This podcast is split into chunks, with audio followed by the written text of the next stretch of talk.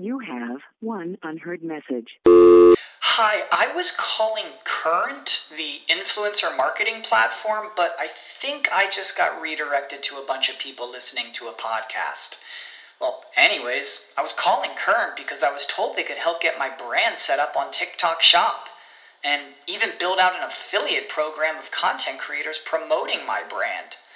And even have those content creators go on live streams and promote my product there. Wow, I could really use Current. I also heard that the brands they work with are making millions in sales.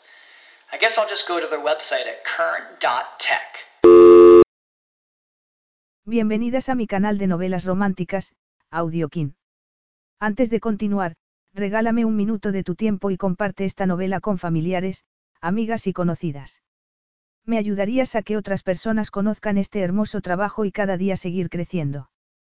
Estaré infinitamente agradecida por tu apoyo y deseando que una lluvia de bendiciones caigan sobre ti. Comencemos con la narración de la novela cuyo título es Apasionada rendición. Argumento. Pensaba que su matrimonio había terminado, pero tan solo acababa de comenzar. La inocente Chloe Stapleton se casó con Lao Monteleone poco después de la muerte de su padre para conseguir protección. Desde ese momento, los dos llevaron vidas separadas. Por lo tanto, cuando Lao le pidió que se presentara en su maravilloso castillo siciliano, Chloe dio por sentado que él le iba a solicitar el divorcio. Sin embargo, su esposo le pidió algo muy diferente, un heredero. Chloe siempre había sentido una poderosa atracción por Lao, algo totalmente prohibido en un matrimonio que lo era solo en apariencia. Aunque estaba dispuesta a confiarle a Lao su cuerpo y su solitario corazón, sabía que aceptar esas condiciones supondría su absoluta y apasionada rendición. Capítulo 1. Era un magnífico día para divorciarse. Chloe Stapleton sonrió cuando el avión privado comenzó a descender sobre las montañas de Sicilia, que se levantaban sobre el reluciente azul del mar Mediterráneo, irguiéndose orgullosas. Estaban cubiertas de amplios viñedos y de ruinosos templos de la antigüedad, erigidos para honrar a dioses olvidados ya hacía mucho tiempo. Muy apropiado. Miraba atentamente por la ventana mientras el avión tomaba tierra bruscamente en una recóndita pista de aterrizaje, excavada sobre la ladera de una montaña con una eficacia firme y brutal que le recordaba al dueño del avión y de la propia pista. En realidad, era el dueño de la montaña entera y de gran parte de Sicilia, por no mencionar una porción siempre en aumento del mundo entero. No había parte del planeta, por aislada o remota que estuviera, al que no llegara el poder y la influencia de la familia Monteleone. Chloe no podía evitar sentir cierta nostalgia porque sabía que, en breve, se le iba a pedir que dejara su lugar en la familia. En realidad, soy una de ellos solo por el apellido, se corrigió. Solo había estado en aquella finca en una ocasión. Hacía cinco años, cuando, sin saber lo que hacer, había recurrido al poderoso y misterioso hombre que, hasta aquel momento, había sido su hermanastro para pedirle ayuda. Lao Monteleone había sido su única esperanza y él no había dudado. Chloe siempre lo había considerado un hombre reservado, lo que hacía que su cruel ferocidad fuera aún más evidente. Hacía exactamente lo que quería, siempre cuando y cómo le convenía. Sin embargo, aunque distante, siempre había sido amable con Chloe. Ella había ido hasta allí hacía cinco años, contando con dicha amabilidad y Lao no la había defraudado. Cuando descendió del avión y permitió que el eficiente personal del aula condujera al coche que la estaba esperando, no le quedó más remedio que admitir que la amabilidad de Lao y la protección inmediata que él le había ofrecido le habían hecho sentirse muy segura cuando nunca más había esperado volver a sentirse así. Nunca lo olvidaría. En las horas más oscuras de su desesperación, cuando perdió a su padre y con él, a la única persona que siempre la había amado y la había apoyado incondicionalmente, Lao había acudido en su ayuda. Se había ocupado de todo, dejando así que Chloe pudiera ocuparse de sí misma. Resultaba agridulce volver allí. Sabía que aquel día representaba el final de tanta seguridad. En lo sucesivo, necesitaría encontrar la manera de crear su propio espacio en solitario. Creo que eso se llama aprender a ser adulto. Ahora te toca a ti tomar las riendas, se dijo con firmeza. Trató de apartar la extraña sensación de melancolía cuando el coche echó a andar, llevándola por estrechas pistas de tierra que se abrían paso entre los recovecos de aquellas exuberantes y salvajes montañas. pudo contemplar de pasada las antiguas ciudades que crecían cerca del agua y muchos pueblos históricos que parecían incrustados en las colinas. En Londres, su hogar, el tiempo era horrible, por lo que la luz del sol parecía incluso más hermosa y abundante sobre aquellas tierras, como si fuera una bendición que hacía que las hojas relucieran con fuerza. Incluso cinco años atrás, cuando estaba totalmente destrozada por la pérdida de su padre, le había resultado imposible no percatarse de la belleza de aquella isla indomable. Había pasado muchos días de vacaciones en los lugares más refinados de Italia, pero nunca había estado antes en Sicilia ni había regresado desde entonces. A pesar de la nostalgia que había sentido por aquella isla, todo era tal y como lo recordaba. Un lugar salvaje, no del todo civilizado, que no se parecía en nada a la Italia más elegante que ella conocía.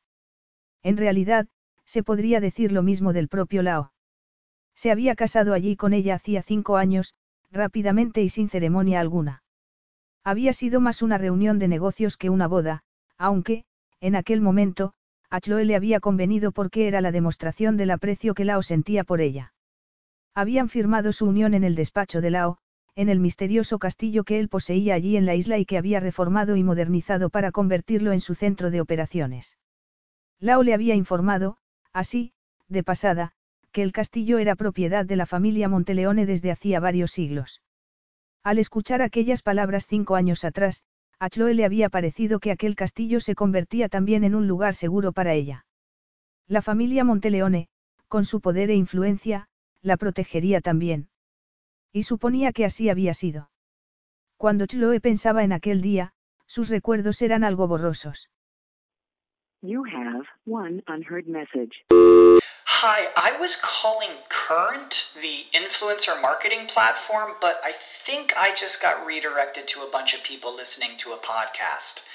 Well, anyways, I was calling Current because I was told they could help get my brand set up on TikTok Shop and even build out an affiliate program of content creators promoting my brand. And even have those content creators go on live streams and promote my product there. Wow, I could really use Current. I also heard that the brands they work with are making millions in sales. I guess I'll just go to their website at current.tech. Sentía la impresión de los ojos grises de Lao y su poderosa corpulencia. Era mucho más alto y fuerte que ella.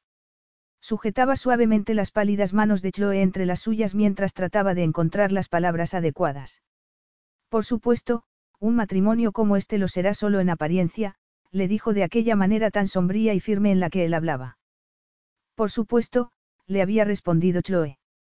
Chloe nunca le había contado a nadie que aquella parte le había resultado un poco, insultante. Incluso entonces, cuando estaba ahogada por el puño de la pérdida, una sensación que tardó un año en olvidar, se había sentido no exactamente insultada, pero sí algo molesta de que Lao ni siquiera se hubiera dignado en sellar su matrimonio con un beso. Además, él había mirado al sacerdote como si el hecho de que éste le sugiriera algo así hubiera sido una afrenta.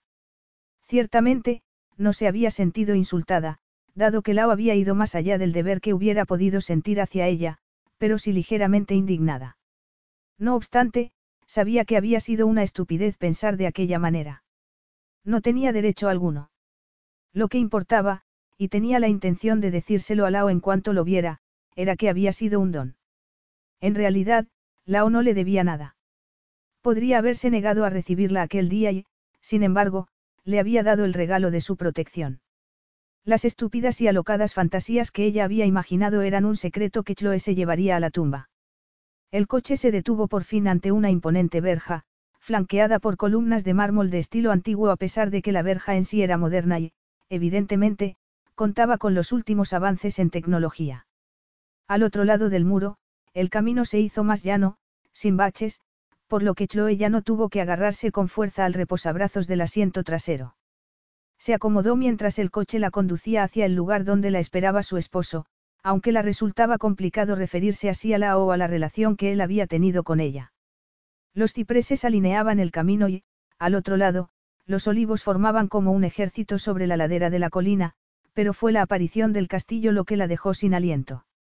Se erguía, imponente, en lo alto de la colina. Allí, en aquel lugar, Lao se había casado con ella y, a continuación, la había liberado para que ella pudiera hacer lo que deseara. Tal y como tu padre lo hubiera querido, le había dicho, en los breves instantes que habían compartido después de la rápida ceremonia. Por lo tanto, Chloe había aprovechado aquellos años que Lao le había concedido esforzándose por encontrar su lugar en el mundo. Eso habría sido lo que su padre habría deseado. La verdad era que Chloe siempre había sido algo soñadora. Tal vez sería mejor describirla como una persona muy protegida, pero, fuera como fuera, había ido pasando de un empleo a otro, tratando constantemente de encontrar algo que la apasionara. Había hecho de relaciones públicas en el mundo literario, porque le había parecido muy importante poder ir por todo Londres hablando de libros a quien quisiera escucharla. Sin embargo, el trabajo no había sido lo que ella había esperado. Tenía que ver poco con hablar y menos aún con su amor a los libros, pero sí con crear campañas en Internet y torear los correos electrónicos enfurecidos por parte de los autores. También había formado parte de las asociaciones benéficas en las que trabajaban muchos de sus amigos del colegio, pero todas parecían tener más que ver con ser fotografiada en las fiestas que con hacer buenas obras en el mundo. Nadie le había comprendido cuando trató de explicarles cómo se sentía. Pero sí que hace cosas buenas para el mundo, le había replicado Mirabelle, su mejor amiga. A la gente le gusta ver cosas bonitas. ¿Por qué no ser una de ellas? Chloe había terminado trabajando en una galería de arte, lo que le resultó bastante divertido, principalmente porque la galería solía llenarse de la clase de personas que disfrutaban haciendo una espectacular montaña de un grano de arena. Así es como convences a los ricos sin gusto de que compren un lienzo barato pintado con un churretón de pintura para que lo cuelguen en la habitación de invitados, le había dicho su jefe. A pesar de todo, Chloe había empezado a pensar que su futuro podría estar en el mundo del arte, dado que, al menos, no se aburría tanto como le había ocurrido con la publicidad. Tal vez no era su pasión, pero por lo menos le gustaba. Y resultaba muy poco sofisticado pasarse demasiado tiempo preocupándose por encontrar algo que pudiera realizar para ocupar su tiempo, aunque nadie en absoluto parecía valorar sus esfuerzos o mostrar interés alguno. Estaba pensando en cómo podría mejorar en el juego de la sofisticación, cuando recibió la carta de citación de Lao. Resultaba extraño que lo único en lo que podía pensar mientras se acercaba al castillo Monteleone fuera la pasión. Ya estaba pensando en sus argumentos, del mismo modo en el que lo hacía cada vez que recibía una carta de citación de Lao en la ciudad en la que ambos estuvieran en aquel momento. Así había sido siempre. En una ocasión se había encontrado con él en una playa de Brasil. Normalmente la llevaba a cenar, le preguntaba por su vida y sus planes de futuro, como si estuviera adoptando el papel de padre y tutor a pesar de ser legalmente su esposo. Luego, se marchaba, dejándola presa de aquella rampante virilidad que lo rodeaba, además de un poder incalculable y arrollador. Siempre soñaba con él después de esas cenas. Sin embargo, a lo largo de aquellos cinco años, aquella era la primera vez que él la citaba en el castillo. En el instante en el que recibió la carta, Chloe comprendió que solo podía significar una cosa, lo que, tarde o temprano, siempre había sabido que ocurriría. Lao le había dado el regalo de aquellos cinco años. La había protegido con su poder y su influencia. Ya era hora de que Chloe tomara las riendas de su propia vida, por muy poco sofisticada que aquella imagen pudiera parecer. El coche se detuvo por fin frente al castillo. Uno de sus empleados acudió a abrirle la puerta. Chloe sintió la tentación de desmayarse como una de las heroínas de sus libros favoritos. No lo hizo. Sabía que eso sería aprovecharse y, en cierto modo, mancharía el comportamiento de Lao con la muchacha que se había presentado allí hecha pedazos hacía cinco años sin que él la invitara, cuando ella ni siquiera sabía si iba a poder terminar aquella semana. Sonrió al empleado que le había abierto la puerta y también al mayordomo que la esperaba en la entrada para acompañarla personalmente al interior del castillo. A Chloe no le interesaba demasiado la arquitectura.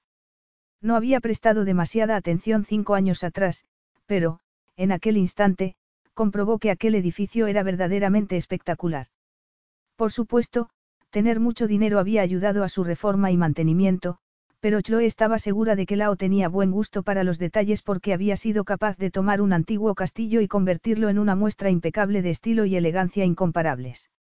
Los muros eran de piedra, de los que colgaban tapices y obras de arte de valor incalculable.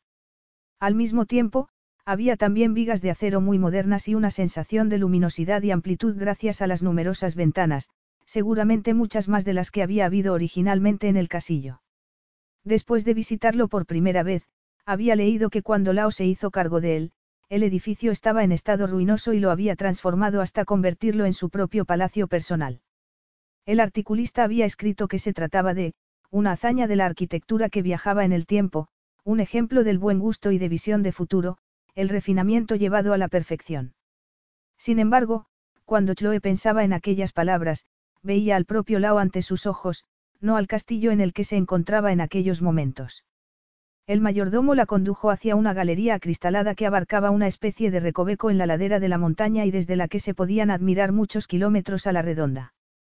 Sintió un profundo escalofrío por todo el cuerpo y, cuando llegaron al otro lado, comenzaron a caminar por una larga pasarela que estaba construida con una pared entera de espejos antiguos.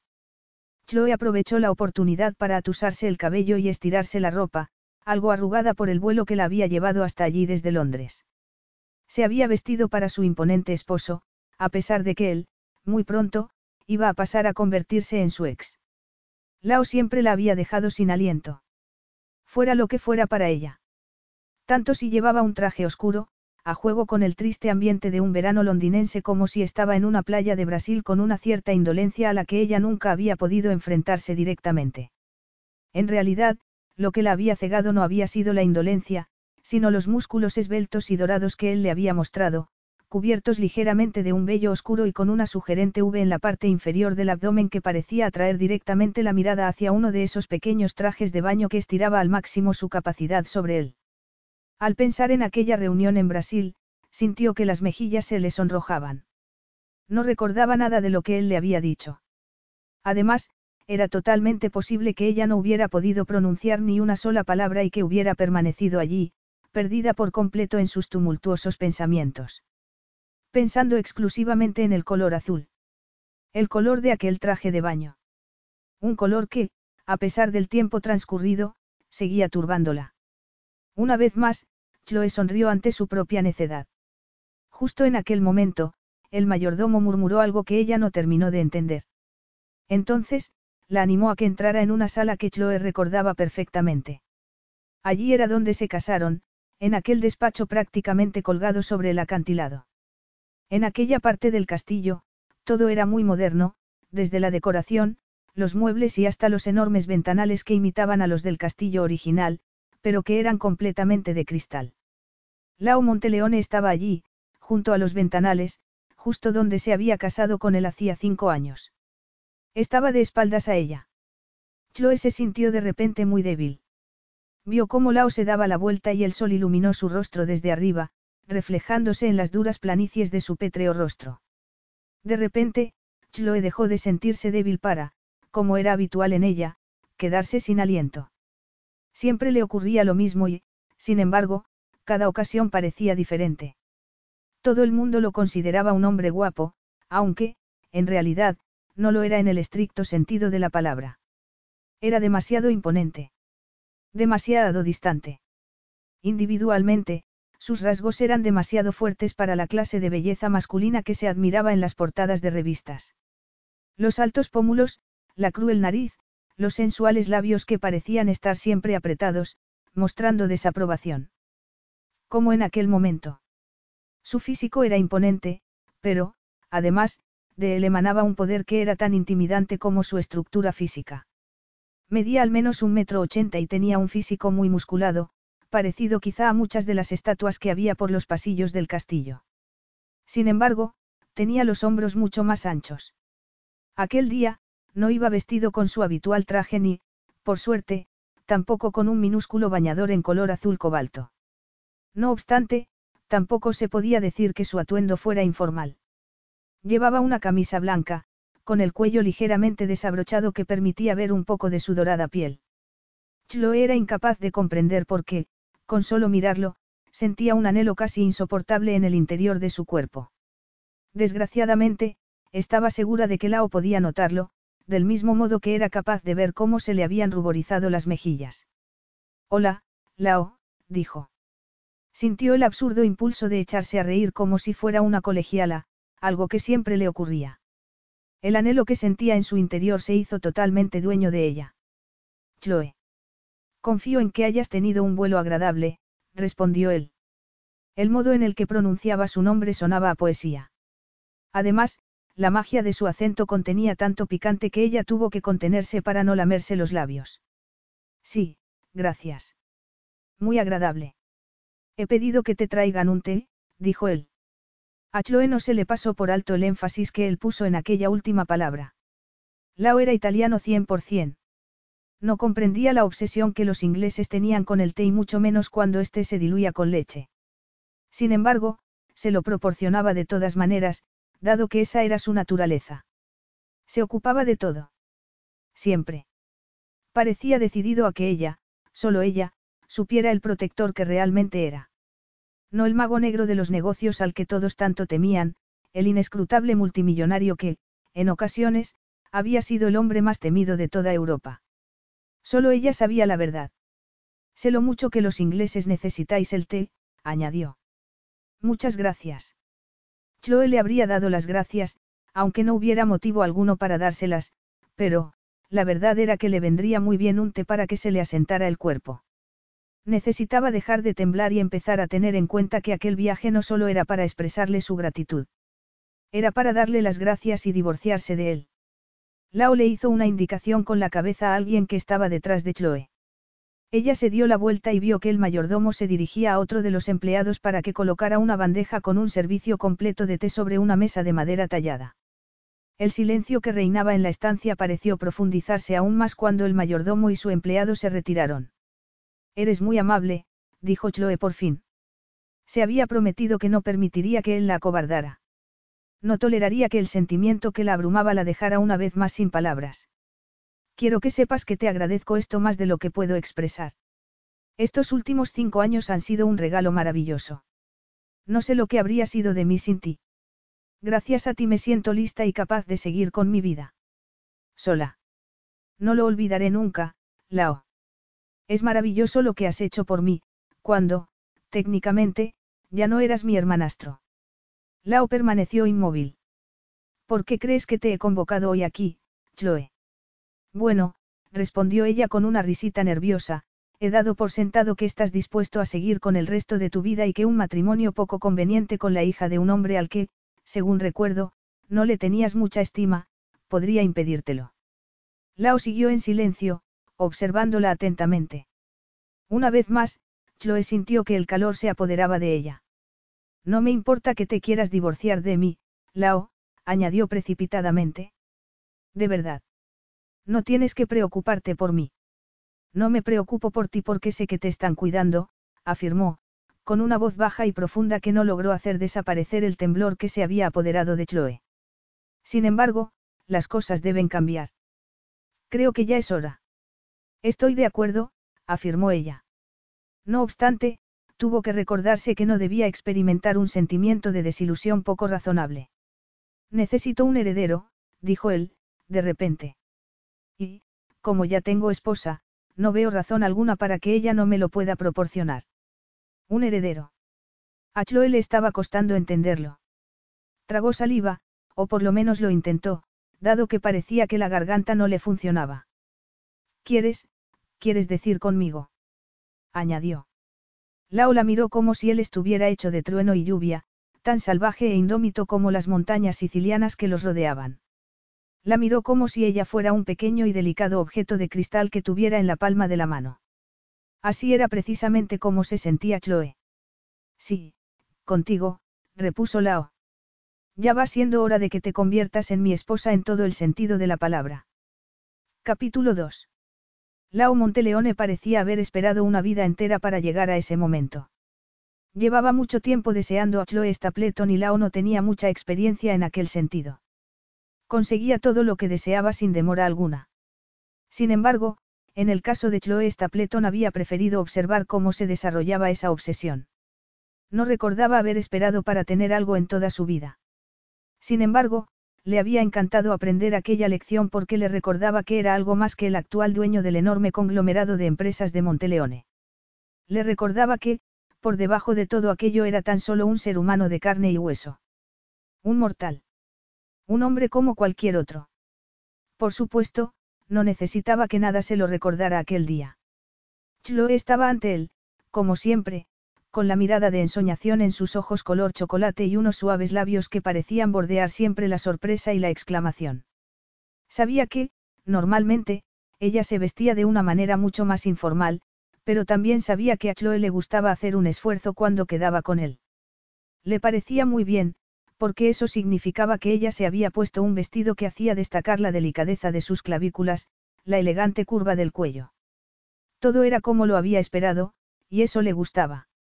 Sin embargo, estaba disfrutando aún más con el modo en el que ella lo miraba. Sabría Chloe lo mucho que lo deseaba o se lo tendría que mostrar él también. Lao estaba más que dispuesto a descubrirlo. No lo comprendo, susurró ella. Él atravesó la estancia y se sentó junto a la mesa en la que habían servido el té. Era demasiado italiano para comprender el atractivo de un líquido lechoso que no era café y que, además, no formaba parte del desayuno. Sin embargo, eso no le impidió servir el té, tomar su taza, en la que no sirvió leche, y observar cómo ella se sentaba frente a él. Siempre había supuesto que terminarías divorciándote de mí, dijo ella mientras miraba la taza y añadía leche y tres cucharadas de azúcar. Entonces, sin darse cuenta de la mirada de desaprobación de Lao, tomó un sorbo. Siempre di por sentado que ese era el plan. Los dos sabemos que tú solo te casaste conmigo para hacerme un favor. Nadie hubiera esperado que siguieras haciéndome ese favor durante el resto de mi vida. No deseo divorciarme de ti. Pero tienes que hacerlo, afirmó ella con mirada solemne. Y directa, lo que le resultó muy sorprendente dado que siempre tendía a desviarla. Lao, si quieres un heredero, es lo único que tiene sentido. No, no es lo único. Chloe separó los labios y parpadeó. La confusión se reflejaba en su rostro. En realidad no te entiendo. Lo único que tienes que hacer es anunciar que estás buscando una mujer para que se convierta en la madre de tu hijo y tendrás una larga fila en menos de una hora. Una fila que podría alargarse durante días y días y por varios continentes. No necesito nada de eso. Ya estoy casado. Además, quiero que mi heredero sea legítimo, por lo que esta me parece la solución más sencilla, ¿no te parece? Realmente no te entiendo. Chloe frunció el ceño. Aquella fue la primera indicación que Lao había visto en mucho tiempo de que ella fuera mucho más que la muchacha perdida e indefensa en la que se había convertido después de un año de muertes. Primero, la madre de Lao, la complicada y resplandeciente Portia. Lao sabía que Chloe la adoraba, como todos los que la habían conocido. Seis meses después, el padre de ella, el aguerrido Charles Stapleton, un hombre hecho a sí mismo que había conseguido que Portia dejara de ser la viuda de un Monteleone. La muerte de Charles dejó a Chloe totalmente destrozada. A Lao no le había agradado mucho que su madre volviera a casarse tan solo 18 meses después de la muerte de su padre. El hecho de que sus padres nunca hubieran sido felices juntos jamás le había afectado demasiado. Era su manera de pensar. ¿Qué tenía que ver la felicidad con los Monteleone? En la vida hay mucho más que los Monteleone, Lao, le había dicho ti a Lao la noche en la que le confesó que iba a volver a casarse. Incluso para ti. Yo no tengo prueba alguna que sugiera algo así, le había respondido Lao. Se había sentido muy sorprendido y escandalizado por el hecho de que su madre hubiera seguido adelante con su decisión de casarse de todas maneras con Charlie Stapleton. Lao y Charles, al que el primero jamás se había referido como padrastro, nunca habían estado muy unidos. Se habían limitado a soportarse durante los escasos eventos familiares, sin hacer mucho por ocultar su antipatía. Lo que Lao recordaba con más nitidez en la boda de su madre con Charlie Stapleton era la hija de este. Estaba muy enfadada y tan poco interesada en la boda como él mismo. Supongo que estás deseando tener una nueva madre, le había comentado él al ver la pequeña de siete años que, por razones desconocidas, se había quedado a solas con él. En realidad, no recordaba si había sido en la boda o en algún intento de reunión familiar antes de la misma. No recordaba con claridad los detalles, pero sí que recordaba a Chloe. La pequeña estaba cruzada de brazos y tenía el gesto torcido. Llevaba el cabello oscuro recogido en unas trenzas. Yo ya tengo madre, le había respondido la pequeña. Es una desilusión. ¿Por qué iba a querer otra? Lao se había echado a reír muy a su pesar, dado que había estado totalmente seguro de que ni siquiera sonreiría. Apoyaría a su madre hasta la muerte, pero no tenía intención alguna de mostrar afecto hacia Charlie Stapleton, su dinero o la niña que había tenido en su escandaloso matrimonio con una, actriz, cuya belleza sobrepasaba con mucho a su talento. Sin embargo, y a pesar de todo, había sentido una inmediata simpatía por Chloe. Y, con el tiempo, había llegado a respetar a Charlie porque, a pesar de todos sus pecados, siempre había estado muy enamorado de Portia, de un modo que ni su primer esposo, el padre de Lao, la había amado. Los Monteleone no eran personas que se dejaran llevar por los sentimientos. Eso era lo que su padre le había enseñado siempre.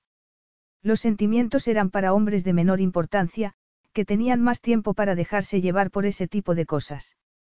Los Monteleone construían imperios sobre imperios y los dirigían tan eficazmente que eran casi invisibles, a menos que alguien supiera precisamente dónde mirar. El poder verdadero nunca se ve a primera vista, le había dicho siempre su padre. El poder verdadero no requiere de ningún escenario. Sin embargo, Chloe no era una Monteleone. Al menos, no lo había sido entonces. Lao había descubierto que sentía una enorme simpatía por la graciosa niña que siempre andaba haciendo travesuras por las mansiones que poseían. Sus ojos siempre estaban llenos de sueños y constantemente tenía un libro en las manos. Ella siempre le había hecho mucha gracia, a pesar de que aquel era un sentimiento que Lao no experimentaba con facilidad. Pasó algún tiempo sin verla hasta que, poco después de que cumpliera los 18 años, Charlie murió y ella fue a Sicilia para pedirle ayuda. Lao se la hubiera concedido sin dudarlo, en honor a la niña tan graciosa que recordaba. La única con la que había interactuado. También porque le habría agradado a su madre saber que él era capaz de hacer algo no porque fuera a ganar con ello, sino simplemente porque era su deber.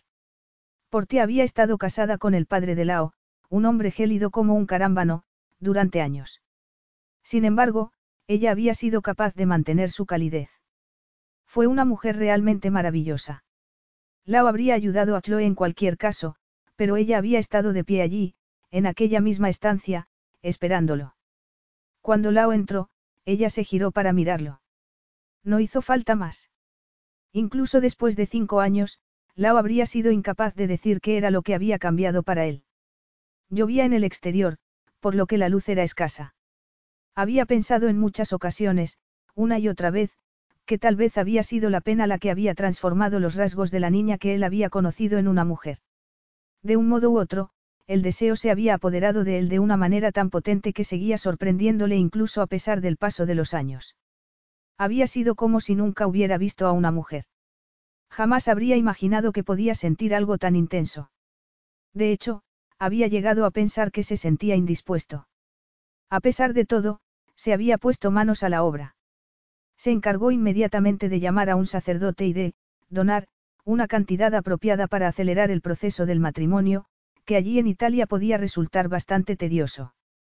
Después, se casó con ella, la envió de vuelta a Inglaterra con la supervisión de un equipo de seguridad por si alguien descubría que ella era la esposa de Lao Monteleone y trataban de hacerle daño por su causa y se había puesto de nuevo a trabajar. Había estado totalmente seguro de que lo que sentía por Chloe pasaría como cualquier otro virus. No fue así. De vez en cuando, se reunía con su esposa para ver cómo estaba. La extraña reacción que experimentó la primera vez fue empeorando en cada ocasión, hasta que se hizo prácticamente insoportable cuando se reunió con ella en Brasil. Tras verla ataviada con un pareo transparente, que en vez de tapar parecía atraer aún más la atención a lo que había debajo y, peor aún, hacia su cuerpo, la imagen de Chloe lo había perseguido incansablemente desde entonces. Curvas doradas contenidas por un bikini rojo. Desde entonces, todo había sido un juego de esperas hasta que, por fin, habían llegado al momento en el que se encontraban. A aquel día. Por fin. El día en el que Lao había decidido que había tenido más que suficiente. Había decidido que, si tenía que vivir con aquel anhelo, lo mejor sería hacerlo con un propósito. Chloe tenía el ceño fruncido. Parecía pensativa. Dio otro sorbo a su té. No se me había ocurrido pensar que, por supuesto, hoy en día la gente puede hacer todos los bebés que quiera en la consulta de un médico. Lao podría haber refutado aquella sugerencia inmediatamente, pero no lo hizo. Se sentía demasiado intrigado por Chloe, dado que no tenía ni idea de a dónde quería ella llegar con aquellas palabras. No recordaba la última vez que alguien lo había sorprendido. Chloe se inclinó y volvió a dejar la taza sobre la mesa. Me encantaría tener un hijo tuyo, Lao, dijo. Supongo que es una decisión algo extrema, por supuesto, pero no sabes lo mucho que tu protección ha significado para mí todos estos años. Hablo en serio cuando te digo que estaría encantada de gestar un hijo tuyo como madre subrogada. De ninguna manera, replicó él inmediatamente. Chloe frunció el ceño. Ya te he dicho, Chloe, que quiero una esposa. Y la quiero en todos los sentidos. Chloe permaneció totalmente inmóvil. Parecía haberse quedado totalmente atónita por lo que acababa de escuchar. Lao aprovechó la oportunidad para repasar todos los informes de seguridad que había memorizado sobre ella a lo largo de los últimos cinco años. Había esperado que ella se comportara como la mayoría de las mujeres de 18 años. En realidad, Chloe no se había encerrado en una torre, más bien lo contrario. Había asistido a todas las fiestas a las que habían ido sus amigas, pero, cuando ellas se iban con hombres, Chloe se había marchado a casa. Había empezado a sospechar, y luego a desear, que ella fuera tan inocente como parecía. No era un requerimiento, pero rápidamente se estaba convirtiendo en una obsesión. Lao se había dicho en repetidas ocasiones que era la novedad para un hombre cuyas amantes siempre habían sido mujeres de gran experiencia y más entusiasmo aún por las cosas que él, y su riqueza, podrían hacer por ellas. Sin embargo, aquella mujer era Chloe. Su esposa. No en todos los sentidos, replicó ella. Lao esperó. Chloe podría ser una soñadora. Tal vez su padre la había mimado demasiado y le había permitido crecer tan ingenua en un mundo tan cruel. Sin embargo, Lao no era ninguna de las dos cosas. Su padre lo había criado del mismo modo en el que, a su vez, lo habían educado a él. Tan duramente como era posible, para que Lao estuviera preparado para la ingente tarea que lo esperaba en la vida adulta. La fortuna de los Monteleone era una entidad tan amplia que parecía vivir y respirar por sí misma y a la que había que dedicarle la vida entera. Lao siempre se había tomado muy en serio su papel. Al contrario de muchos otros herederos, no había desperdiciado su juventud persiguiendo locuras inalcanzables. Nunca había sido carne de tabloides. No le gustaba llamar la atención de ninguna manera. A lo largo de toda su vida, se había asegurado de no frecuentar los lugares a los que acudían los paparazzis y evitaba la clase de personas que atraían a las cámaras y los comentarios en redes sociales. La familia Monteleone siempre había preferido que su poder quedara oculto porque, de esa manera, no se veía afectado por los vaivenes de la vida. Los Monteleone siempre permanecían. Por supuesto, eso no significaba que Lao no hubiera satisfecho todos y cada uno de sus apetitos. Lo había hecho a conciencia. Simplemente prefería que lo que hacía fuera exclusivamente asunto suyo y de nadie más. Precisamente por eso, era capaz de reconocer un profundo y apasionado interés femenino cuando lo tenía delante. Y lo había estado detectando en Chloe Stapleton desde hacía ya algún tiempo. No había estado totalmente seguro de que fuera real hasta que se reunieron en Brasil. Y, en aquellos momentos, con Chloe frente a él, estaba absolutamente convencido. Por suerte para ella, Lao estaba dispuesto a hacer algo al respecto. Creo, dijo ella por fin, muy lentamente. En sus ojos se adivinaba una mirada que distaba mucho de ser soñadora, creo que tienes que explicarme exactamente lo que quieres decir con eso. Creo que lo sabes perfectamente. Chloe lo miró escandalizada. No puedes estar diciendo que quieres que yo sea la clase de esposa que tú deseas en todos los sentidos, afirmó por fin. No estoy casado con ninguna otra mujer, comentó él, levantando la delicada taza en la mano. Chloe se sonrojó. Lao, no puedes estar refiriéndote a eso. No, creo que no comprendo a lo que te refieres porque no puede ser. Lao tomó un sorbo de su té y la observó atentamente. A lo que me refiero, Chloe, es a que te quiero en mi cama, murmuró en voz baja, observando con placer cómo ella se sonrojaba delicadamente al escuchar cada palabra. Todas las noches. Y si nos tomamos nuestros deberes maritales a conciencia, mejor que mejor. No deseo que el legado de los Monteleones recaiga sobre una sola cabeza como hicieron mis padres. Estoy pensando en cuatro al menos. Cuatro niños. ¿Quieres tener cuatro hijos? Sí, le aseguró Lao. Cuatro niños contigo, Chloe. Y a la manera tradicional, no en la consulta de un médico. En una cama. Contra la pared. En cualquier parte y en todas partes. Te lo he aclarado ya lo suficiente. Leo observó cómo ella iba asimilando sus palabras. Vio cómo la respiración se le entrecortaba. Vio en su rostro sentimientos que no era capaz de nombrar. Era un hombre que jamás había esperado nada de nadie, a excepción de aquella mujer, por lo tanto, podía esperar algo más, pero solo un poco más. Yo, no lo comprendo, repitió ella, aunque el tono de su voz dejaba claro que estaba mintiendo. Yo creo que sí. Creo que me entiendes perfectamente. En ese momento, por primera vez en su vida adulta, Lao Monteleone se encontró preguntándose si una mujer realmente lo deseaba. Aquel concepto lo dejó atónito. Le resultaba tan imposible concebirlo que, si no hubiera estado allí, sintiendo una extraña sensación que tardó unos largos instantes en reconocer, se habría reído de sí mismo. La extraña sensación era incertidumbre. Chloe se humedeció los labios y parpadeó una y otra vez, como si eso pudiera aportarle claridad.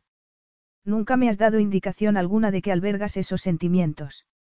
Yo no albergo sentimientos, Chloe, le espetó él. No confundas esto con empalagosa poesía. Tú ya eres mi esposa. Yo ya soy tu marido. Esta relación lleva demasiado tiempo sin consumarse. Lo que te estoy proponiendo es que demos un paso más allá. Que demos un paso más allá, repitió ella, parpadeando. Como sabes, soy un hombre extremadamente ocupado. ¿Por qué iba a tomarme la molestia de divorciarme, para luego casarme otra vez antes de engendrar un heredero legítimo? Es una pérdida de tiempo y de esfuerzo cuando ya te tengo a ti, tú no tienes nada mejor que hacer y, además, ya estamos casados. Que Dios me perdone si soy yo quien te haga perder tiempo y esfuerzo, murmuró ella, entornando aún más la mirada. No hay razón alguna para no abordar este asunto de una manera eficiente. Eficiencia y circunspección. Es lo único que pido. Eficiencia, repitió ella. La voz de Chloe había cambiado, haciéndose más aguda. Además, había un brillo desconocido en su mirada, un brillo que él no había visto en mucho tiempo y que sospechaba que era, temperamento. Circunspección. Y, por supuesto, sexo contra las paredes, pero será mejor que obviemos esa parte. Esa era la parte que Lao menos deseaba ignorar, pero nunca había imaginado que Chloe reaccionaría así. Más bien había estado seguro de que ella lloraría de gratitud del modo en el que lo había hecho cuando se casaron cinco años atrás y Lao se hizo cargo de todos los detalles de los que su padre la había dejado a cargo, facturas, casa, dinero, empleados. No entendía por qué ella reaccionaba de un modo tan diferente o por qué se había imaginado que él la haría acudir a Sicilia para divorciarse de ella cuando podría haberle enviado los papeles a cualquier lugar del mundo en el que se encontrara. Ya disfrutas de los beneficios de mi protección, observó. El único cambio serían los aspectos físicos de la relación, añadió, casi con una sonrisa. Sin embargo, confío en que no encontrarás demasiado oneroso lo que yo requiero de ti. Chloe lo miró fijamente durante un largo instante. Aquella mirada, casi eléctrica, hizo que Lao se tensara, pero entonces, ella la apartó y la posó sobre el regazo. Lao vio cómo se retorcía las manos, como si estuviera muy agitada. No podía encontrar ni una sola razón por la que ella debería sentir la más mínima agitación. Él le estaba ofreciendo algo por lo que, solo por experimentarlo, la mayoría de las mujeres serían capaces de matar. Sabía que no era solo la vanidad lo que le hacía pensar así. Era simplemente la verdad. Tal vez Chloe se sentía abrumada. Tal vez nunca se le había ocurrido que él pudiera hacerle una oferta tan generosa. Por lo tanto, decidió esperar, seguro de que, al cabo de un instante, ella volvería a levantar la mirada, le sonreiría y aceptaría lo que solo se podría considerar una oferta increíblemente generosa por parte de Lao. Una vez más. Por muy irritante que le resultara que Chloe hubiera podido pensar que se iba a divorciar de ella, comprendía que hubiera podido llegar a esa conclusión en una situación como la suya. Sin embargo, lo que él le acababa de proponer era un regalo. En ese momento, Chloe levantó la mirada, pero no sonreía. No había lágrimas en sus ojos. Parecía como si, de repente, ella se hubiera convertido en una extraña ante él. Lao casi no la reconocía, Tan extraña era su mirada y también el gesto que tenía en el rostro. No, afirmó. La palabra pareció flotar entre ellos, como si ella la hubiera arrojado entre ambos atada a una piedra. Lao comprendió que no recordaba la última vez que alguien le había dicho no. Chloe era una revelación, aunque no una de la que estuviera disfrutando. ¿Cómo has dicho? He dicho no, repitió ella. Voy a tener que rechazar tu oferta. Lao esperó a que ella se explicara, pero Chloe no lo hizo. Se limitó a mirarlo fijamente y, entonces, se puso de pie como si tuviera la intención de salir del despacho y, posiblemente, de marcharse de la casa. Lao se estaba empezando a cansar de tanta novedad. Ni siquiera te vas a molestar en decirme por qué has decidido rechazarme. Le preguntó Lao, casi con una cierta pereza. Chloe no podía ni imaginarse que aquella actitud podría indicar el momento en el que su esposo era más peligroso. Chloe se detuvo en seco, pero no se dio la vuelta. Si lo que quieres es una mujer que tenga relaciones sexuales contigo cuando te interese, le espetó ella, con una voz que apenas reconocía, totalmente diferente al tartamudeo habitual cuando hablaba con Lao, estoy segura de que podrás encontrar muchas voluntarias. Sin embargo, yo no estaré entre ellas. Era como si Lao le hubiera pedido que fuera su cortesana. Él, que durante años no había hecho otra cosa que protegerla y que había llegado hasta ofrecerle el gran honor de convertirse en la madre de la siguiente generación de los Monteleone. Lao no se podía creer lo que estaba escuchando. No le gustaba y no pensaba tolerarlo. Creo que me has malinterpretado, Chloe, dijo con un suave tono de amenaza que no intentó ocultar en modo alguno. No ha sido una petición. Capítulo 3. Chloe apenas podía respirar. Sus pulmones parecían estar funcionando a marchas forzadas, pero no era capaz de aspirar el oxígeno que necesitaba. Cada nervio de su cuerpo parecía estar encendido y temblaba en lo más profundo de su ser, en lugares que no podía nombrar. Por un momento, solo por un momento, había pensado que Lao se refería a algo completamente diferente. Algo que había despertado su lado más ardiente y salvaje. Tendría que haberse imaginado que no era así. Un hombre como Lao carecía de sentimientos. Él solo tenía acólitos y lo que le estaba proponiendo aquel día era que se convirtiera en uno de ellos con el único propósito de darle nada más y nada menos que cuatro hijos. Más tarde, tal vez, pensaría en lo que se había imaginado que Lao le había estado diciendo y dejaría escapar sus sentimientos, pero no lo haría allí, delante de él. Su orgullo se lo impedía, aunque fuera lo único que le quedaba en aquellos momentos. Había estado tan cerca, tan cerca de aquel sueño, tan cerca que, por un momento, había visto la verdad de quién era, de tal vez lo que siempre había sido. Peor aún, la verdad de lo que sentía por Lao. Desgraciadamente, las palabras de Lao habían hecho añicos su sueño. Y le dolían. Le dolía sobre todo que él no buscara en ella más que una hembra con la que criara su prole. Además, tal y como Lao acababa de decirle, no había sido una petición y eso le dolía también. En realidad, todo le hacía más daño del que había pensado, incluso más que cuando había estado convencida de que él quería divorciarse de ella. Al menos un divorcio tenía sentido. Tendría que haberse imaginado que, en aquel caso, sus sueños no se iban a hacer realidad. Debería haber recordado que sus sueños nunca solían cumplirse. Por ejemplo, era la muchacha cuya madre no había querido tener nada con ella y que había perdido a todos los que amaba. Excepto uno, pero él era. Era imposible y Chloe lo sabía. En realidad, siempre lo había sabido. De niña, Lao le había parecido una inmensidad. Más que un hombre, había sido para ella tan enorme e imponente como una montaña. La verdad era aún más complicada. Lao era todo lo que había imaginado cuando era niña, pero también era un hombre y este hecho hacía que todo fuera muy, delicado. Se dio la vuelta. Tú no me controlas, Lao, le dijo. No le gustó que su voz sonara más suave de lo que le habría gustado. Se irguió y cuadró los hombros. Lao la miraba fijamente, con gesto duro y arrogante. No. Chloe no se podía creer lo que estaba ocurriendo. Todo era muy diferente de lo que había imaginado, de lo que había esperado de aquella visita.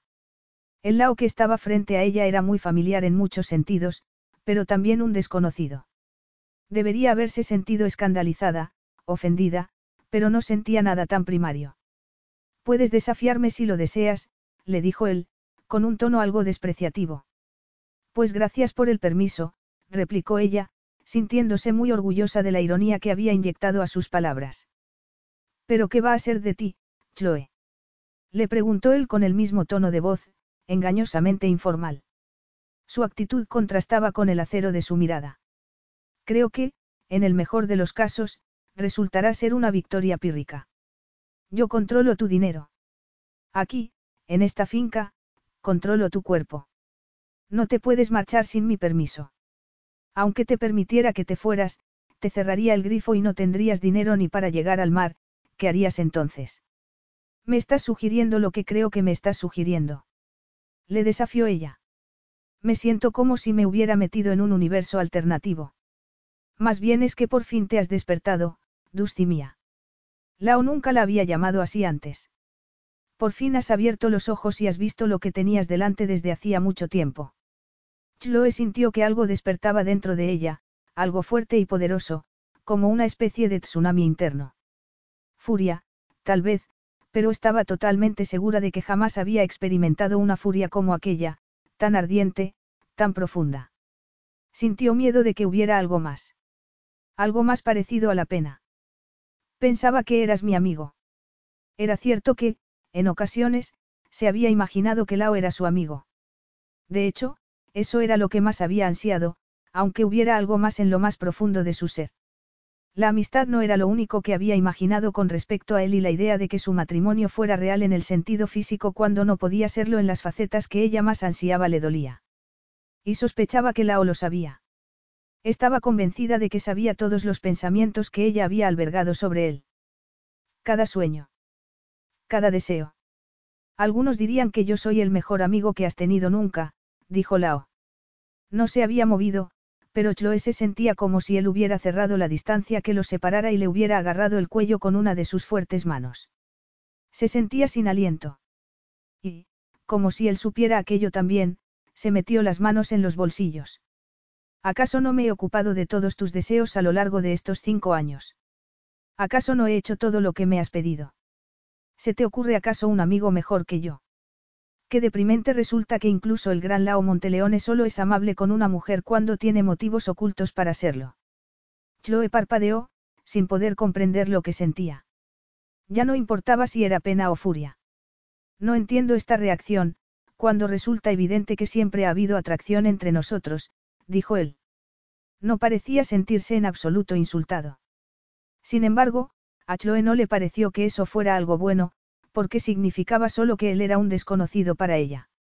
Acababa de ver por fin al hombre sobre el que había leído en la prensa. El oponente formidable, tal y como se referían a él en los círculos de poder. Nunca había identificado al Lao que ella conocía en aquellas descripciones, pero acababa de verlo en aquellos momentos. Hablaba de atracción como si ella se comportara de modo pueril al fingir que no era así. O si lo fuera también por desear que no hubiera tanto cinismo en el modo en el que él había hablado. En ese caso, ya somos dos los sorprendidos, porque no reconozco a mi hermanastro en el hombre que me amenaza del modo en el que acabas de hacerlo ahora mismo. Durante un instante, Lao consideró sus palabras. Chloe pensó que tal vez había conseguido llegar a él, pero, segundos después, Lao soltó una carcajada.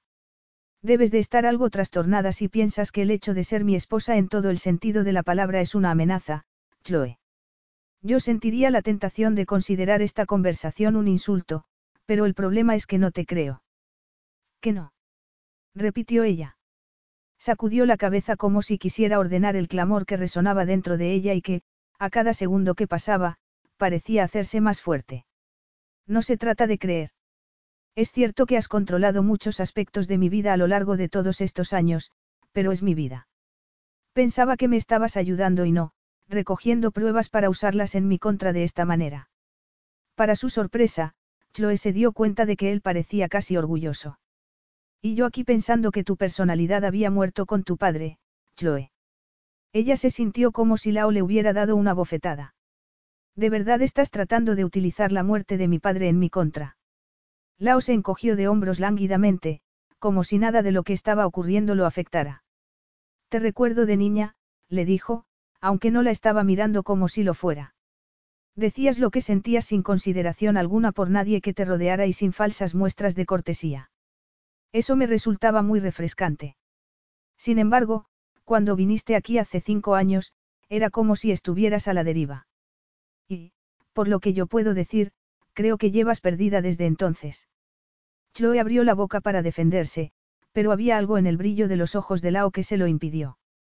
No tienes propósito alguno en tu vida, Chloe. Andas de acá para allá, de un empleo a otro sin centrarte en nada. ¿En qué estás ahora? De adorno en una galería de arte del SOO. No soy ningún adorno. Soy asistente. Ah. ¿Y en qué asistes exactamente? ¿Qué sabes tú sobre el arte? Sé que me gusta, lo que es mucho más de lo que puedo decir sobre ti. No sé si te refieres a que no sabes si me gusta el arte o si lo que ocurre es que yo no te gusto, replicó Lao con feroz indiferencia. Sea como sea, no va a durar. Sea cual sea el entusiasmo que tienes ahora, terminará y te pondrás manos a la obra en otro objetivo, que carecerá igualmente de propósito. ¿Qué futuro ves para ti? ¿Dónde crees que estarás dentro de diez años? Chloe no sabía por qué estaba temblando. Solo sabía que ya no podía contener lo que estaba sintiendo. Era una pena porque, sin duda, él estaría viendo el modo en el que aquella conversación la estaba afectando y, seguramente, lo atribuiría a la causa equivocada. O tal vez la correcta, pensó llena de congoja. No, estaba segura de que era furia. Una furia profunda, abrumadora y llena de sentimiento. Donde yo vaya a estar dentro de diez años no importa, repuso. A pesar de que estaba temblando, no recordaba otro momento en el que hubiera sido tan consciente de, de todo. El modo en el que él la miraba, la pasión que había en sus ojos. El fuego que ardía dentro de ella y que no podía ignorar. Vine aquí para divorciarme. Te agradezco que me hayas cuidado estos últimos cinco años, aunque estos fueran tus motivos para hacerlo. Sin embargo, a partir de ahora, soy perfectamente capaz de ocuparme de mis propios asuntos. Chloe estaba segura de haber hablado muy bien, pero Lao no parecía en absoluto impresionado. De verdad. Creo que no tienes ni idea de qué significa eso de tus propios asuntos. ¿Acaso sabes lo que yo hago por ti? Me lo puedo imaginar. Me parece que tienes la impresión de que tú, a pesar de no tener preparación académica alguna y de haberte pasado los últimos cinco años fingiendo trabajar en relaciones públicas o en una galería de arte porque te encontraban bonita, estás preparada para tomar las riendas de una multinacional, con todas las implicaciones y consideraciones financieras que ello conlleva. Eso por no hablar de tu propia fortuna personal, sobre la que nunca has preguntado ni siquiera una vez durante estos cinco años, una fortuna de la que yo me he ocupado y he multiplicado. Dime, Chloe, ¿sabes acaso lo que vales? Chloe se sonrojó y, entonces, hizo lo único que se le ocurrió. Abrió la boca y soltó una cifra que había leído en una revista hacía un año aproximadamente. No se sintió mejor cuando Lao se limitó a sacudir la cabeza como si ella le hubiera desilusionado. Ni siquiera sabes lo suficiente como para conocer que yo disfruto proporcionando cifras como esa para divertirme. Me gusta ver lo que ocurre cuando dejo escapar esos globos sonda. Me gusta ver qué pasa, comentó con un suspiro. Chloe no tardó en comprender que Lao no había terminado. Sin embargo, eres capaz de venir aquí a mi casa y repetir los mismos números falsos que yo filtré de la misma manera que me dices que estás preparada para manejar tú sola todo lo que yo he estado haciendo por ti. Por supuesto que podría dejar que te ocuparas en solitario de todo. De hecho, casi siento la tentación de hacerlo porque sé que probablemente eres demasiado testaruda para darte cuenta hoy de lo que te estoy diciendo. Lo único que conseguiría sería desperdiciar tu tiempo y luego, más tarde, el mío cuando vengas arrastrándote de nuevo para pedirme ayuda. Te aseguro que eso no va a ocurrir nunca, Lao. Por supuesto que no, afirmó él mirándola muy fijamente, porque no tengo intención alguna de permitir que ocurra. Estás muy equivocado. Sí. Sí. Sin poder contenerse, Chloe extendió las manos para implorarle. Quería odiarse por suplicar, pero no podía hacerlo. Las condiciones que él le había impuesto eran imposibles. En realidad no quieres esto. Sé que no lo quieres. Lo que me interesa mucho más es el por qué crees que tú no lo quieres, replicó él. ¿Acaso te doy asco? Le preguntó levantando las cejas. Lao no parecía estar muy preocupado por la respuesta que ella fuera a darle, por lo tanto, Chloe sabía que debía responderle que así era. Que sentía asco por él. Que el concepto de ser su esposa en todos los sentidos le resultaba repulsivo, que nunca había pensado en él más que como una especie de hermano. Sin embargo, sabía instintivamente que, si pronunciaba aquellas palabras, Lao se divorciaría inmediatamente de ella y nunca más lo volvería a ver. Solo tenía que pronunciarlas, pero no podía hacerlo. No podía mentirle y mucho menos sobre eso. En muchos sentidos, sabía que se había estado mintiendo a sí misma a lo largo de todos aquellos años y lo estaba experimentando en la tensión que sentía en aquellos momentos entre las piernas. Lao la observaba muy intensamente, demasiado. Además, había algo eléctrico en el espacio que había entre ellos. Las sensaciones resultaban casi aterradoras. Si es así, le dijo él, como si Chloe le hubiera respondido. Como si se hubiera atrevido, te voy a dar el mismo consejo que te di cuando querías empezar a beber alcohol. Chloe lo recordaba demasiado bien. Siempre le había gustado cuando Lao le dedicaba toda su atención. Por aquel entonces, ella tenía tal vez unos 14 años. La amiga del internado que estaba pasando las navidades en su casa se había emborrachado y se había puesto muy tonta. Lao se había propuesto que ella no se comportara de la misma manera. Los hombres se emborrachan constantemente, le había replicado Chloe muy enojada, porque, por aquel entonces, aquel era su estado de ánimo natural. ¿Por qué importa que una chica haga lo mismo? Porque el mundo es injusto, le había replicado Lao con su habitual franqueza. Los chicos suelen convertirse en vándalos cuando se emborrachan. Por el contrario, las chicas borrachas se convierten en víctimas muy fácilmente. El modo de evitarlo es no beber nunca más allá de lo correcto, Chloe. Y no hacerlo para buscar el olvido. Chloe no había querido decirle que, de su grupo de amigas, ella era siempre la que tenía cuidado. Nunca había bebido hasta perder el control, como le ocurría al resto. En su opinión, estar borracha le hacía parecer poco sofisticada. No quería que Lao la viera en una situación en la que hubiera perdido el control. Si tienes alguna duda, le había aconsejado él por encima del ruido de la gran fiesta que se estaba celebrando y de las arcadas de su amiga en el cuarto de baño, te aconsejo que pruebes lo que todo el mundo esté bebiendo, pero con cuidado.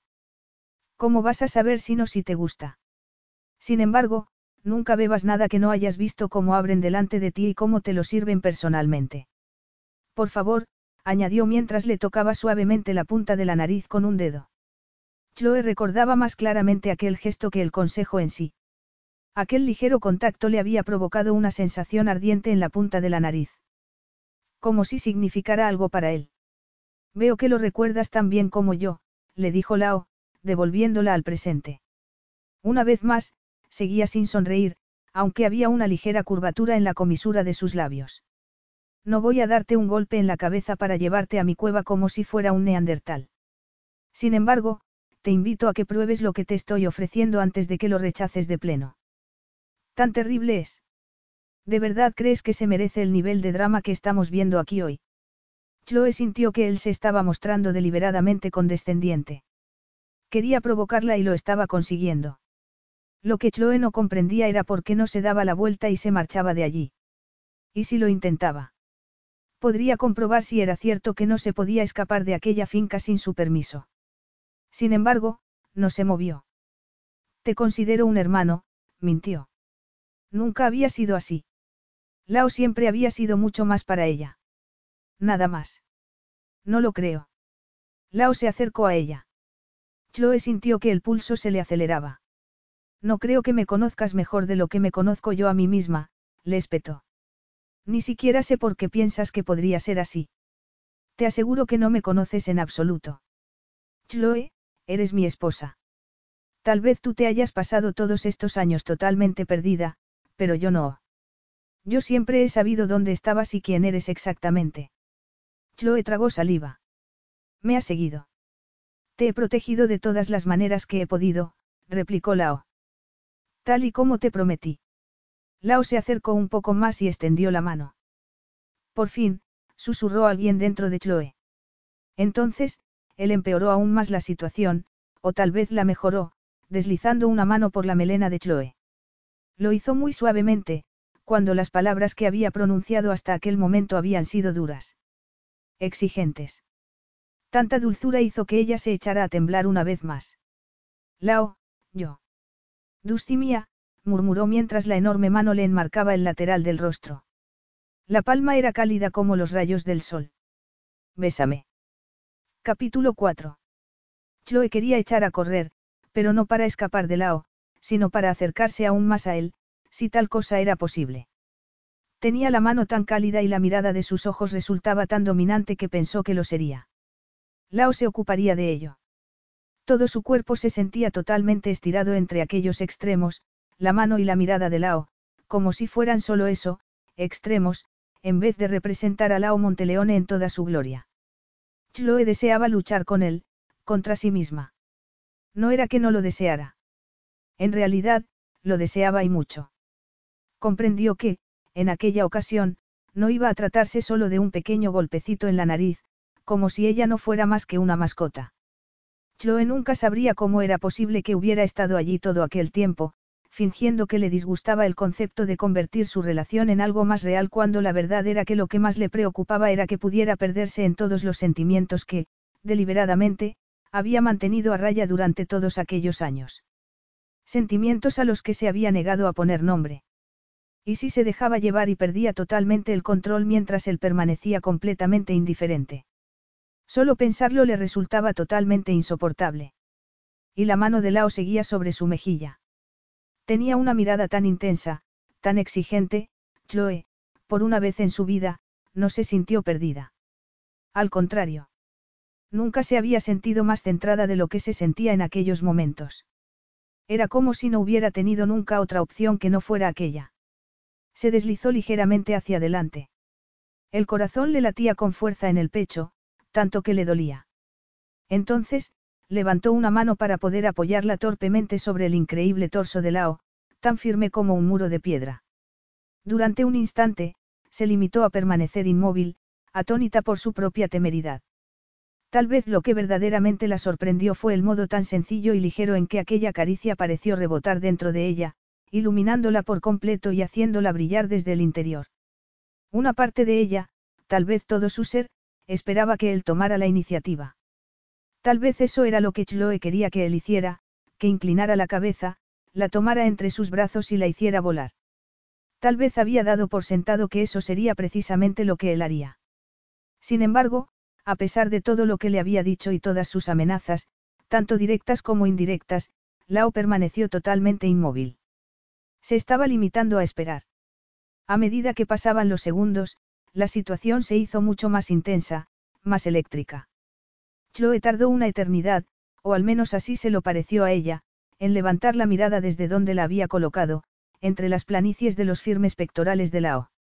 Sentía el calor de su piel, de su cuerpo, el momento le estaba resultando tan erótico que la cabeza le empezó a dar vueltas. Podría haberse quedado así para siempre, pero Lao le había dicho que lo besara. Chloe sabía que no podía dejar de obedecerlo porque, en lo más profundo de su ser, estaba la verdad que hasta el propio Lao había sabido desde el principio. Chloe deseaba besarlo. En realidad, deseaba mucho más que un simple beso. Incluso cuando él solo había sido su hermanastro. Sabía que, si hubiera dependido solo de ella, jamás lo habría admitido, pero eso no lo convertía en mentiras, no cambiaba la inexorable atracción que sentía en aquellos momentos. Por fin, estaba muy cerca de él, tocándolo. Resultaba tan abrumador que simplemente quería poder cerrar los ojos y desaparecer dentro de él. Levantó la cabeza y dejó que el magnetismo de la ola guiara, la atrajera y se adueñara de ella. Le pareció totalmente natural levantar la cabeza, ponerse de puntillas y colocar en ángulo el rostro contra el de él. Entonces, por fin, pudo avanzar un poco más para apretar la boca contra sus labios. Durante aquel periodo de tiempo, que pudo haber sido un segundo o una eternidad, no hubo nada más. La presión de los labios. El aroma de Lao. El modo en el que su propio corazón parecía una fuerza desbocada dentro de su pecho, un trueno profundo que se había adueñado por completo de ella, creando conmoción en los lugares más recónditos de su cuerpo, girando y girando, enviando sensaciones a todos los rincones de su ser antes de asentársele por fin entre las piernas. Su cuerpo parecía brillar. Chloe se reclinó contra él, desesperada buscando y queriendo cosas que ni siquiera sabía cómo nombrar. Solo sabía que quería más, fuera lo que fuera, mientras procediera de lao. Cuando él movió las manos por fin, colocándole la boca justo donde quería para cambiar el ángulo y conseguir que los labios se deslizaran sensualmente, fue como si algo dentro de ella comenzara a cantar. No podía olvidar, ni siquiera por un momento, que aquel era Lao. Su Lao. Era Lao el que le lamía deliciosamente los labios antes de profundizar el beso. Chloe sintió cómo la lengua de él acariciaba la suya y se dejó llevar. No sabía qué era más embriagador, si el sabor de su boca o las sensaciones en sí mismas, aunque podría ser que aquel beso estuviera por fin ocurriendo. Con el otro brazo, Lao le rodeó la espalda y la inmovilizó, inclinándose sobre ella. Chloe ya no tuvo que ponerse de puntillas, sino que se echó hacia atrás ligeramente para recibirlo. Lao volvió a besarla. Lo hizo una y otra vez y Chloe le devolvió el beso en cada envite. Comprendió por fin muchas cosas. Los sueños que había tenido durante años. Cómo había hecho siempre todo lo posible por estar cerca de él, sin importarle lo vana que pudiera ser la excusa. Cinco años atrás, había acudido a él como si fuera el único hombre sobre la tierra. La única persona. Como si solo él pudiera ayudarla. Lao no dejaba de besarla. Sus besos eran fuego y luz. Era mucho, muchísimo mejor que todo lo que había imaginado a lo largo de todos aquellos años, desde que era tan solo una niña. Quería bailar en la llama de aquellas sensaciones durante toda la eternidad, deslizarse por su cuerpo, sentir cómo él la tomaba en brazos y se desnudaban después para sentir piel contra piel. Cuando Lao se apartó de ella, tenía aún un gesto duro en la mirada, pero también se reflejaba el triunfo en su rostro. A Chloe no le importó, porque ella misma también se sentía triunfante. Porque, durante un instante, solo durante un instante, el gran Lao Monteleone parecía tan aturdido como ella. Todo desapareció en un minuto, pero Chloe decidió que se aferraría a ello de todas formas. Atesoraría los recuerdos para siempre. Lao volvió a acariciarle suavemente el cabello, aunque en aquella ocasión, cuando terminó, le deslizó los dedos hacia un lado del rostro. Con el pulgar, comenzó a trazarle el labio inferior. Creo que nos irá muy bien, dijo en voz baja. No parecía dispuesto a debatir aquel punto. A Chloe le habría gustado argumentar aquel punto, aunque solo fuera para que él no asumiera ciertas coas. Sin embargo, no pudo transmitir el mensaje desde el cerebro hasta la boca. Y la mirada de triunfo que había en el rostro de Lao se intensificó aún más. Un tórrido deseo pareció cobrar vida de nuevo entre ellos, pero Chloe dio un paso atrás. Tenía que alejarse de él todo lo que pudiera para poder pensar. No sabía lo que quería hacer a continuación, pero no parecía que importara de todos modos. Evidentemente, Lao había visto lo que había ocurrido entre ellos como una capitulación por parte de Chloe. Echó a andar y salió al pasillo para llamar a uno de sus empleados, al que dio después instrucciones en rápido italiano. Después, se volvió de nuevo a mirar a Chloe. Tienes que instalarte, le dijo. Chloe notó que no le había preguntado si era eso lo que le gustaría hacer. Había tomado la decisión como, presumiblemente, lo hacía con todo. Una vez más, quiso argumentar, pero la boca no parecía pertenecerle. Notaba el sabor de lao en la lengua y lo único que podía hacer era devolverle la mirada mientras se preguntaba por qué nadie le había advertido nunca que besar a un hombre como Lao tendría como consecuencia que su cuerpo entero parecía el de otra persona. El de él. Mis empleados se encargarán de todas las necesidades que puedas tener, Chloe. Nos reuniremos de nuevo esta noche. Resultó evidente que Lao no esperaba que Chloe comentara nada al respecto y, mucho menos, que se opusiera a lo que él le acababa de decir. Se dio la vuelta y se dirigió hacia su escritorio mientras que Chloe se veía obligada a abandonar el despacho al ver que varios empleados de Lao ya la estaban esperando. Hasta que enfilaron un pasillo por el que nunca había pasado antes, Chloe no volvió a ser la de antes.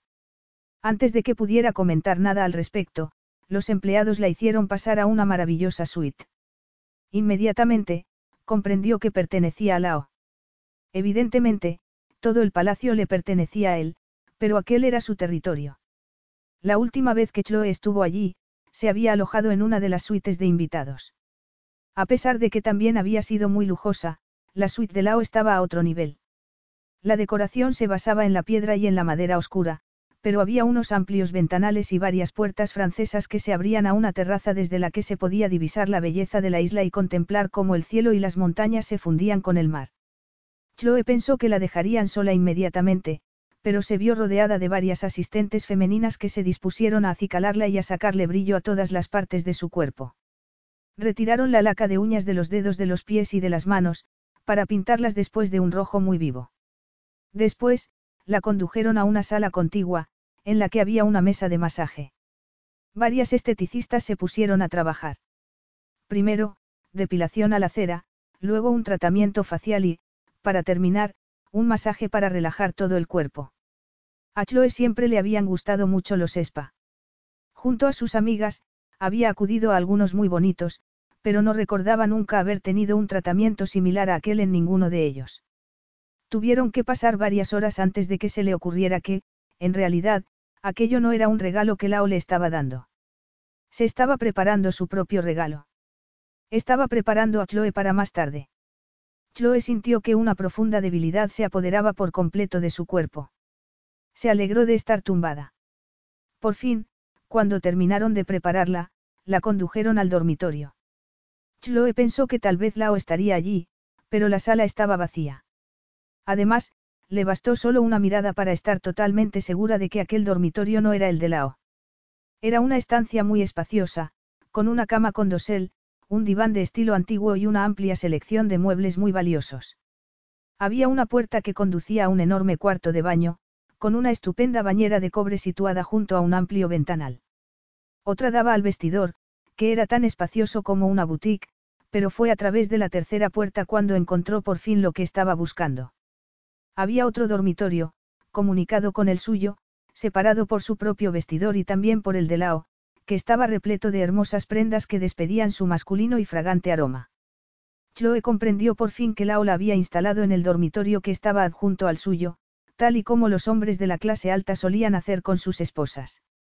Y, ciertamente, Lao pertenecía a la clase más alta. Supo inmediatamente que aquel era el dormitorio de Lao porque era mucho más masculino. El aroma que reinaba en la estancia, el aroma de Lao, le hizo echarse a temblar.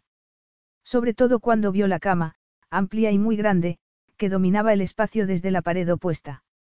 Tardó unos instantes en conseguir que su respiración volviera a la normalidad.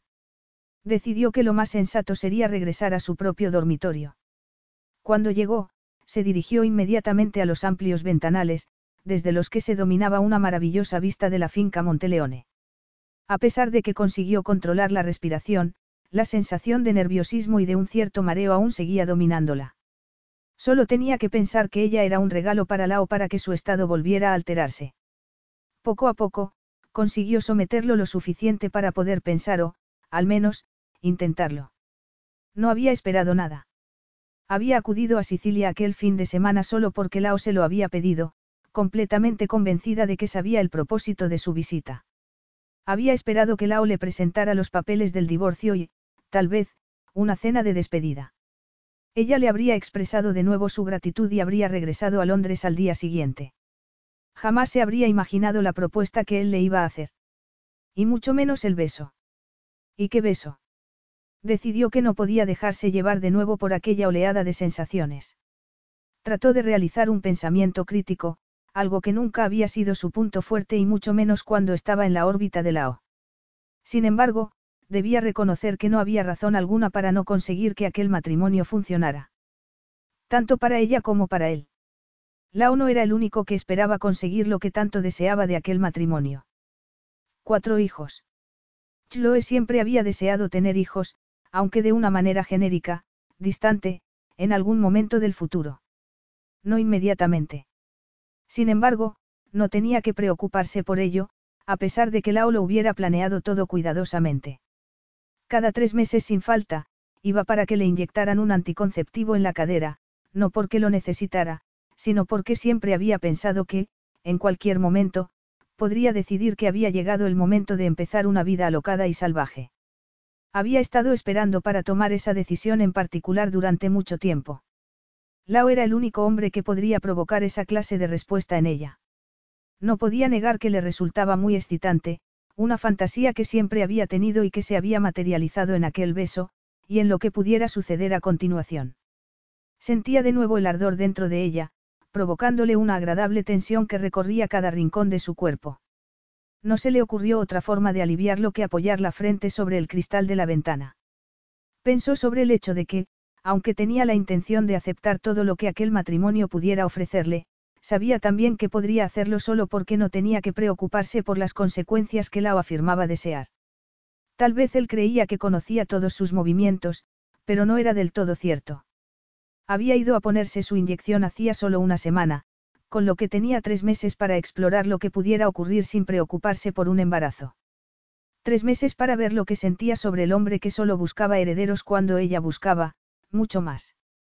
Sin embargo, no podía dejar de pensar que, si Lao supiera que ella no podía quedarse embarazada inmediatamente, no habría dado aquel paso.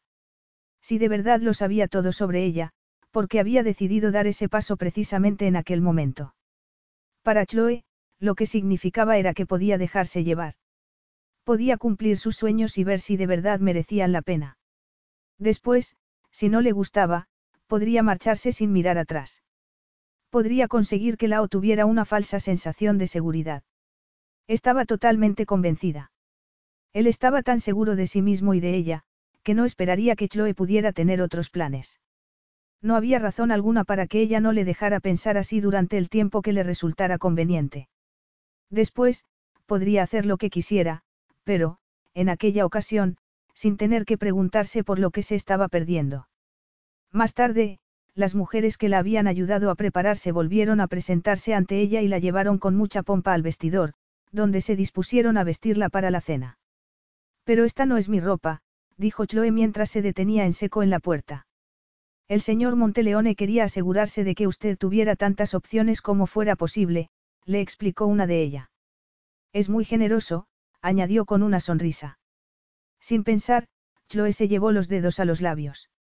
La sensación que le había producido el beso de Lao parecía acrecentarse aún más a medida que iban pasando las horas. Habría esperado que ocurriera todo lo contrario, pero era como si aquel beso estuviera grabándosele en la carne, convirtiéndose en parte de ella. Se recordó que, en aquella ocasión, era ella quien iba a tener las riendas de la situación. Sí, es muy generoso, afirmó sonriendo también, pero esta noche prefiero ser yo misma. Debía mantenerse firme en su resolución y recordárselo constantemente. Todo había empezado con un beso que le había puesto su mundo patas arriba, pero debía seguir siendo ella misma. Para su sorpresa, las mujeres no trataron de rebatir su decisión. Sonrieron y asintieron como si hubieran esperado aquella decisión desde el principio. Como desee, señorita, le dijo la misma mujer. En ese caso, nosotras simplemente acrecentaremos su belleza natural. Chloe descubrió lo que significaban aquellas palabras cuando sacó el sencillo vestido negro que se ponía para todo, se lo puso y las mujeres transformaron su aspecto en un abrir y cerrar de ojos y le dieron un aspecto elegante y sofisticado. Le realizaron un sencillo recogido en el oscuro cabello que le daba un aspecto muy elegante y, a continuación, la maquillaron con habilidad hasta conseguir que pareciera que estaba iluminada desde el interior. Por último, a pesar de las protestas de Chloe, le pusieron unos pendientes de diamantes en las orejas y una delicada pulsera en una muñeca e incluso le cambiaron los zapatos por otros más llamativos. Entonces, la animaron a salir de la suite con risas y frases en italiano, con las que parecían dejarle muy claro que no podía volver al interior. Por lo tanto, a Chloe no le quedó más remedio que bajar a la planta principal. Chloe sabía que la ola estaría esperando y se sentía muy nerviosa. Echó a andar por el amplio pastillo. No hacía más que mirarse en los espejos por los que pasaba. Notó que tenía un ligero rubor en las mejillas, lo que, unido al maquillaje que le habían aplicado las mujeres, le daba un aspecto maravilloso. No estaba segura de si se sentía como una elegante novia o como un sacrificio. ¿Por qué no las dos cosas? Sonrió y tragó saliva mientras se dirigía al último tramo de escaleras. Entonces, vio que, al final de la impresionante escalinata, Laola estaba esperando. La observaba atentamente con su mirada de acero. Chloe tuvo que detenerse unos instantes para recuperar el aliento y echó de nuevo a andar en cuando se sintió más segura. Cuando por fin llegó al último escalón, Lao le tomó la mano y, durante lo que le pareció una eternidad, se limitó a observarla. Verdaderamente, susurró por fin, dejando que su sugerente voz la envolviera, eres una belleza, Chloe. Ella nunca se había sentido más hermosa. En realidad, nunca había creído en su belleza, pero lo creía él. Sentía la verdad que emanaba de sus palabras. Lao llevaba puesto uno de esos trajes oscuros hechos a medida que también le sentaban. Hacían destacar la anchura de sus hombros y la esbeltez de sus caderas. Tú también, Lao, replicó suavemente. Al ver que él parecía muy sorprendido, sonrió. Aquella reacción le hizo preguntarse si nunca nadie le hacía cumplidos por lo imponente y distante que era en todos los aspectos. No pudo seguir pensando durante mucho tiempo. Lao se llevó la mano a los labios y la besó cortésmente, depositándole un delicado ósculo en los nudillos. Aquel gesto debería haberle provocado una carcajada. Debería haberle hecho sentirse anticuada, de otra época, pero no fue así. Después de todo, estaba en un antiguo castillo, construido sobre un acantilado de una isla que rezumaba historia. Además, el ligero roce de los labios sobre el reverso de la mano hizo que su cuerpo se tensara y que, inmediatamente, comenzara a arder. Bienvenida, querida, murmuró él. El ardor que había en su mirada hizo que Chloe experimentara una tensión inmediata, en especial entre los delicados pliegues que tenía entre las piernas. El corazón comenzó a latirle alocadamente. Nuestra noche de bodas. Por fin. Capítulo 5. Lao se había pasado todo el día muy distraído, algo que era inaceptable en todos los niveles.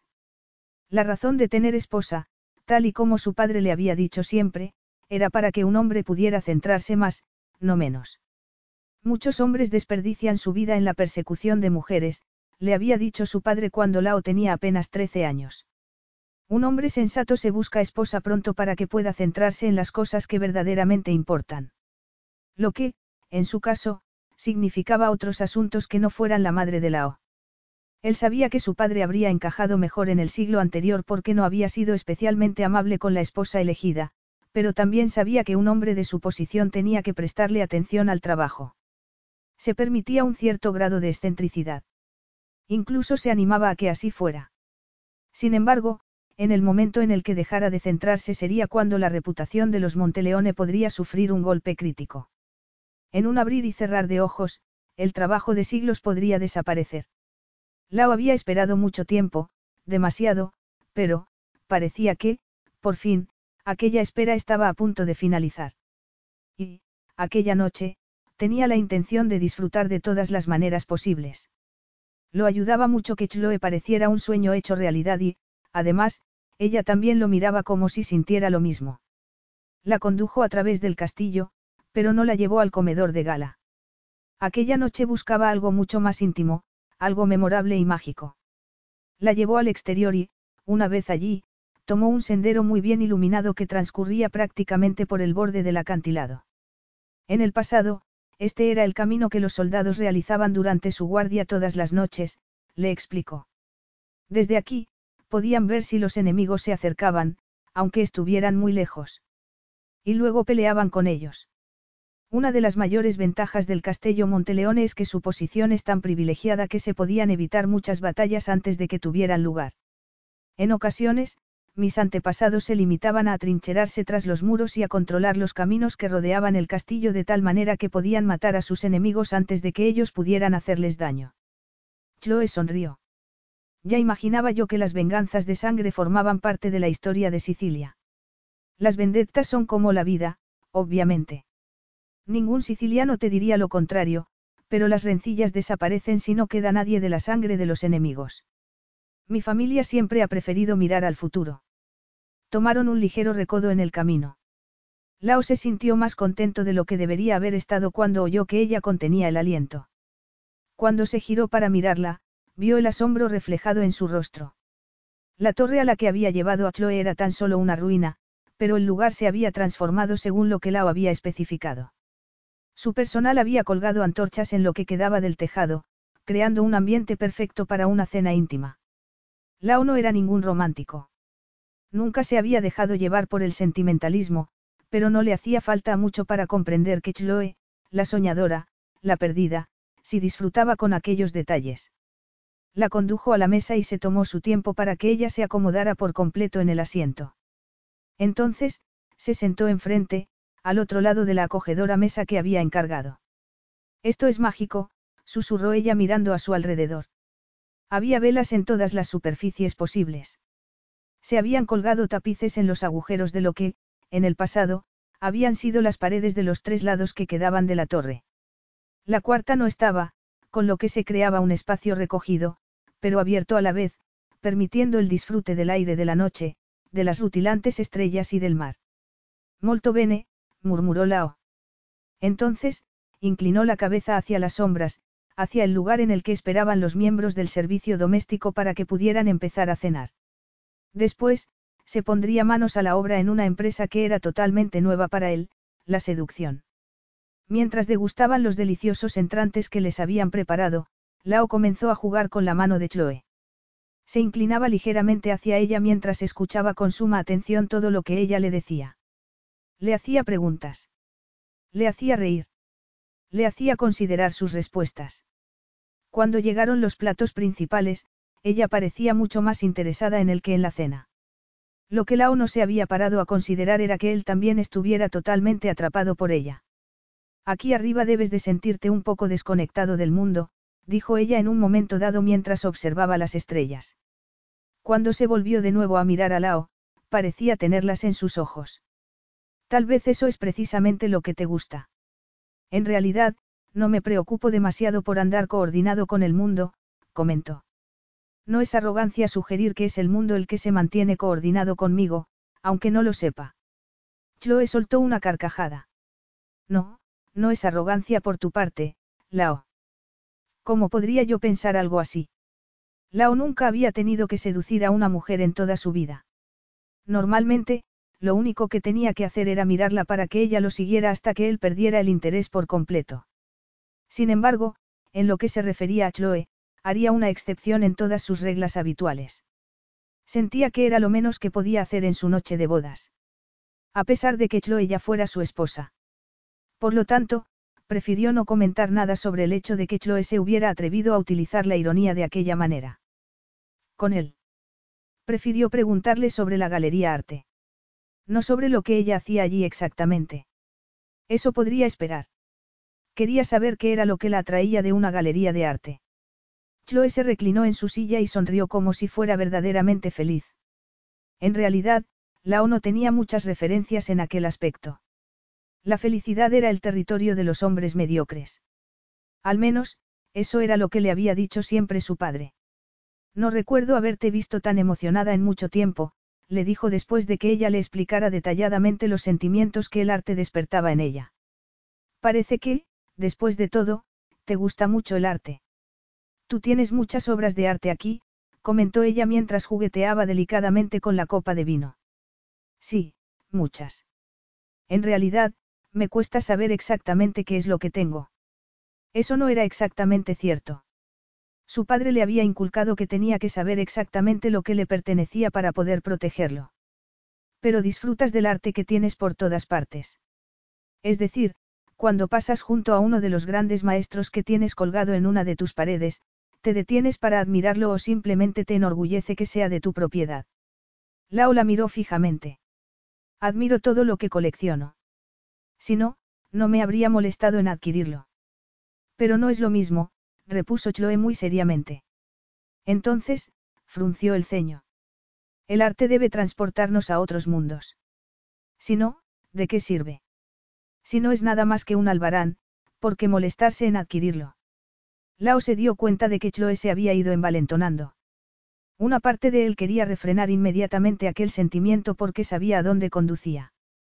Había visto cómo su madre trataba de florecer en las mismas circunstancias y había fracasado. Sin embargo, a otra parte de su ser le gustaba.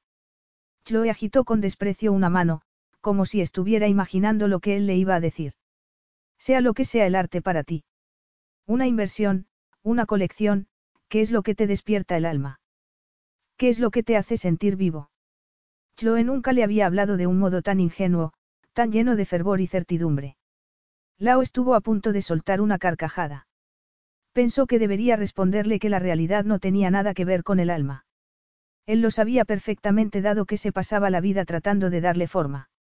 Sin embargo, para su sorpresa, descubrió que su sexo estaba profundamente interesado en aquella apasionada conversación. Tal vez tú me lo puedas enseñar, dijo. Chloe lo observó atentamente con sus ojos oscuros, como si estuviera buscando dónde estaba la trampa. Entonces, sonrió y volvió a prender la llama en el fuego de Lao. Tal vez pueda, sí.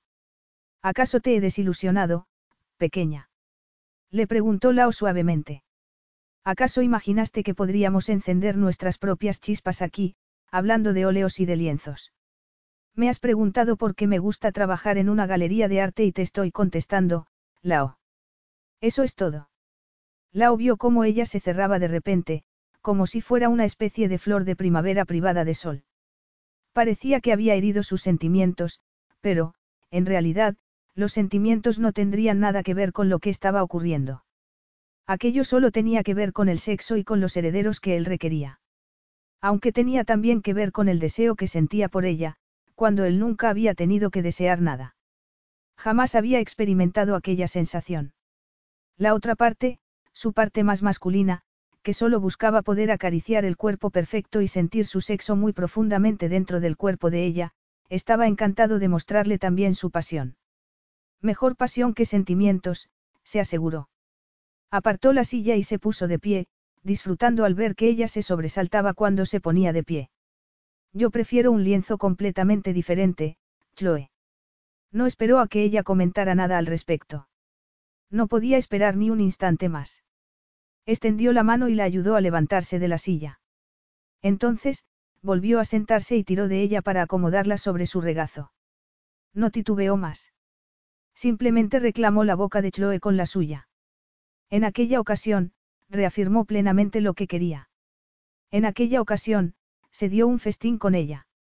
El sabor de los labios de Chloe era embriagador, con una mezcla deliciosa de vino y de apetitosa comida. Bajo todo aquello, estaba su propio sabor, un sabor que llevaba volviéndolo loco todo el día. Un sabor que era característico de Chloe. Jamás podrás escapar de ese sabor mientras vivas, susurró una voz en el interior de su cabeza.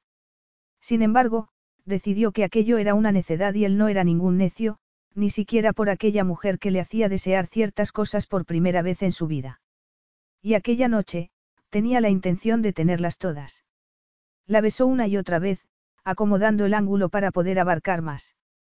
Entonces, deslizó la mano por debajo de la abundante y sedosa cabellera y tiró de ella hasta que se la soltó. Después, siguió besándola hasta que notó que ella empezaba a desearlo tanto como él la deseaba a ella. En ese momento, rompió el beso y comenzó a deslizar los labios por la delicada línea del cuello. Saboreó con fruición la delicada clavícula y luego se echó ligeramente hacia atrás para deslizar las manos por las rotundas curvas de los pechos. Se entregó a la gloria de aquel momento. Vio cómo Chloe echaba la cabeza hacia atrás, con los ojos cerrados. La luz de las velas bailaba delicadamente sobre su rostro. Ver cómo ella arqueaba la espalda, ofreciéndole los pechos, provocó en él una sensación de embriagador abandono. Se sentía como si hubiera tomado una fuerte bebida alcohólica, que él raramente consumía. Si Chloe hubiera sido otra mujer, se habría dejado de preliminares. La habría animado a sentarse a horcajadas encima de él para poder acceder mejor a la entrepierna y, por fin, hundirse plenamente en su cuerpo. Sin embargo, no estaba con una mujer cualquiera. Estaba con su esposa. Además, estaba totalmente convencido de que, si ella tenía alguna experiencia en aquel sentido, era más bien escasa. Cuando oyó que Chloe susurraba su nombre, se puso de pie con ella aún entre los brazos. Entonces, la colocó suavemente sobre el suelo y le apartó el cabello del rostro. Le resultó difícil no perderse en su oscura mirada, en la pasión que se veía en sus ojos, en el deseo que estaba escrito en su rostro y que parecía igualar el que él sentía. Ven conmigo, murmuró, extendiendo la mano. Cuando Chloe entrelazó los dedos con los de Lao, él decidió esperar unos instantes. Allí, bajo la luz de las velas y con el único sonido de los latidos de su corazón, dejó que la pasión entre ambos se acrecentara. Cuando ya no pudo aguantarlo más, la estrechó contra su cuerpo, la tomó entre sus brazos y se dirigió con ella hacia la escalera de caracol que había al fondo de la torre y que conducía al dormitorio que los aguardaba. La magia sigue, susurró Chloe mientras Lao la conducía a la pequeña habitación, que estaba decorada con un estilo muy sencillo. Un fuego en la chimenea para evitar el fresco de la montaña. Una cama de hierro contra la pared de piedra, equipada con suaves sábanas y cómodos colchones. A los pies, había cálidas alfombras sobre el suelo para evitar el frío de la piedra. Ni imaginas cómo, le dijo Lao.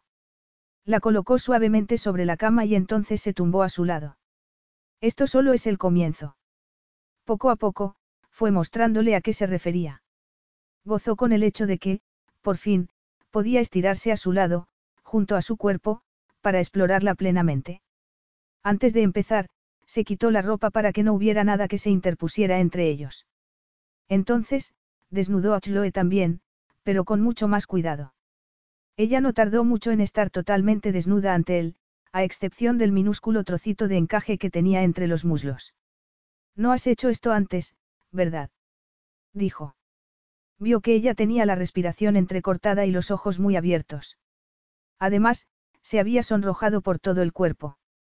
Chloe abrió la boca con la intención de hablar, pero no consiguió pronunciar palabra. Inmediatamente, volvió a apretar los labios y negó con la cabeza. Lo siento, susurró. Lao se acomodó junto a ella y centró de nuevo su atención en los perfectos pechos. En los orgullosos pezones que se erguían plenamente, como suplicando el contacto de sus labios. Lao se apresuró a cumplir sus deseos. Primero uno, luego el otro. ¿Por qué te disculpas? murmuró contra su carne. Chloe se arqueaba contra él, ofreciéndole el pezón y animándolo a que se lo introdujera en la boca. Entonces, dejó escapar un suspiro de satisfacción que Lao pensó que quedaría grabado en su cabeza para siempre. Todo el mundo sabe que debes de haber tenido un millón de amantes, consiguió ella decir, a pesar de que tenía la voz rota por el deseo. Es imposible que yo pueda rivalizar con ninguna de ellas. Lo único de lo que debes preocuparte es de esto, le dijo. Lao esperó hasta que ella lo miró y vio que tenía los ojos muy oscuros, prácticamente negros. Y muy brillantes. Conmigo. Sobre lo que ocurra aquí, entre nosotros. No hay nada más, nadie más, Dusty. Pero. Necesito que lo digas, Chloe. Ella tardó unos segundos en corresponderle. Solo tú, y yo, musitó suavemente. Nada más, Lao. Él dejó escapar un suave sonido de aprobación y, a continuación, se apartó de los pechos de Chloe para poder dedicar su atención a otras partes de su cuerpo. Recordaba demasiado bien aquella playa de Brasil, la delicada cintura y las redondeadas caderas. Se perdió en círculos alrededor del ombligo, haciéndola gemir de placer y rebullirse contra su cuerpo.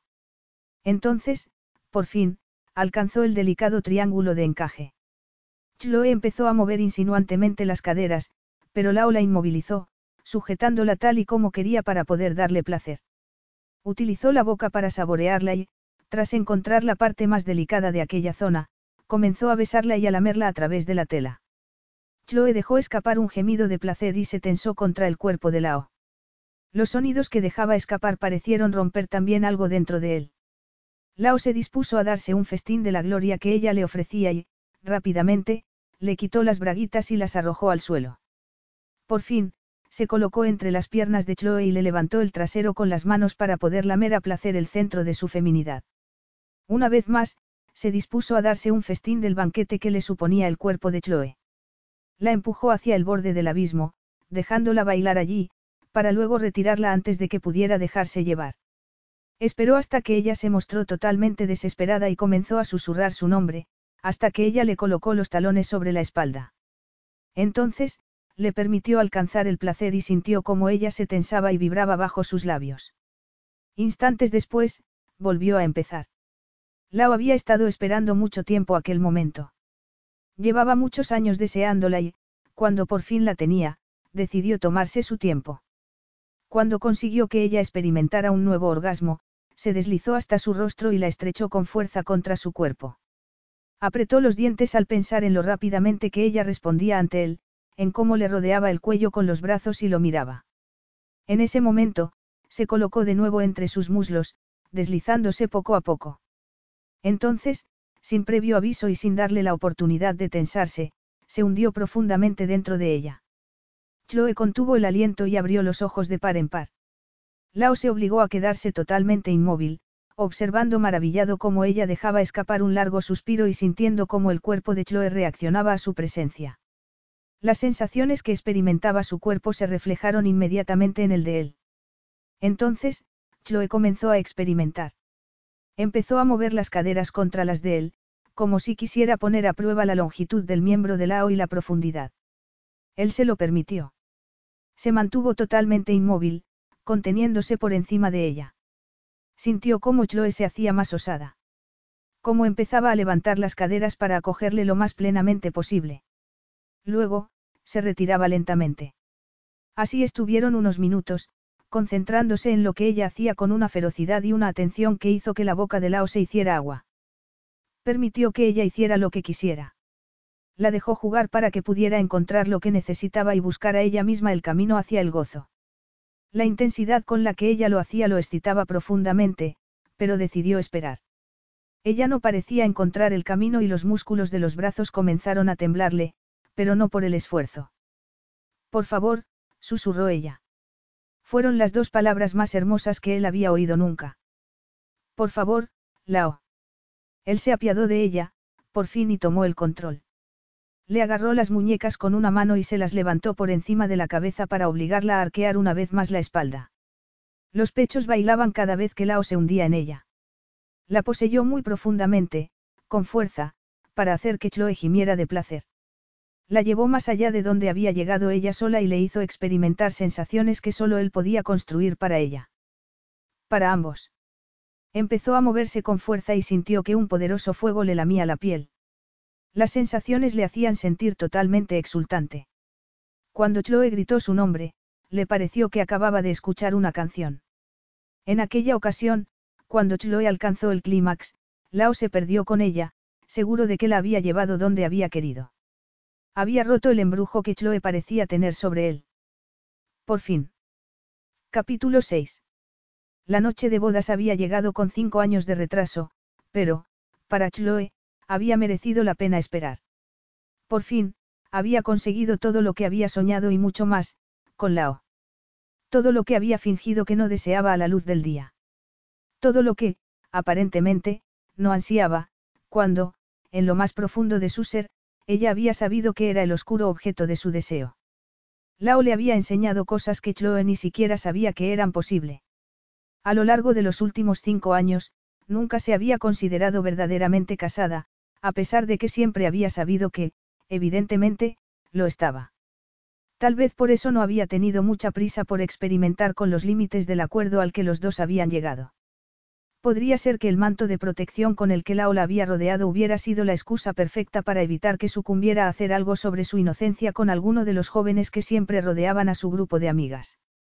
Lao no era ningún muchacho.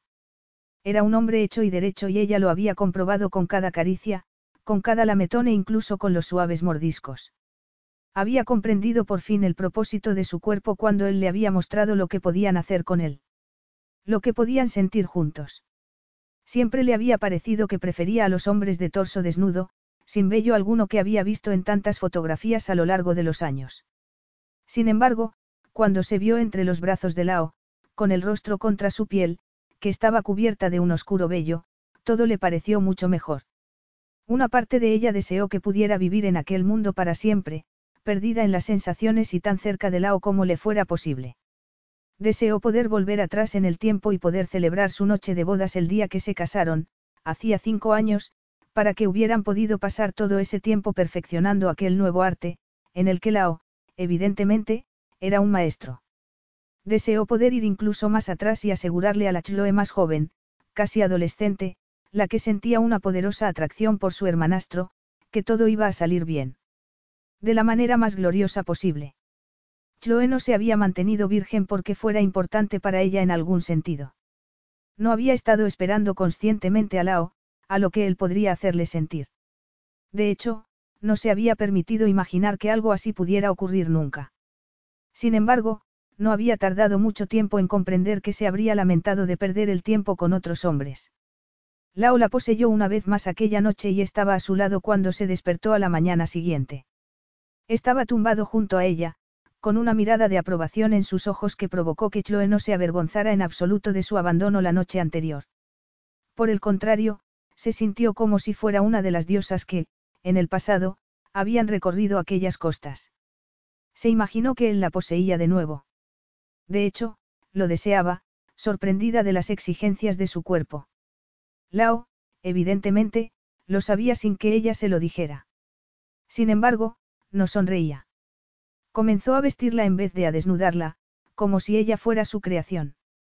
Incluso la ayudó a ponerse los zapatos de un modo que hizo temblar a Chloe.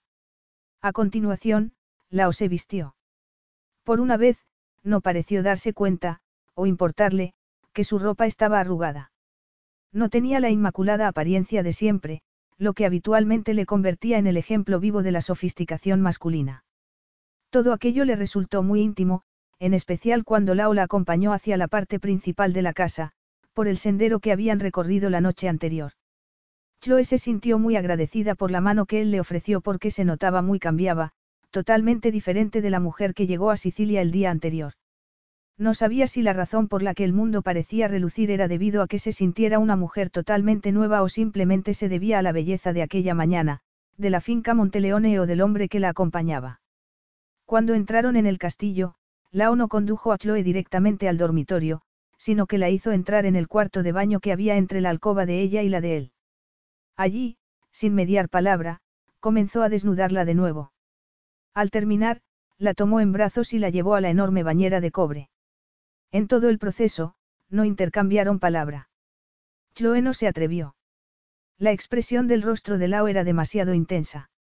Una vez en la bañera, la llenó de agua y comenzó a lavarla. Por todas partes. Tras enjabonarle cada centímetro de su piel, incluso entre las piernas, con un delicioso jabón con aroma a mandaría, la enjuagó. Después, la volvió a tomar en brazos y la llevó, totalmente mojada, a la moderna ducha que estaba muy cerca.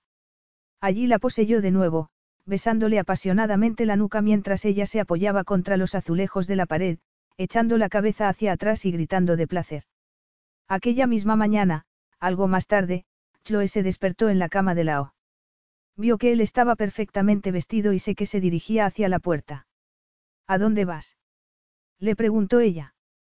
Tenía la voz ronca por los gritos y los gemidos de placer. Solo escucharse a sí misma le provocaba una cálida sensación por la piel. Los compromisos que tengo no esperan a nadie, le replicó Lao. Volvía a sonar como siempre. Chloe se incorporó sobre un codo y se apartó la pesada melena. No había tenido la intención de mostrarse particularmente provocativa, pero notó que Lao se fijaba en uno de los senos de Chloe que asomaba por encima de las sábanas. Sus ojos grises como el acero brillaron de deseo, pero no se movió. Estoy seguro de que podrás encontrar algo con lo que entretenerte por aquí, Chloe, le dijo con un tono de voz impasible, aunque no te puedo prometer nada tan reconfortante como una rueda de prensa o una exposición de arte. No fue hasta más tarde, después de que se hubiera quedado dormida de nuevo más profundamente, cuando se dio cuenta de que había una cierta ironía en aquellas palabras. Sin embargo, se sentía demasiado saciada como para que le importara. Su cuerpo le parecía tan nuevo como si fuera su primer día en el planeta. A primera hora de la tarde, sus asistentes fueron a buscarla de nuevo. Estaba tumbada cerca de una de las piscinas que ocupaban los diferentes niveles de los jardines, con la intención de ponerse en cualquier momento a leer el libro que había comprado antes de abandonar Londres. Sin embargo, los recuerdos de la noche anterior eran demasiado deliciosos. Vamos, señora, le dijo una de las asistentes, animándola a que se pusiera de pie. El señor quiere cenar temprano esta noche. Chloe comprendió que la preparación para la cena tenía que realizarse algo más pronto, dado que el señor quería cenar temprano descubrió que no le desagradaba la idea de permitir a aquellas mujeres que volvieran a convertirla en el regalo de Lao. Ya en la suite, resultó muy divertido rebuscar en el vestidor para encontrar el atuendo adecuado para aquella noche. Se decantaron por un vestido con mucho vuelo y que le hacía sentirse como una princesa. De hecho, incluso le colocaron una tiara en el cabello que relucía a cada paso que daba. Más tarde, mientras caminaba por el palacio para ir a encontrarse con Lao, se recordó que ella era la que había permitido dejarse llevar, lo que significaba que ella misma podía decidir también marcharse de allí. Cuando llegó al lugar donde la esperaba Lao, él la miró y ordenó a los empleados presentes que se marcharan del pequeño salón y la poseyó allí mismo, encima de la mesa, como si ella fuera un postre que se moría de ganas por saborear. Ciertamente fue mucho más dulce que la esfincia que saborearon más tarde, acurrucados juntos en un sofá cerca de la chimenea que había en las habitaciones de Lao. Pasaron otro día de la misma manera, sexo y sol. Chloe gozó con su propio cuerpo y con el de él, pero, desgraciadamente, después llegó el lunes. Ella se despertó temprano, tanto que Lao, que no parecía dormir nunca, seguía descansando en la cama, junto a ella. Su cuerpo bronceado resaltaba contra las sábanas blancas. Sus pestañas eran mucho más largas de lo que parecían cuando estaba despierto. No había razón alguna para arrepentirse. Ninguna razón. Se levantó de la cama y se dirigió a las puertas de cristal que daban a uno de los muchos balcones que había en el castillo. El cielo y el mar se unían en el horizonte como si fueran el uno parte del otro, como si, en realidad, los dos fueran lo mismo. Allí de pie, experimentó una profunda sensación de anhelo, que se parecía mucho a la de pérdida. ¿Qué te preocupa, Chloe? La voz de Lao resonó a sus espaldas. Ella sonrió y se dio la vuelta para mirarlo. Las cortinas no estaban cerradas, por lo que la luz del alba ya iluminaba el dormitorio y él estaba apoyado sobre un codo en la cama. Su piel dorada, salpicada de vello oscuro, resaltaba como un sueño contra las sábanas. Su sueño. Su verdad. Chloe no comprendía cómo iba a pasar los días a partir de entonces, por lo que memorizó cada centímetro de su piel. Lo siento, pero esto tiene que terminar, le dijo suavemente. Lao frunció el ceño y en su rostro se reflejó un gesto de arrogancia muy intenso. Terminar, dices. Repitió, como si pensara que Chloe se había equivocado. ¿Por qué tiene que terminar? Pensé que te lo había dejado muy claro. No tengo intención de divorciarme. Chloe parpadeó. Pero es lunes, dijo. Cuando él la miró sin comprender, a Chloe le costó seguir hablando. Pronunció las siguientes palabras tartamudeando. Tengo, tengo que ir a trabajar. Otro hombre habría soltado la carcajada, pero Lao permaneció impasible. No obstante, resultaba evidente que las palabras de Chloe le habían causado una profunda hilaridad. Tú no tienes que trabajar. Eres una Monteleone, ahora en todos los sentidos. Eres mi esposa. En lo único que tienes que trabajar es aquí, conmigo. En esta cama. Chloe quiso protestar, pero Lao ya la estaba llamando con el dedo. Fue como si él le hubiera echado el lazo. Chloe se movió sin poderse resistir. Llegó a la cama y dejó que Lao la abrazara y la tumbara a su lado. Entonces, se colocó encima de ella y todo volvió a empezar. Aquella mañana, más tarde, Chloe llamó a la galería para decirles que se iba a ausentar durante unos días. La despreocupada respuesta la dejó atónita. No hay problema, cielo. Ven cuando puedas.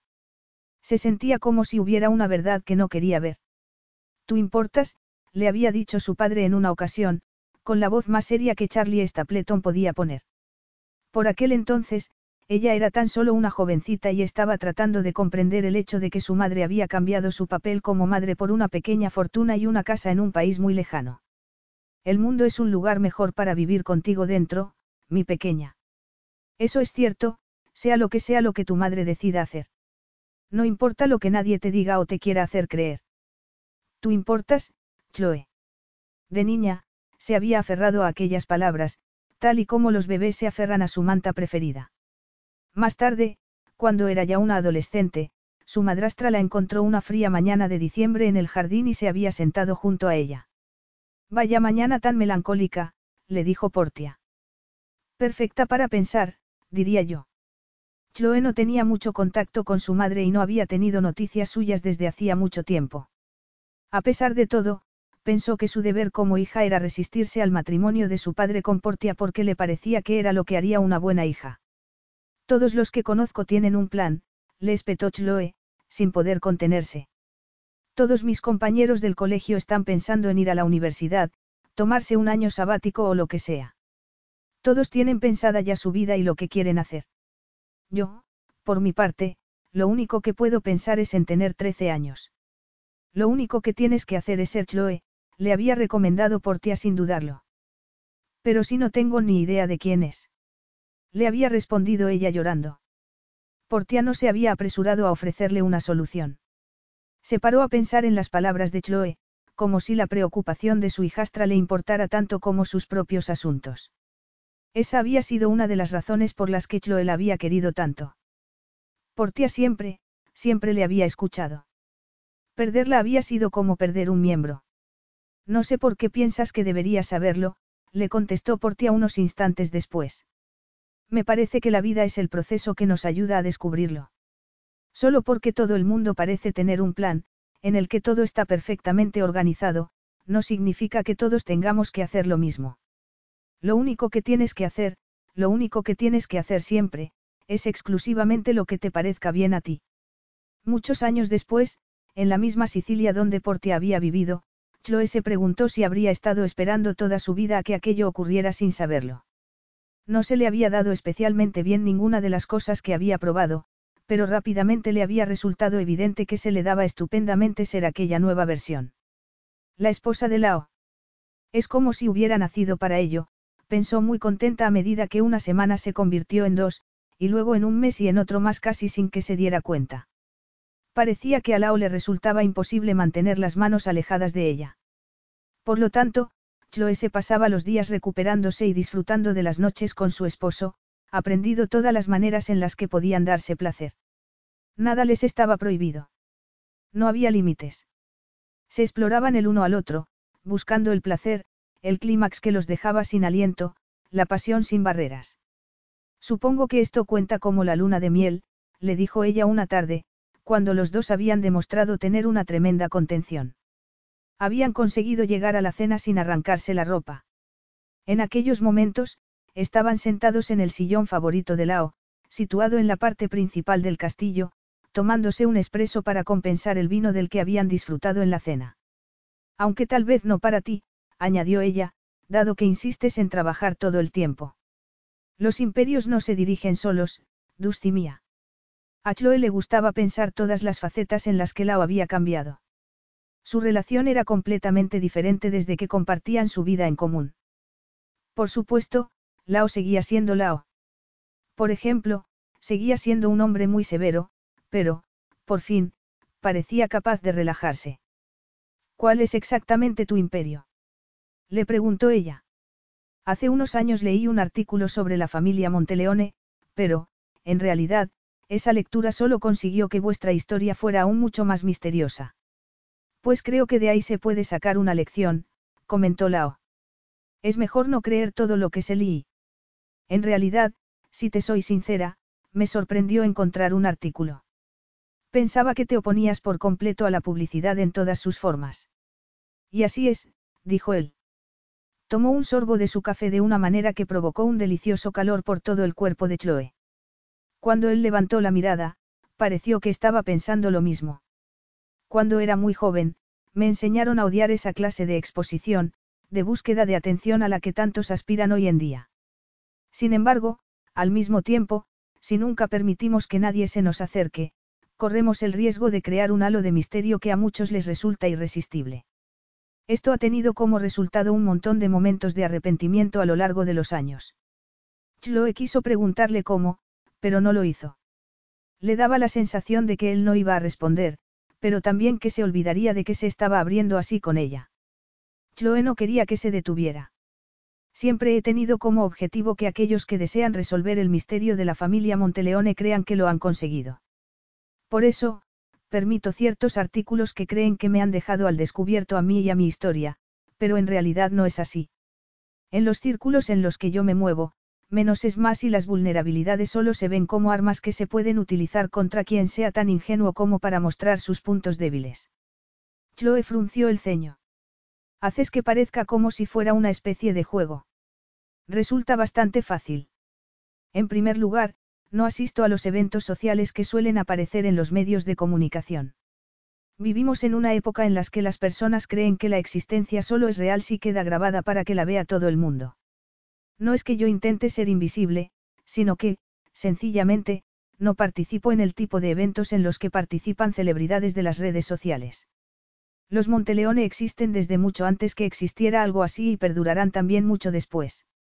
Si tengo un imperio, eso es lo único que me importa.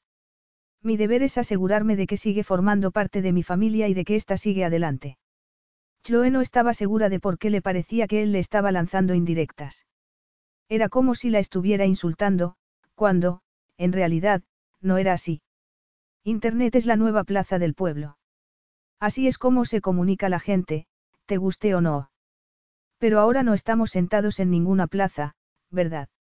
Estamos en lo alto de una montaña, en un castillo muy antiguo situado en una isla con mucha historia. Mis ancestros dejaron de frecuentar las plazas hace ya mucho tiempo. Yo no participo de la misma clase de comunicación que el resto de las personas. Soy yo el que decide quién me encuentra y quién no. La arrogancia de Lao debería haberla dejado sin palabras. Debería pensar que no había esperanza para ella porque, al contrario de lo que debía parecerle, le resultaba muy atractiva. Su cuerpo ya estaba reclamando el de él cuanto más arrogante se comportaba Lao, más lo deseaba. Te pueden buscar en Internet, lo mismo que al resto de los mortales, Lao, le dijo. Frunció el ceño como si así pudiera conseguir que el deseo desapareciera, pero ya sabía muy bien que no sería así. Solo había una manera de aplacarlo, una manera gloriosa que le hacía sentir aún más deseo. A pesar de que te gustaría ser un fantasma, no lo eres.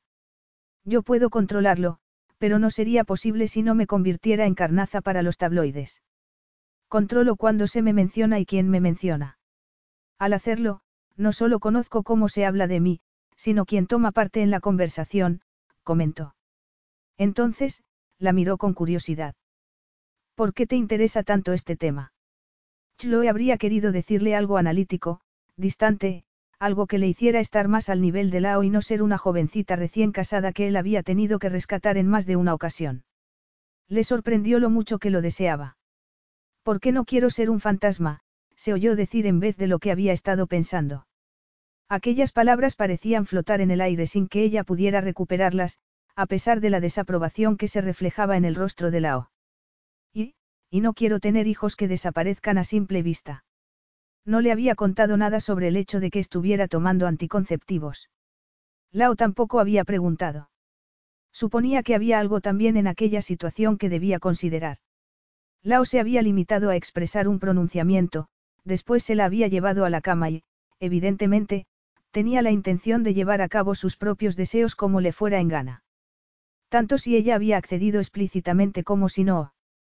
De todos modos, Chloe sabía sin preguntar que Lao no se tomaría muy bien que ella hubiera preferido no contarle que se había puesto una inyección anticonceptiva. Y, al no contárselo, le estaba engañando, en especial cuando hablaba de sus futuros hijos. Sin embargo, no aprovechó la oportunidad para corregir la situación. Lao había dejado sobre la mesa su taza de café y se había puesto de pie. Entonces, extendió una mano hacia ella y la hizo levantarse para tomarla entre sus brazos. La vida fantasma es muy recomendable, le dijo. Deja que te lo demuestre. Y así lo hizo. En aquella ocasión, la empujó contra la pared más cercana sin ningún tipo de delicadeza. El encuentro resultó duro, profundo, salvaje y muy intenso. Chloe siempre estaba lista para él. Lo deseaba más y más a cada segundo que pasara. Solo hizo falta que él le levantara la falda y la inmovilizara mientras se bajaba la cremallera del pantalón antes de hundirse en ella. Resultó tan fácil, tan perfecto. Y cuanto más intenso, mucho mejor. En otra ocasión, semanas más tarde, salieron al jardín para cenar. El cálido aire de la incipiente noche los envolvió, recordándoles que estaban en verano. Estoy pensando en tu madre cuando estaba aquí, comentó ella mientras admiraba los rosales, que le recordaban mucho a los que Portia había cuidado con tanto mimo en la finca de su padre en Inglaterra. Debió de haber disfrutado mucho con lo bien que crecen las plantas con este clima. Lao no respondió.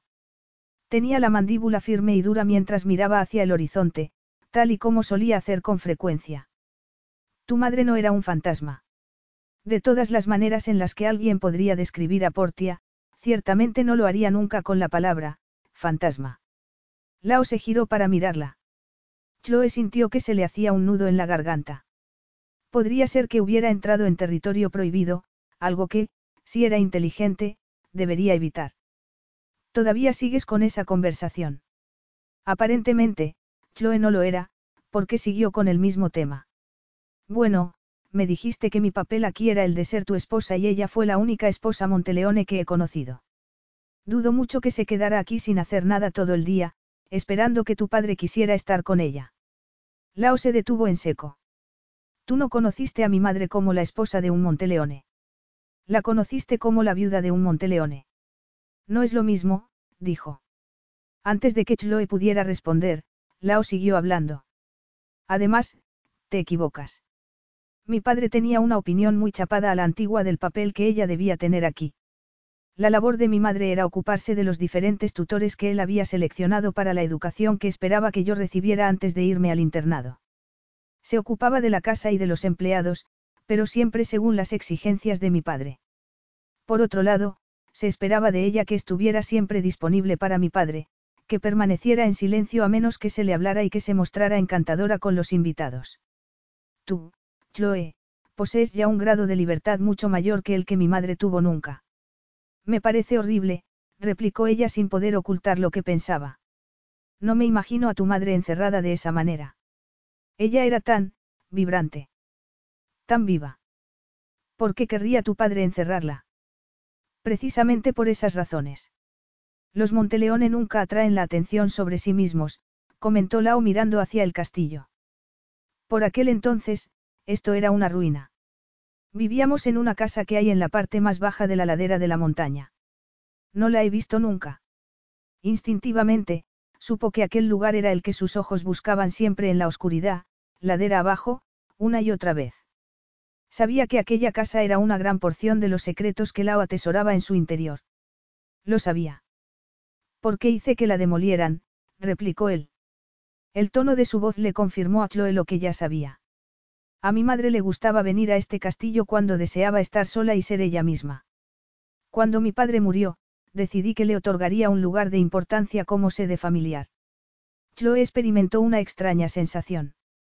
Al ver lo tenso que él estaba, lo poco que decía y lo cuidadosamente que hablaba, sintió que había más. Mucho más. Lao ya le estaba revelando muchos detalles con sus palabras y con la manera en la que fruncía el ceño, siempre en una dirección. Lao, ¿qué fue exactamente lo que le hizo tu padre a tu madre? Él tardó bastante tiempo en girarse hacia ella para responderla. Cuando lo hizo, no había rastro alguno del ceño fruncido. Ni de la oscuridad. Chloe no podía ver nada en el rostro de Lao que no fuera el deseo que los marcaba siempre a ambos. Lao, susurró ella, intentándolo de nuevo. Ya basta de hablar, replicó él con un gruñido. Entonces, la tomó entre sus brazos. Chloe sabía que debía resistirse, protestar al menos. Sin embargo, los besos de Lao eran maravillosos. Él conocía su cuerpo demasiado bien y consiguió que Chloe estuviera ardiendo de deseo en cuestión de segundos y totalmente a su merced. Unos días más tarde, cuando trató de volver al tema de la casa derribada y la relación de los padres de Lao, se dio cuenta de que había un cierto patrón de comportamiento. Lao no quería hablar con ella de nada importante. Siempre cambiaba el tema y siempre de la misma manera, como si lo que quería de ella era lo mismo que su propio padre había buscado en una esposa. En realidad, no se lo había dicho así ya, más o menos. Disponibilidad sexual y obediencia. Y, en vez de un hijo, al que poder manejar más fácilmente antes de enviarlo al colegio, Lao quería cuatro. Chloe dudaba que eso fuera una casualidad. En realidad, dudaba que nada de todo aquello fuera una casualidad. No le había dicho que tener tantos hijos le diera a ella algo que hacer, pero, una vez que ese pensamiento se le metió en la cabeza, ya no pudo librarse de él. Ya era agosto cuando él se marchó en avión a una reunión en otra parte del mundo. Chloe se quedó sola por primera vez desde que llegó a Sicilia a finales de mayo. Se le ocurrió que podría aprovechar ese tiempo a solas para, investigarle. Podría preguntar a los empleados, adueñarse de su situación, sin embargo, no lo hizo. La razón fue que todos los empleados le habían dejado muy claro por medio de cientos de pequeños gestos que eran totalmente leales a Lao. Por lo tanto, se conformó con dar largos paseos por la finca, cada vez más lejos del castillo. Como Lao no estaba en casa, no tenía a nadie ante quien responder, por lo que decidió emplear el tiempo en buscar aquel lugar que la mirada de Lao siempre buscaba. Encontró un sendero algo abandonado por el lateral de la montaña y que se dirigía exactamente hacia aquella dirección.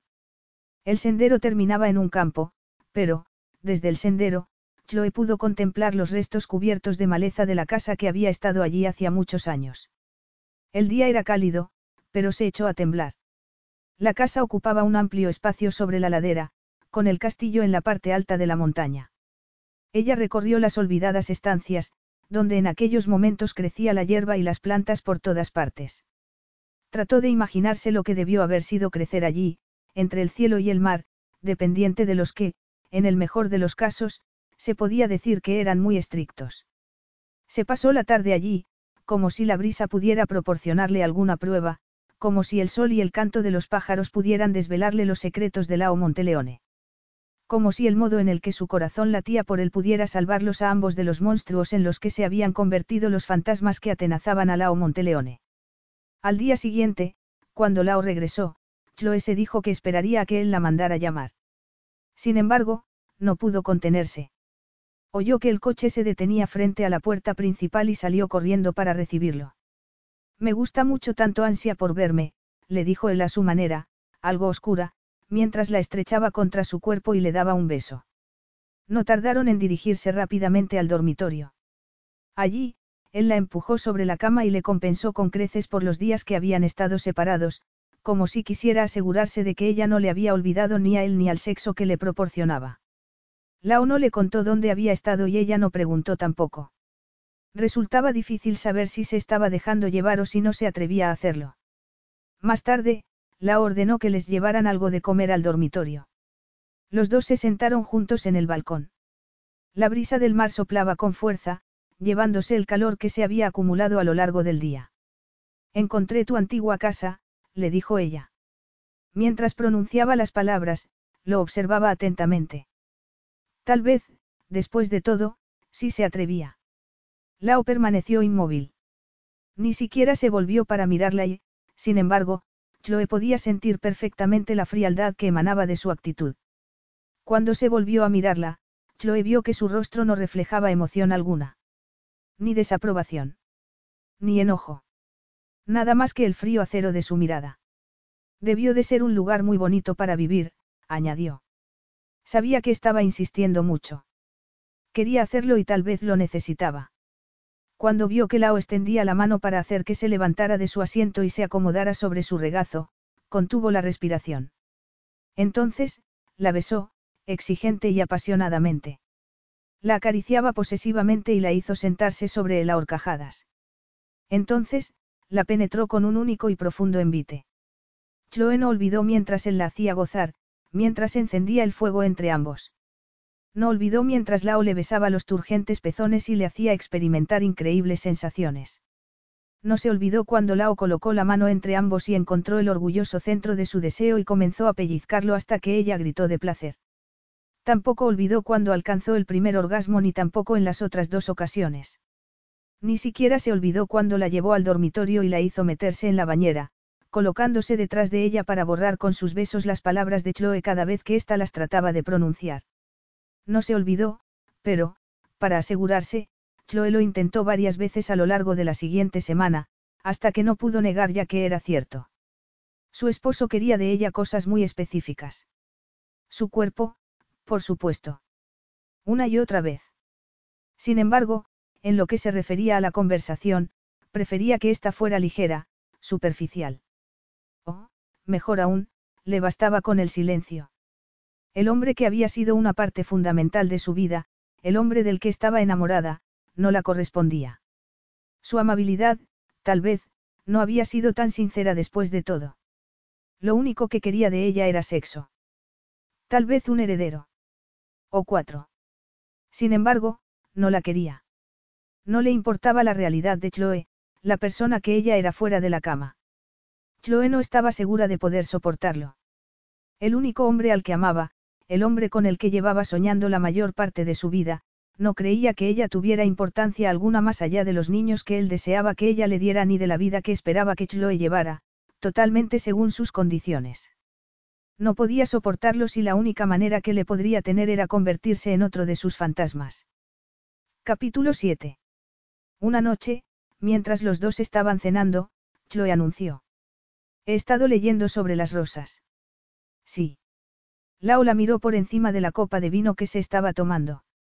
Ella estaba sentada frente a él, muy sonrojada y hermosa. La hermosura era un don de la genética, pero sabía que él era el responsable del rubor. Había decidido que, aquella noche, le apetecía un aperitivo, y se había colado en el dormitorio de Chloe antes de la cena. Tras ordenarles a las asistentes que se marcharan, había observado a Chloe inclinando ligeramente la cabeza. Ella estaba vestida tan solo con un sujetador sin tirantes y unas braguitas de encaje a juego. Era una delicia con forma humana. Chloe había hecho que él se sintiera embriagado cuando Lao no se hubiera permitido nunca esa debilidad. Se había arrodillado ante ella, se había colocado una pierna por encima del hombro y, a continuación, había bebido de ella. Entonces, para demostrarse que no estaba presa de ninguna clase de embrujo, no sació su placer en ella. Se aseguró que podía esperar. Aquello no tenía nada que ver con la necesidad, sino sobre el futuro que pretendía crear con aquella mujer. Con su esposa. Y eso no requería que él disfrutara de su propio clímax. Tenía antes y los resultados de su propia habilidad. Mirada brillante.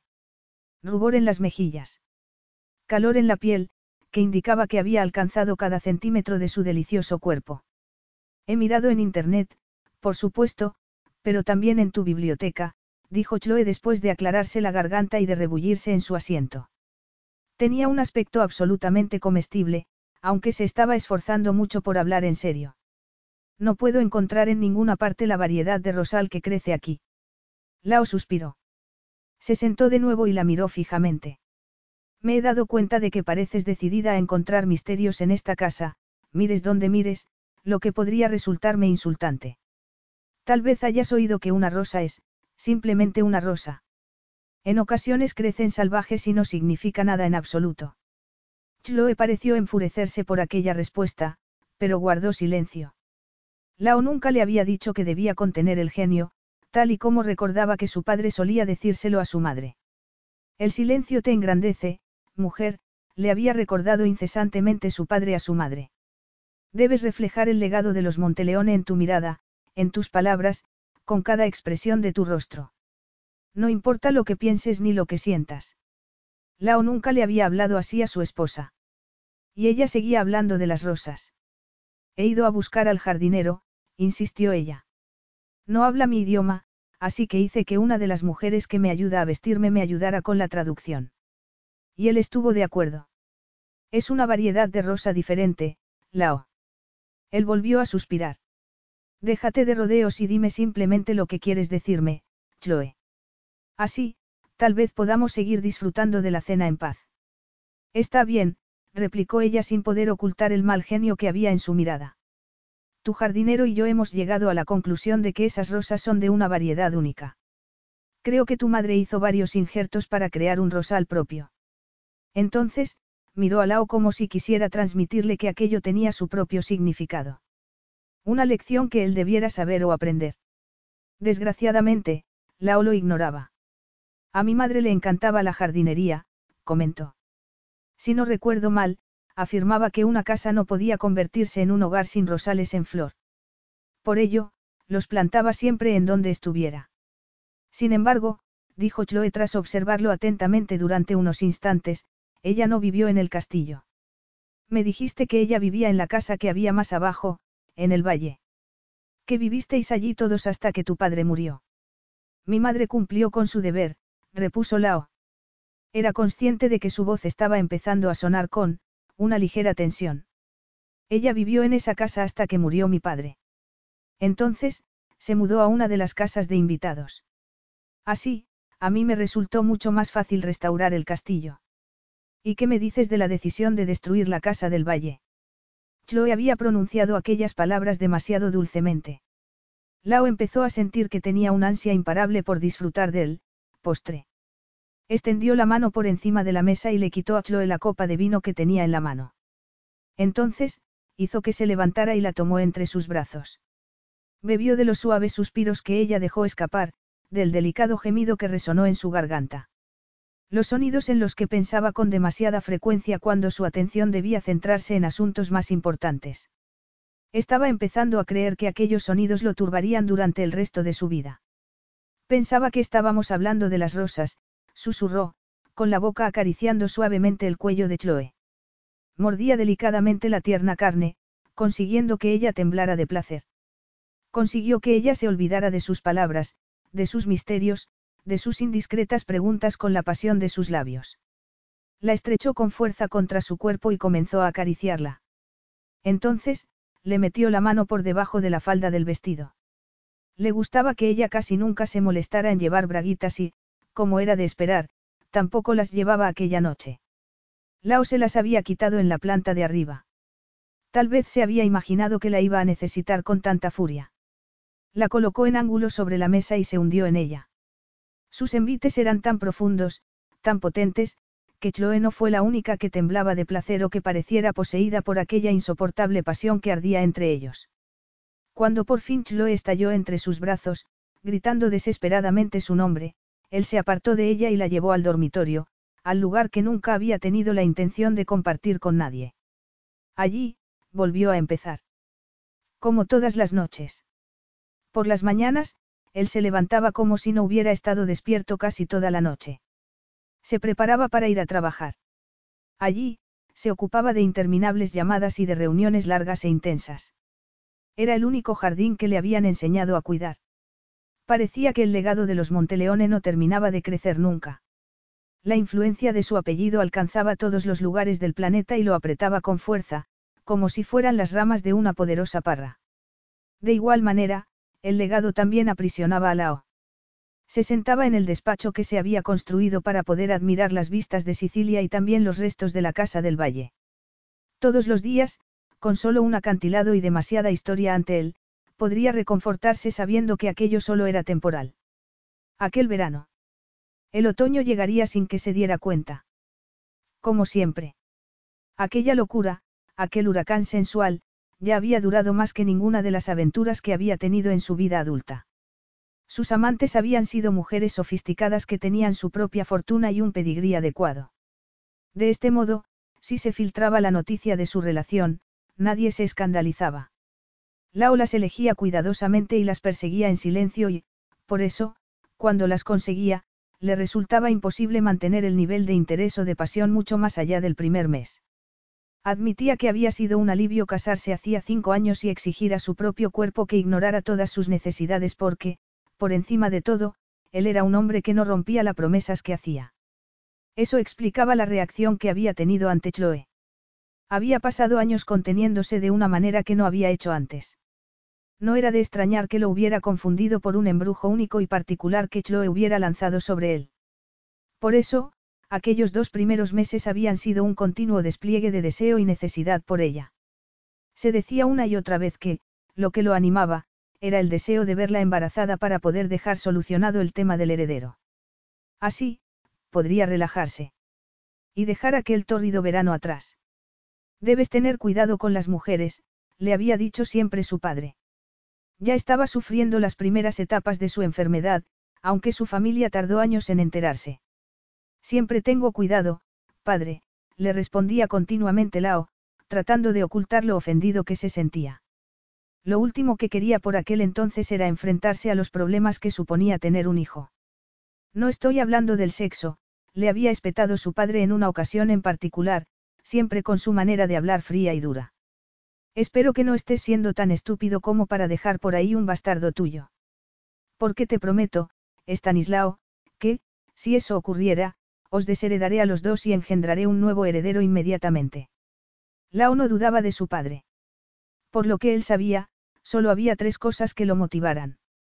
El odio, el dinero y, por supuesto, el poder que emergía de los dos primeros.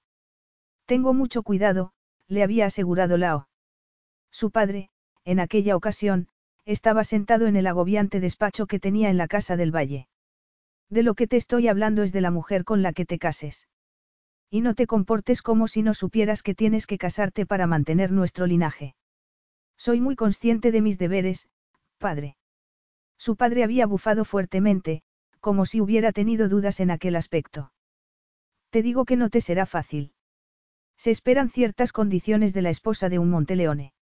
Debe de ser única. Su belleza ha de ser un hecho indudable. Debe rezumar elegancia y distinción. Tienes que encontrar una mujer de buena distinción, a la que deseen el resto de los hombres, pero que solo los que poseen suficiente sofisticación podrán reconocer la joya que ella realmente es. Lao había sentido con fuerza.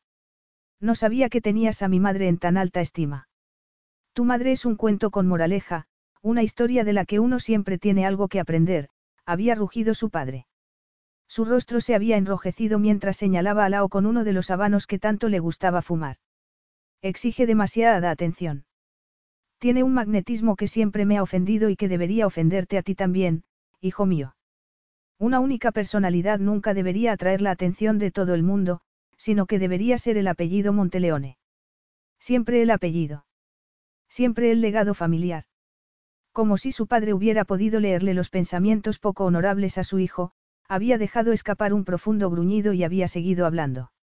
El apellido es lo más importante, Lao. Nunca el hombre y mucho menos la esposa de este. Si no eliges adecuadamente, vivirás tus días envuelto en un torbellino. Y no me refiero a la pasión que los jóvenes encontráis tan intrigante. Me refiero a la guerra. Aquella palabra le había resultado entonces a Lao, y seguía pareciéndole, muy poco atractiva. Aquella mañana estaba frente a aquellas imponentes ventanas, una vez más en su despacho en otra mañana de verano, envuelto como siempre en una resaca sensual. Frunció el ceño y miró hacia la ladera, hacia el campo en el que había estado la casa familiar. Lo único que quedaba en ese campo, a cierta distancia, era la tumba de su padre.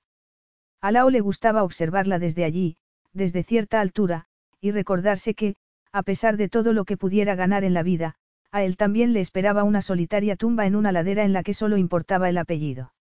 Antes de que Chloe regresara, aquel concepto le había proporcionado consuelo. Había sido mucho más fácil cuando pensaba que sabía exactamente lo que ocurriría con la muchacha con la que se había casado. No había estado preparado para que aquella criatura perdida y soñadora fuera completamente diferente cuando adquiría la seguridad en sí misma que le proporcionaba el sexo frecuente y, por supuesto, excelente. No era que deseara aplastar aquella manera de ser, pero tampoco podía animarla. Su padre había sido un hombre difícil en muchos sentidos, pero, en lo que se refería al cuidado y a la protección del apellido Monteleone, había estado en lo cierto. Le gustara a Lao o no, su padre siempre había tenido razón. Lao sabía que no se podía permitir que aquel matrimonio fuera más importante que el legado de los Monteleone, sobre todo cuando tenía la obligación de continuar con aquel legado engendrando la siguiente generación. Sin embargo, hasta que se hubiera asegurado un embarazo, no podía prescindir de su esposa. El hecho de que esto último se alineara con sus deseos personales solo le hacía dudar y sospechar aún más de sí mismo. No pudo haber sido fácil crecer aquí tan solo, le dijo Chloe otra noche, cuando estaban dando un paseo por el jardín. El aroma de las flores perfumaba el aire nocturno. El castillo relucía como si fuera de oro contra la oscuridad de la noche. En aquellos momentos, Lao podía fingir que era un hombre civilizado, simplemente porque aún no la había hecho tumbarse sobre la tierra para colocarse entre sus muslos. Se dijo que cada vez había más de aquellos momentos, donde podía reencontrarse con su autocontrol. Eso solo podía significar que el poder que Chloe ejercía sobre él estaba disminuyendo. No sé a qué te refieres, le respondió. Como puedes ver, esto es un verdadero paraíso. No tengo quejas. Pero debes de haber estado muy solo. Un Monteleone nunca está solo, replicó él, tratando de contenerse, mientras entonaba las palabras que le había escuchado a su padre en innumerables ocasiones. Está siempre rodeado de los hechos de sus antepasados. Cuando Chloe se echó a reír, no lo comprendió.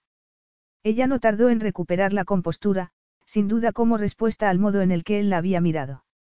Se supone que, de niño, uno tiene que jugar, comentó ella suavemente, no repetir como un loro extrañas citas sobre el honor familiar. Suena un poco raro, ¿no te parece? Lao la miró fijamente. No, Chloe.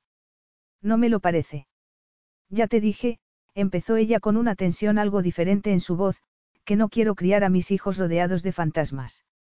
Y, ciertamente, no quiero que ellos se conviertan en fantasmas. Aquellas palabras golpearon a Lao como si fueran una bofetada.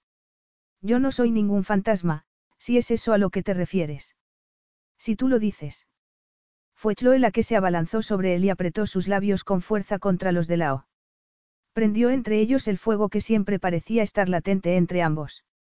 Lao respondió como siempre lo hacía, a pesar de que Chloe había reaccionado de aquella manera para impedir lo que él había estado a punto de decirle. No le gustó que ella utilizara las mismas armas que él en su contra, pero no hizo nada al respecto. Aquella noche, mucho más tarde, después de que se hubieran devorado en la cama, Lao permanecía despierto. Miraba el techo, admirando la parte que aún quedaba de la antigua construcción y que él había ordenado que reforzaran con vigas de acero.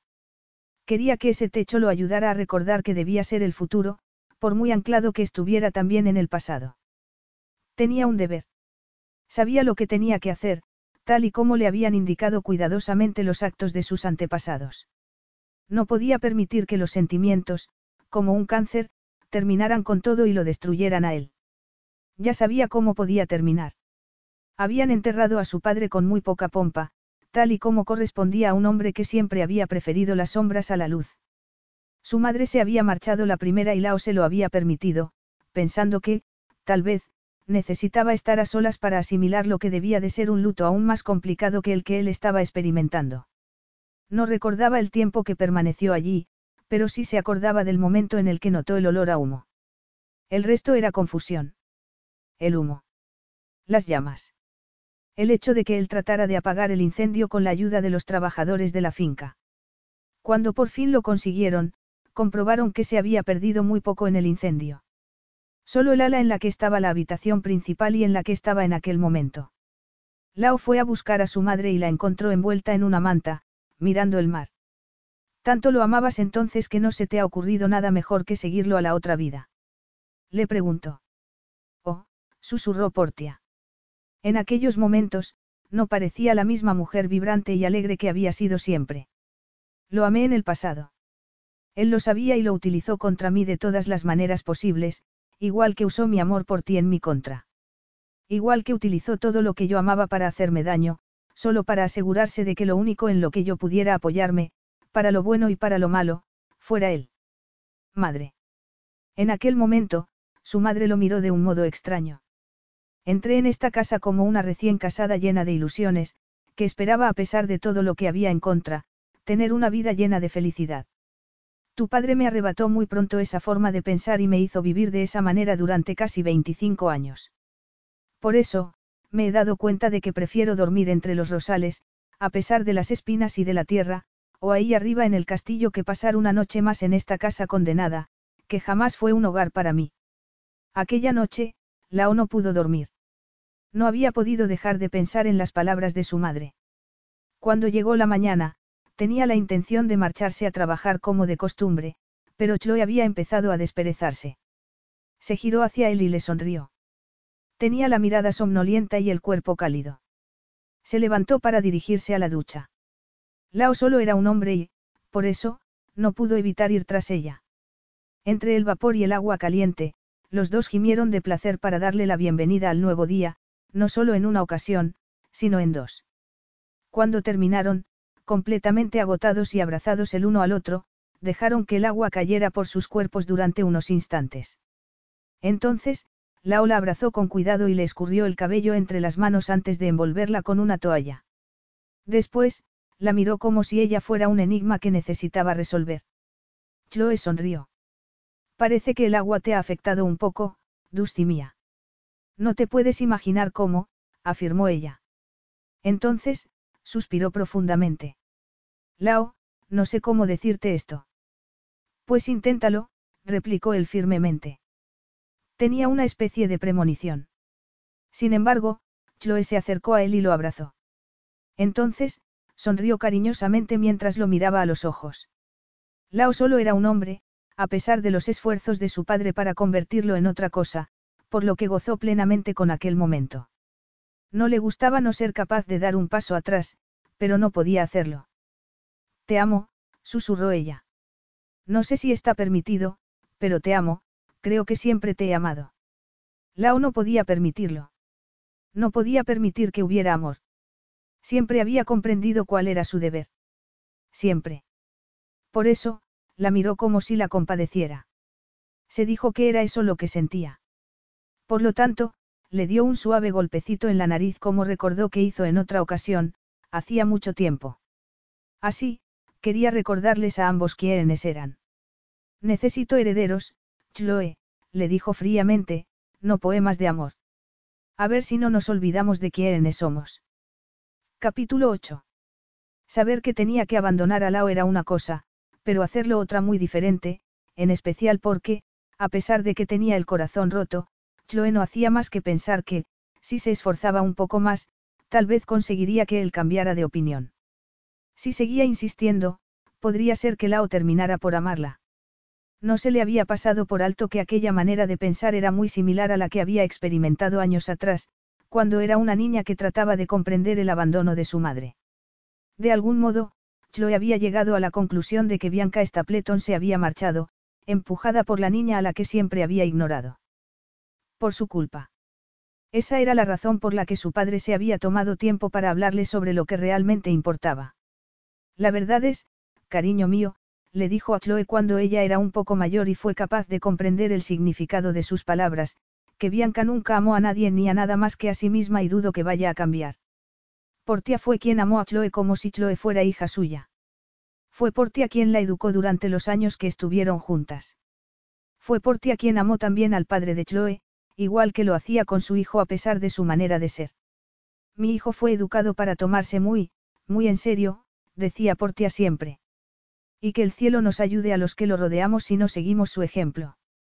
Por aquel entonces, a Chloe no se le había ocurrido que fuera posible bromear con un hombre como Lao. Lo que sí comprendió, incluso siendo una niña, fue que no era aconsejable. Además, el hecho de que aceptara aquel comportamiento de su madre no implicaba que lo fuera a tolerar de otras personas. Decidió que merecía la pena intentarlo. Deberías tratar de no tomarte tan en serio, le sugirió una noche. Si no, podrías terminar convirtiéndote en una de tus estatuas y entonces, ¿qué sería del grandioso legado de los Monteleone? Habían estado paseando por la galería del castillo, en la que había estatuas por todas partes. Le había parecido un comentario razonable, incluso gracioso. Además, Lao parecía estar de mal humor, con lo que vendría bien algo que aligerara el ambiente. Chloe se arrepintió de sus palabras cuando él la miró con una increíble frialdad. ¿Cómo has dicho? Le preguntó. Su voz resonó con una suavidad engañosa, como si él estuviera tratando de controlar la ira que ardía en su interior. Chloe era, en lo que se refería a Lao, una cobarde de corazón, se aclaró la garganta para tratar de arreglarlo y disimular. Sintió que se apagaba por dentro y supuso que este sentimiento se estaba reflejando también por fuera. Lo que quería decir era que no estoy segura de entenderte, dijo cambiando ligeramente el tema de conversación. Si pudieras repetírmelo. He dicho lo que siempre digo. Que cuando empezamos la parte real de nuestro matrimonio, pensaba que íbamos a progresar más rápidamente. Bueno, los cuerpos reaccionan a su manera, sin tener en cuenta nuestros deseos, replicó ella. Todo eso está muy bien, pero ya estamos en septiembre y no estás embarazada. Me equivoco. No, no te equivocas. En aquel momento, Chloe se dio cuenta de que estaban en septiembre y que, por lo tanto, ya habían pasado los tres meses de validez de su inyección anticonceptiva. Nos iremos a Londres dentro de dos días, le informó él fríamente. Deseo que vayas a un médico que he elegido. Chloe decidió que había llegado el momento de dejar de fingir. Lao no la amaba. Además, aquel viaje a Londres significaba que su tiempo había terminado. Ya sabía lo que el médico que Lao había elegido le diría. Su experimento había terminado. Había experimentado más de lo que había imaginado, pero había llegado el momento de dejar a Lao mientras aún le resultara posible. Y, sobre todo, antes de que él se enterara del secreto que le había estado ocultando. Londres, susurró muy suavemente, mientras trataba de disimular observando otra estatua. Qué bien. Decidió que se pasaría el tiempo que le quedaba allí despidiéndose. De aquella maravilla de castillo, de piedra y acero. Del misterio de Sicilia, con sus laderas, sus campos, sus huertos y sus viñedos. De los dorados amaneceres, que se extendían como algodón de azúcar por el horizonte. Y, durante cada momento, se despediría también poco a poco de Lao. Aquella noche no pudo dormir mucho, pero le vino muy bien. Así pudo excusarse sobre la razón por la que se sentía tan frágil cuando montaron por fin en el avión. O cuando miraba el castillo desde el aire y sentía que el corazón se le partía en dos. Necesitas dormir, se decía una y otra vez. Eso es todo. Pareces muy callada, le dijo Lao mientras volaban ya sobre el reluciente Mediterráneo. Estaba pensando en el vuelo que me trajo hasta aquí hace unos meses, respondió mientras forzaba una sonrisa. Y en cómo todo resultó ser tan diferente a lo que yo había esperado. Cuando Lao no respondió, ella lo miró y vio que él la estaba observando muy atentamente desde el asiento de enfrente, al otro lado de la mesa. ¿Acaso tienes alguna queja que quisieras hacer constar? Le preguntó él.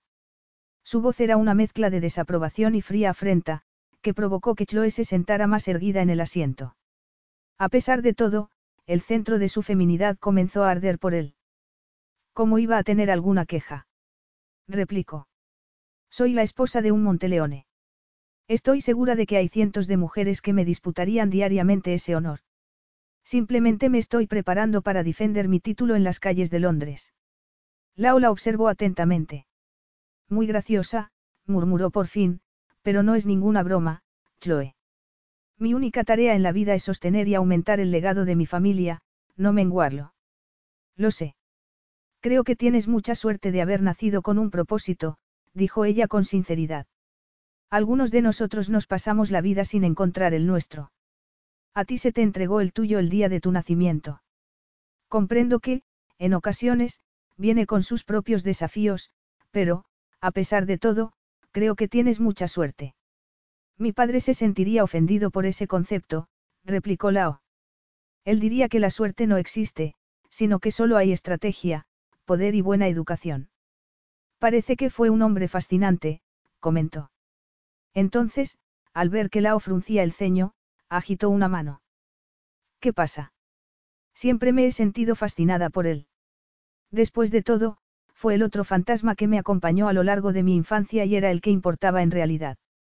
No estoy segura de que mi madre cuente en realidad, porque, por lo que yo sé, sigue aún con vida.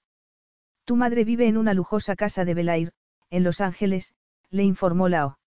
Hoy en día, prefiere acudir a fiestas con amantes bien seleccionados, que la colman de regalos porque creen que el convenio con el que paga sus facturas significa que tiene un cierto poder. En resumen, creo que es una mujer muy feliz. Chloe parpadeó y dejó escapar una carcajada involuntaria. Nunca había tenido tanta información de Bianca en muchos años. Empecé a seguirla cuando mi madre empezó a salir con tu padre. Me pareció prudente, dada su tendencia a los escándalos y a los espectáculos. Sigo haciéndolo porque es, después de todo, la única pariente viva de mi esposa. Lao se encogió de hombros antes de centrar de nuevo su atención en la tableta y en el trabajo que lo esperaba en todo momento.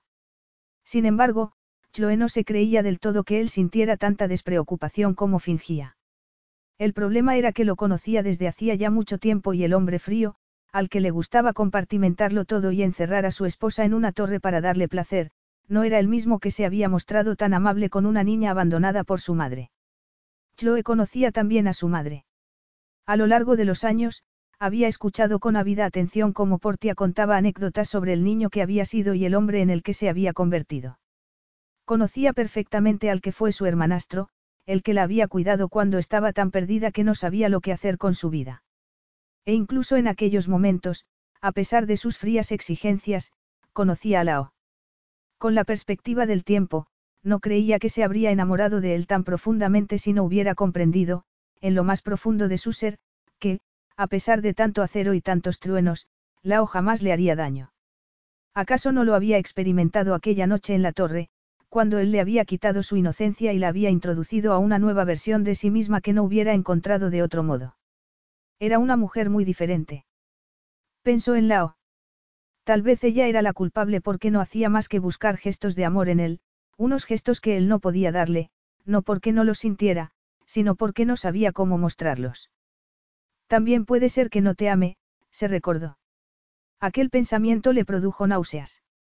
La verdad era que no quería que fuera cierto. No quería abandonarlo. Lo único que quería era una señal, por pequeña que fuera, para quedarse a su lado para siempre, viviendo de las migajas del afecto que Lao le profesara. Resultaba evidente que eso era lo que había hecho desde el principio. Tenía sexo con ella para mantenerla callada y satisfecha. No obstante, la pasión que había entre ellos era auténtica. De eso no le cabía duda. Resultaba abrumadora y maravillosa y no creía que se cansara nunca de ella, pero, pero eso no la convertía en amor. Lao le había hablado lo suficiente de su infancia para que ella supiera que ninguna de las razones de las cosas que él decía querer eran buenas. Quería un heredero porque el legado de su familia lo necesitaba, no porque hubiera mirado a Chloe y se hubiera preguntado cómo sería si los dos creaban un pequeño ser humano a semejanza de ambos. Lo único que le importaba era su legado. Él mismo se lo había confirmado en un millar de ocasiones.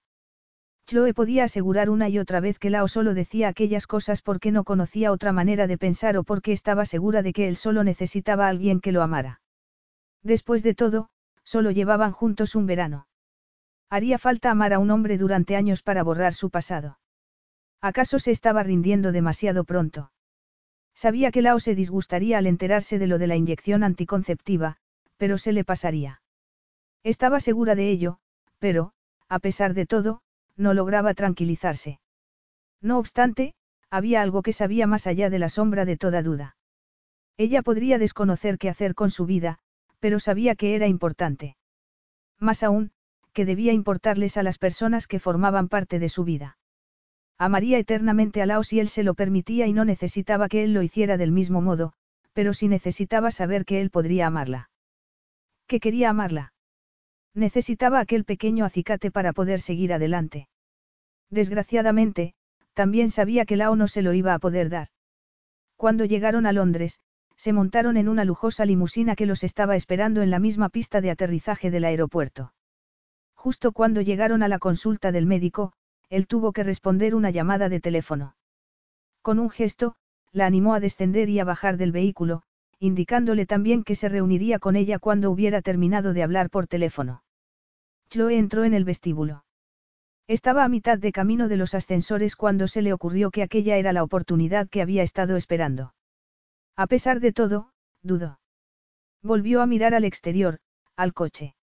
Recordó que su padre le había dicho en muchas ocasiones, en especial después de la muerte de Portia, que la vida era para vivirla. Por lo tanto, en vez de tomar el ascensor para subir a la consulta que le confirmaría a su esposo la razón por la que aún no se había quedado embarazada, atravesó el vestíbulo en dirección opuesta hasta que encontró otra puerta de salida. Salió a otra calle y se alejó de allí. Se deshizo de su teléfono móvil y se dirigió al banco más cercano para sacar algo de dinero. Lo metió todo en la bolsa de la boutique, en la que había comprado algo de ropa antes de entrar en el banco. Después, se dirigió a la estación de tren y compró un billete para el primer viaje que salía hacia el norte. Mirabelle, o cualquier otra de sus amigas, estaría encantada de alojarla, pero lo primero que haría Lao sería preguntarles a ellas. Además, tampoco quería explicarles lo que había ocurrido durante aquel verano. De hecho, ni siquiera sabría cómo empezar. Por lo tanto, menos de una hora después, se marchaba de King's Cross en dirección a Aberdeen. Estaba lloviendo. El tiempo encajaba con su estado de ánimo, por lo que se sentó junto a la ventana y fue contemplando las hileras de casas de barrios de Londres en los que nunca había estado. Poco a poco, el tren fue tomando velocidad hacia el norte. Fueron pasando por ciudades y pueblos hasta que, por fin, decidió bajarse del tren en el primer lugar que le llamó la atención. Ya había anochecido y las noches del mes de septiembre en Escocia eran mucho más húmedas y frías de lo que lo habían sido en Sicilia. Encontró un hotel y pasó allí aquella primera noche. Se acurrucó en la estrecha cama y estuvo llorando hasta quedarse dormida. A la mañana siguiente, no tardó mucho en encontrar un pequeño estudio en el centro de la ciudad. Resultaba increíble lo que se conseguía al pagar en efectivo. También encontró un trabajo sirviendo mesas en un café. Era eso o pasarse los días convirtiéndose en uno de los fantasmas con los que se había asegurado en muchas ocasiones que no tenía nada que ver. Sin embargo, cuanto más hacía un trabajo que no le gustaba, más soñaba sobre lo que preferiría en realidad. Tal vez le habría ido mejor en la vida si su padre hubiera sido más estricto con ella. Tal vez así hubiera tenido algo contra lo que rebelarse y lo habría cambiado todo. No obstante, su padre la había amado sin condiciones y no le había negado nada. Si no hubiera sido así, Chloe nunca habría conseguido el valor suficiente para alejarse de un hombre que no quería amarla. Decidió que el requerimiento mínimo que debería aceptar de su esposo era que él le hiciera sentir amor. No el amor de un padre, sino el amor incondicional, maravilloso. Sin ello, ¿cómo se podría construir una vida en común? Todos los días, mientras trabajaba en el café, se decía a sí misma lo que debería o no aceptar y se creía cada palabra. Sin embargo, dudaba. Lo peor eran las noches. Hacía todo lo posible para mantenerse despierta. No quería quedarse dormida y perderse en sus sueños, en los que recordaba a Lao y todo lo que habían vivido juntos. En ocasiones, se despertaba con los ojos llenos de lágrimas. Sabía que sería tan fácil llamar a Lao. Solo tenía que pronunciar su nombre para que él fuera a buscarla. Él la salvaría de la vida que había elegido. La poseería una y otra vez hasta que ella terminara convenciéndose de que aquel era su propósito en la vida, hasta que recordara que él no la amaba. Solo quería hijos. Y obediencia. Chloe nunca sabría lo que habría ocurrido si no hubiera empezado a sentirse enferma. Al principio, solo experimentaba una ligera pesadez. Después, comenzaron las náuseas por las mañanas. El olor de la comida de la cafetería le provocaba las ganas de vomitar. De repente, los platos que le habían entusiasmado siempre le resultaban asquerosos. Tal vez sabía lo que todo aquello significaba. Tal vez no quería saberlo. Cuando una noche se tuvo que levantar corriendo para ir a vomitar a pesar de que tenía el estómago vacío, lo supo. No necesitó confirmación. Se enjuagó la boca y volvió para sentarse en la cama. La cabeza le daba vueltas. Se cubrió el vientre con las manos y respiró profundamente. Una profunda sensación de tranquilidad pareció envolverla allí, en aquella pequeña ciudad de Escocia. Entonces, comprendió perfectamente lo que iba a hacer. Iba a tener un bebé. Ella era Chloe Stapleton, la muy amada hija de Charlie Stapleton. Aunque Lao pueda reclamar la mitad de su fortuna, la otra mitad era suya. Tenía más que suficiente para vivir. Pensó en Bianca y en la vida rutilante que su madre pensaba que estaba viviendo. Pensó en Portia, que había pasado por un tormento y luego había vivido el resto de sus días en paz y felizmente. Durante todo aquel tiempo, no lo había comprendido. No lo había sabido. Por fin lo entendía. Iba a ser madre. Sabía que algunas mujeres, tras abandonar a sus esposos y empezar una vida en circunstancias difíciles, tenían miedo.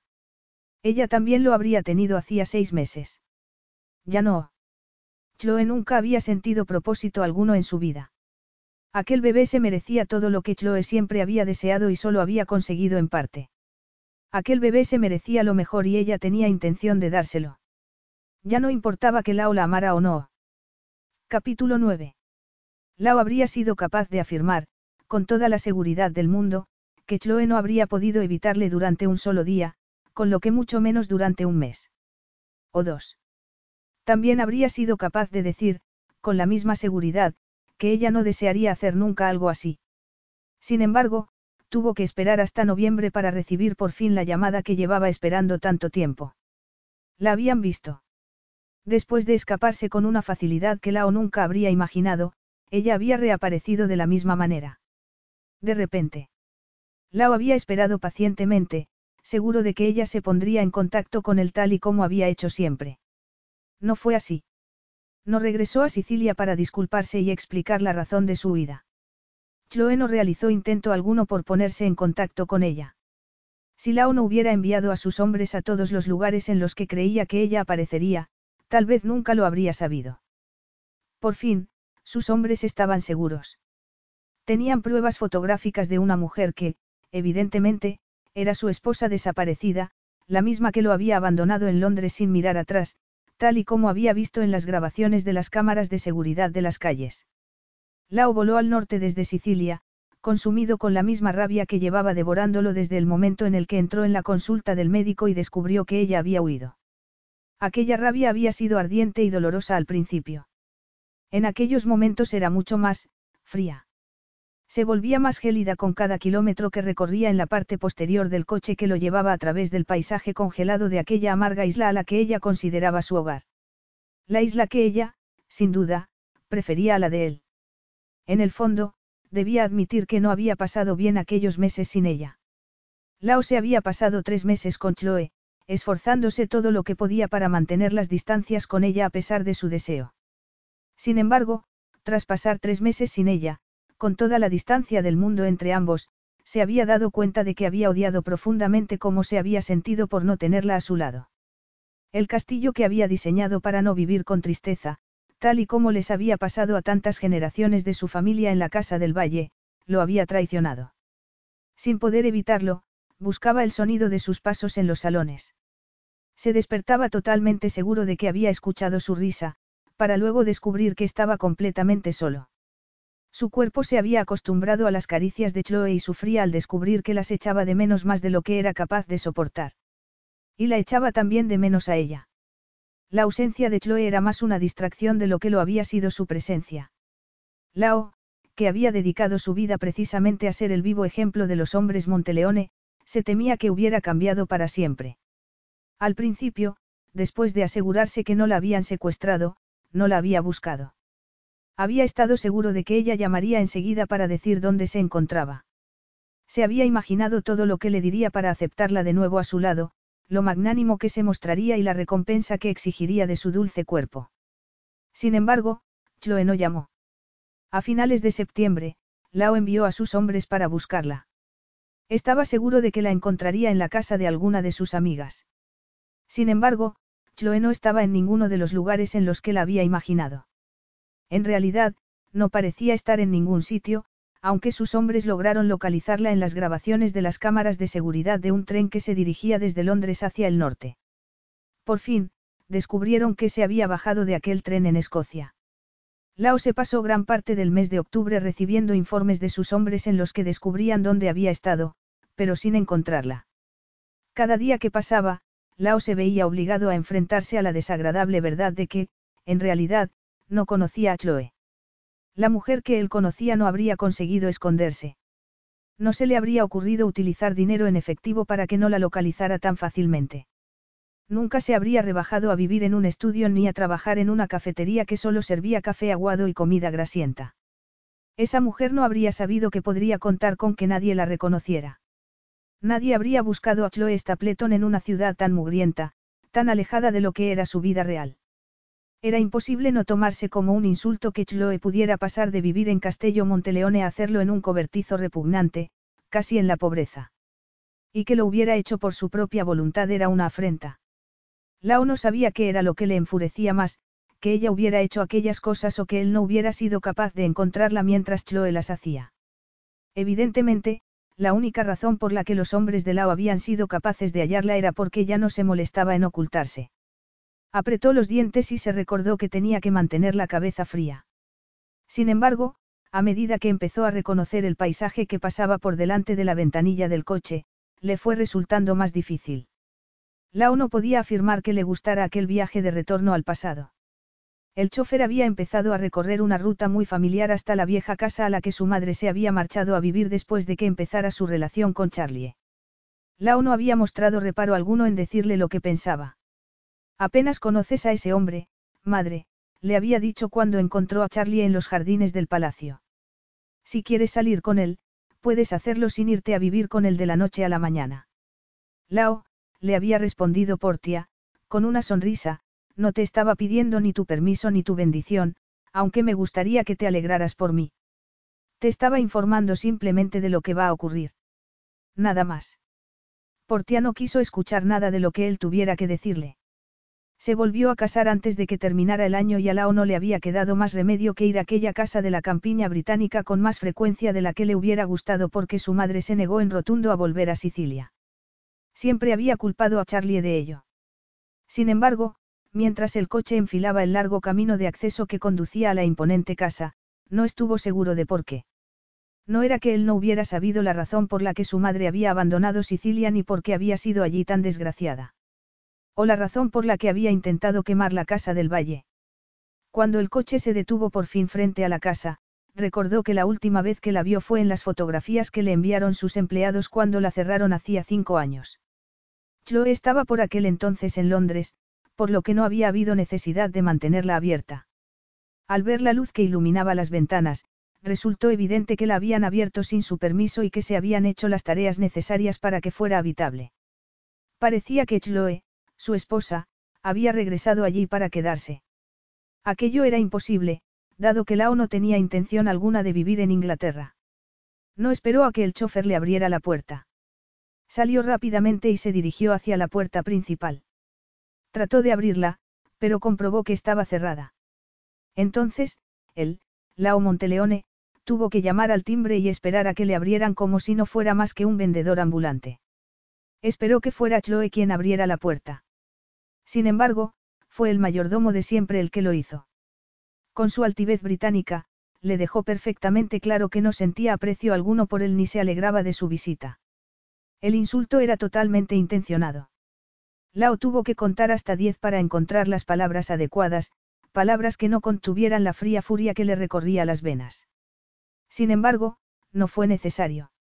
El mayordomo se hizo a un lado. Señor Monteleone, dijo a modo de gélido recibimiento, la señorita Chloe está esperándole. Lao siguió al mayordomo a través de la vieja casa. No estaba seguro de cómo iba a poder manejar aquella extraña situación. Hacía mucho tiempo que nadie le ganaba la partida y jamás hubiera pensado que esa persona sería Chloe. Por fin llegaron a una sala de la casa que Lao reconoció demasiado bien. Era la galería acristalada que su madre había convertido en un invernadero para poder disfrutar de su jardín todo el año. Lao había sufrido la muerte de su madre de muchas maneras, a pesar de que sentía que aquel sentimiento lo convertía en un ser débil. Aquella noche, cuando entró en la galería, sintió de repente que la pena de antaño lo asaltaba de nuevo. Todas las plantas de su madre habían desaparecido. Era de esperar. Sin embargo, los recuerdos se apoderaron de él, creando vivas imágenes de cómo la había encontrado allí en muchas ocasiones, cuidando de sus plantas y de sus flores. Su madre y sus plantas ya no estaban allí, pero había una figura en la ventana, observando el paisaje. Resulta raro que no haya plantas aquí, ¿verdad? Le preguntó Chloe sin darse la vuelta para mirarlo. Ese gesto hizo que la sala resultara aún más desangelada. Si creyera que soy capaz de cultivar mis propias rosas aquí en su honor, lo haría encantada. Lao observó la figura de su esposa ávidamente, captando todos los detalles. El cabello oscuro le caía por la espalda con salvaje abandono en vez de con los peinados más elaborados que había lucido en Sicilia. A pesar de que no hacía calor, iba descalza y llevaba puesto un vestido ceñido al cuerpo que hacía destacar la curva del trasero. Permanecer totalmente inmóvil fue un acto de heroísmo cuando deseaba con todas sus fuerzas acercarse a ella y tomarla entre sus brazos. ¿Qué es esto? Le preguntó en voz baja. Trató de mantener el control, pero sin conseguirlo del todo. Simetría, replicó ella suavemente sin dejar de mirar por la ventana. No te resulta familiar, Lao. Sin embargo, en esta ocasión, soy yo la que está junto a la ventana y tú en la puerta sin saber qué es lo que está ocurriendo. No resulta agradable, ¿verdad? Por primera vez en mucho tiempo, Lao soltó una carcajada. Entonces, tuvo el placer de ver cómo su esposa estiraba un poco más la espalda, lo que significaba que ella no se mostraba tan indiferente a él como quería hacerle creer. Eres mi esposa, Chloe. Te voy a decir lo que va a ocurrir exactamente. Vas a volver a Sicilia conmigo. Vas a volver a mi lado. Y, si tienes suerte, te podría permitir que te marches de mi montaña dentro de unos 50 años o así, rugió. Ya no podía controlar su ira durante más tiempo. Chloe se dio la vuelta muy lentamente. A Lao le llamó la atención el brillo que tenía en los ojos. La extraña expresión que adornaba su rostro. Casi no la reconocía. Y no le gustó que se le formara un nudo en el pecho. No. Durante un instante, Lao no pudo reaccionar. Aquella única sílaba pareció flotar en el aire, entre ellos. ¿Cómo has dicho? Te he dicho que no, insistió ella, con voz más desafiante que antes. Entonces, levantó la barbilla. Aunque esa palabra sea una frase completa en sí misma, te lo voy a explicar. Si quieres que regrese contigo, debes pedírmelo adecuadamente. No voy a responder a tus órdenes. Si quieres algo de mí, tienes que pedirlo. Ya veré yo si te lo concedo o no. Sin embargo, te voy a decir desde ya mismo que, comportándote como si fueras mi jefe o mi dueño en vez de mi esposo, no vas a conseguir nada. No logro ver la diferencia. Mientras pronunciaba aquellas palabras, los ojos de Lao recorrieron el cuerpo de Chloe con la necesidad de siempre, aunque acrecentada por los meses que había pasado sin ella. Quería asegurarse de que estaba tal y como la recordaba desde la última vez que la vio. Sin embargo, aquel vestido tan ceñido, ella no era la misma. El pulso se le aceleró hasta convertirse en un tambor. Cruzó la galería y se acercó a ella antes de que Chloe pudiera moverse. Espero que no pienses que puedes intimidarme, le dijo ella. Creo que es mejor que guarde silencio, susurró, mientras la tomaba entre sus brazos. Lao no le miraba el rostro. Le estaba mirando los senos, que parecían más pesados y redondeados. Observó el resto del cuerpo, que conocía casi mejor que el suyo propio e, inmediatamente, notó el ligero abultamiento del vientre. Y el engrosamiento de los labios. No se detuvo. Siguió andando hasta que la apretó contra el cristal. Entonces, con una mano, le tocó uno de los pechos, ignorando el gemido que ella dejó escapar. Era más grande y pesado. Entonces, deslizó la mano sobre el vientre hasta que encontró el ligero abultamiento que había estado buscando. Sintió que el pulso se le aceleraba. Entonces, la miró directamente a los ojos.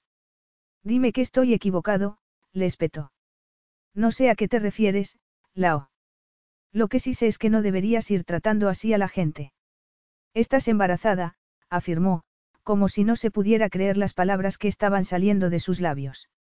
La traición era tan profunda, tan intensa, que le sorprendió que pudiera seguir de pie. Estás embarazada, Chloe. Huiste de mí. Te ocultaste de mí. ¿A qué te crees que estás jugando? Lao pensó que ella se desmoronaría. Que, al menos, se echaría a temblar. Sin embargo, para su sorpresa, ella se despegó del cristal y le apartó la mano. Entonces, se irguió y levantó la barbilla para mirarlo directamente a los ojos. Parecía que no le tenía ni pizca de miedo. Estoy embarazada, sí, replicó. Parecía mucho más tranquila de lo que él estaba. ¿Y sabes lo que significa? Lo que significa es que has cometido un terrible error.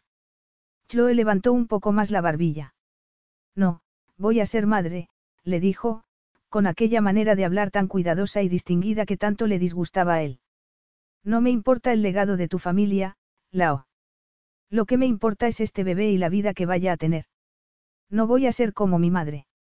No voy a abandonar a mi hijo cuando las cosas se pongan difíciles o aburridas, o cualquier otra de las cosas de las que se quejaba ella. Eso no va a ocurrir nunca, como tampoco voy a convertir a este bebé en el robot en el que te convirtió tu padre. Ni voy a hacerlo yo ni voy a permitirte a ti que lo hagas. Robot. ¿Acaso crees que soy un robot? Repitió él con una carcajada. ¿Cómo puedes decir eso después de las muchas maneras en las que te he mostrado que estoy completamente hecho de carne y hueso? Chloe pareció recordar a lo que se refería, pero no respondió tal y como él esperaba. He tenido mucho tiempo para pensar, dijo ella, en vez de reconocer lo que había entre ellos. Lao había visto muchas versiones de Chloe a lo largo de los años. La niña enojada. La adolescente apenada. La dulce esposa que había disfrutado durante muy poco tiempo. Comprendió con una especie de reproche que aquella fuera la primera vez que la miraba y veía la mujer hecha y derecha en la que, de algún modo, ella se había convertido. Ya no era solo bonita, sino francamente hermosa, con fuerza en la mirada y convicción en el gesto. Sintió un escalofrío. Chloe lo estaba mirando de un modo que no le gustaba en absoluto. No lo quiere saber, ¿verdad? Le preguntó ella. Evidentemente, has tenido demasiado tiempo para pensar. No te lo recomiendo. Lao no estaba pensando cuando levantó una mano y se la colocó en la nuca. Entonces, tiró de ella y la besó. No estaba pensando, sino sintiendo. Sabía que no debía hacerlo, pero se trataba de Chloe. Y, precisamente por eso, el beso no fue simplemente un beso. Fue una exposición. En un instante, una conflagración totalmente imposible se apoderó de ellos. Las bocas se unieron y las lenguas se enredaron. Las manos de Chloe se deslizaron por debajo de la camisa de Lao, los dedos acariciaron el torso y las uñas dejaron pequeños arañazos que le hicieron sentir muy bien. Era Chloe, pero su cuerpo había cambiado. Tuvo que aprenderlo de nuevo. Inclinó la cabeza para besar aquellos nuevos pechos, rotundos y maduros. Siguió bajando hasta encontrar el ligero abultamiento del vientre y poder adorarlo. Chloe luchó con él, pero no para alejarlo de su lado, sino para unirse más a él. Comenzó a desabrocharle el cinturón. Tenía la respiración entrecortada cuando se arrodilló sobre el suelo y liberó su sexo de los pantalones. Entonces, lo rodeó profundamente con la boca. Tal y como él le había enseñado. Había pasado mucho tiempo, demasiado. Era maravilloso estar así. Las caderas de Lao se movían como si tuvieran vida propia. El placer era tan intenso, tan bueno, sin embargo, la o quería más. Lo quería todo. Se apartó de ella y la ayudó a ponerse de pie. Entonces, la apoyó contra la pared y le subió el vestido hasta la cintura. Le separó las piernas colocándoselas alrededor de la cintura y se hundió ella. Con su cuerpo, Chloe dibujó la forma de un arco. Echó la cabeza hacia atrás y Lao sintió como ella apretaba el sexo justo antes de alcanzar el orgasmo. Una y otra vez. Cuando Chloe se relajó contra su cuerpo, Lao comenzó a moverse de nuevo dentro de ella, arriba y abajo, hasta que ella se excitó de nuevo. Con cada envite, el fuego ardía entre ellos, abrasándolos a ambos entre las llamas de la pasión. Chloe apretó con fuerza los tobillos contra la espalda de Lao y le animó para que se dejara llevar. Él lo hizo con un profundo rugido. Entonces, se giró y se apoyó contra los cristales para poder recuperar el aliento mientras dejaba a Chloe de nuevo sobre el suelo. Vio que Chloe temblaba a su lado por el placer que había experimentado. Sin embargo, cuando la miró, comprobó que había una profunda tristeza en su mirada. ¿Te ha convencido eso? Consiguió decirle. Chloe levantó una mano y le acarició suavemente la mandíbula. La profunda tristeza seguía reflejándose en su mirada. Eso siempre se nos ha dado bien, ¿verdad? Sin embargo, mira a tu alrededor, Lao. Esta galería solía estar llena de luz, alegría y amor. Tu madre se pasaba horas aquí, cuidando sus plantas para que crecieran y florecieran. Solía preparar centros florales y los colocaba por toda la casa. Chloe. Lao pronunció el nombre de su esposa con desesperación, pero ella no se detuvo. Ahora está vacía. Es una vieja sala acristalada llena de corrientes. Los suelos son fríos y duros. Nada crece ya aquí. Porque la casa ha estado cerrada, dijo él. No reconocía la oscura urgencia de su voz ni el nudo que se le había formado en el pecho. Si deseas que vuelva a haber un jardín aquí, yo me podría encargar de que siempre.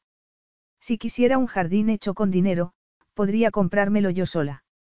Habría sido diferente si la voz de Chloe hubiera sonado furiosa. O incluso amargada. No fue así. Una vez más, Chloe parecía triste. Por tu culpa, susurró una voz dentro de él. Dime lo que quieres, le insistió con voz urgente. Pídemelo y te lo daré. Te conseguiré todas las flores de Europa.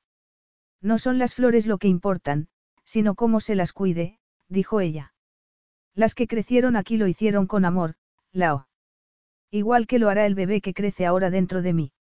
No lo comprendo, susurró él. ¿Acaso no te cuidé durante años? No estuve pendiente de ti cuando no tenías a nadie más. Es así como me lo vas a pagar. Te amo, afirmó ella, tal y como ya había hecho antes. Lao no sabía cómo debía manejar aquella situación. Sin embargo, parecía que Chloe no había terminado. Creo que siempre te he amado y supongo que siempre te amaré. Lo único que te pido es que te ocupes un poco menos de tu legado y un poco más en que puedas llegar a corresponder mi amor. Lao la miró fijamente. Tenía la respiración acelerada, como si acabara de correr un maratón. ¿Y si no puedo? Aquellas palabras dolieron. Chloe volvió a sonreír, aunque la tristeza no había desaparecido de sus ojos. Una tristeza que Lao sentía dentro de él, envolviéndolo como si fuera humo. Y el que pensaba que había apagado aquel fuego hacía ya mucho tiempo y para siempre. La sonrisa de Chloe se hizo aún más triste, como si comprendiera lo que acababa de ocurrir. En ese caso, me temo que voy a tener que pedirte que te marches, dijo con una profunda certidumbre que retumbó como un terremoto en el interior del cuerpo de Lao. Nunca había oído a Chloe, a su Chloe, hablar así, con tanta autoridad. Ella se abrazaba el vientre, donde crecía su hijo y pronunciaba con decisión cada palabra que le dedicaba.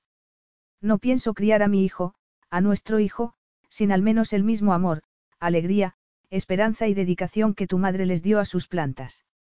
No voy a conformarme con menos. Capítulo 10. Aquella fue la decisión más dura que Chloe había tomado nunca. Deseó profundamente poder retirar las palabras que acababa de pronunciar, pero ya no era posible. Quería decirle a Lao que no lo había dicho en serio y que se contentaría con lo que él pudiera darle. Cualquier cosa era mejor que no estar a su lado. Sabía que, si él se hubiera presentado en el pequeño estudio que tenía en Escocia, no habría podido resistirse. Lau la habría tenido de vuelta en Sicilia en un abrir y cerrar de ojos. Entonces, él no le habría permitido alejarse nunca más de aquella montaña y se habría convertido en otro fantasma.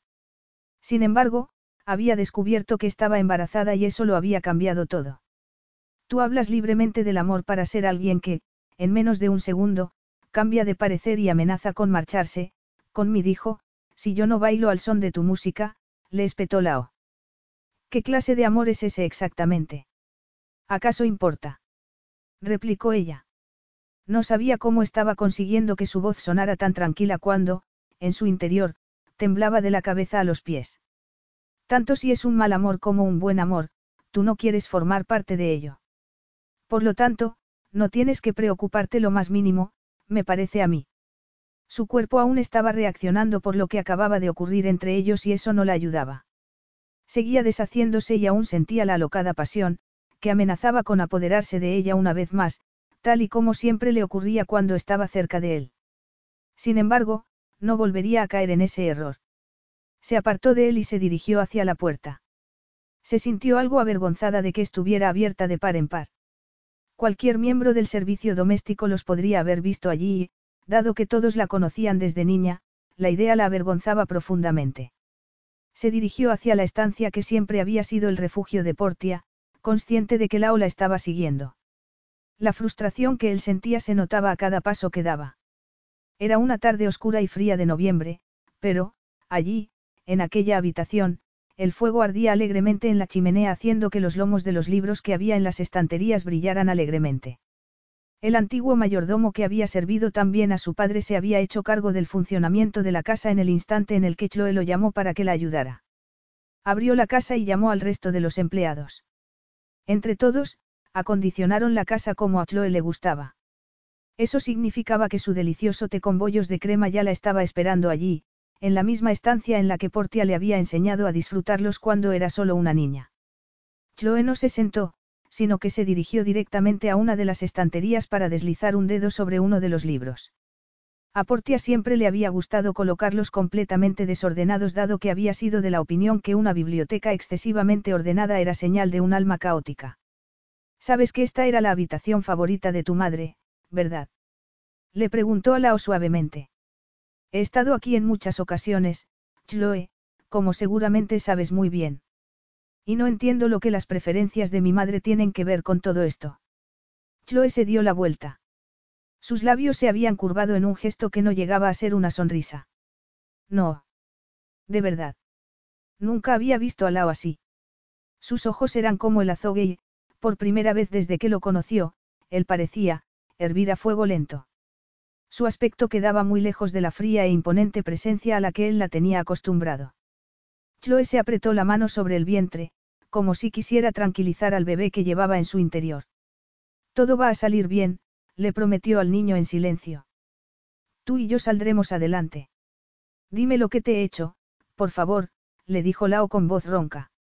Desapareces cuando ibas de camino a la cita con el médico. Te escondes en Escocia bajo un nombre falso. Me ocultas al bebé que sabes que llevo deseando mucho tiempo.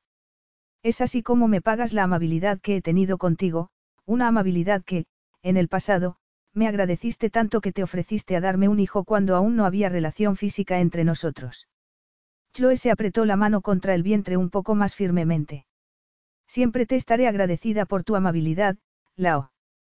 Esto no tiene nada que ver. Claro que tiene que ver, afirmó él. Había estado de pie junto a la puerta, pero se animó por fin a entrar. Con un solo paso, pareció llegar prácticamente al centro de la estancia. Aquella pequeña habitación, tan tranquila y alegre, pareció transformarse con su presencia, como si él fuera un agujero negro que arrastraba todo lo que encontraba hasta lo más profundo de su ser. Chloe sintió que trataba también de absorberla a ella. No tenía intención de quedarme embarazada, le dijo. Le costaba un poco más mantener la calma, dado que Lao estaba mucho más cerca de ella. Se aclaró la garganta y se recordó que aquella situación no tenía que ver solo con ella.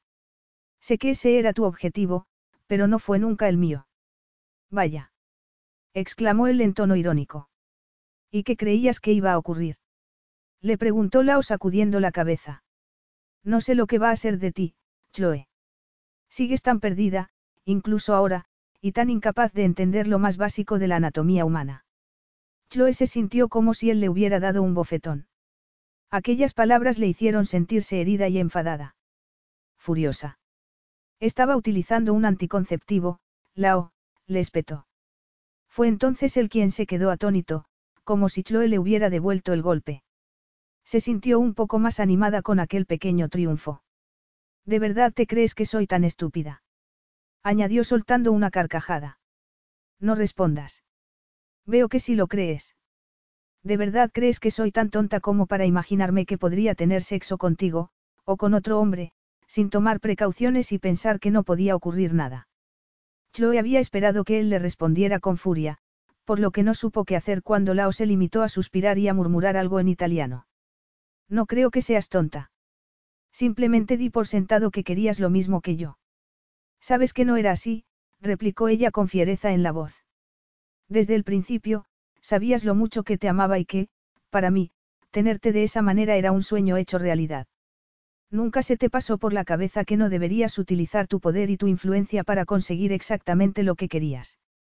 ¿Sabes lo más gracioso de todo esto, Lao? No me importa. A una parte de mí le gusta porque sé exactamente cómo eres. Te amo tal y como eres. Mientras estamos aquí, hablando de tus mentiras, le dijo él en voz baja, pero llena de furia. Comprendes lo inapropiadas que suenan tus palabras en estas circunstancias. Te amo, insistió ella de nuevo, como si no le importara lo que Lao acababa de decirle. Te amo, Lao, pero no lo suficiente como para dejar de lado las armas que tengo a mi disposición. No lo suficiente como para entregarme a ti como una virgen para un sacrificio y permitirte que me quemes en un fuego ritual. Los Monteleone llevan siglos sin utilizar los sacrificios rituales, Chloe. El resultado es el mismo, le espetó ella. ¿De verdad es eso lo que quieres? A veces, me parece que veo algo diferente en tu interior, Lao. Estoy segura de que lo he visto. Algo más que el legado de los Monteleone. Tú eres mucho más que eso. Lo sé. Lao apretó la mandíbula. Sus ojos brillaban con fuerza. Cuando volvió a hablar, su voz tenía un tono gélido y firme. Estás muy equivocada. Siento escuchar eso, replicó ella. ¿Por qué no voy a permitir que trates a este bebé del mismo modo que te trataron a ti? Yo no diría que me trataron de ninguna manera, afirmó él.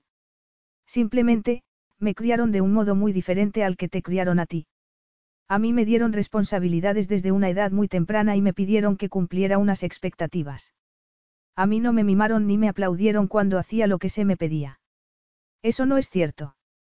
Tu madre sí lo hizo, replicó ella suavemente. Toda tu vida.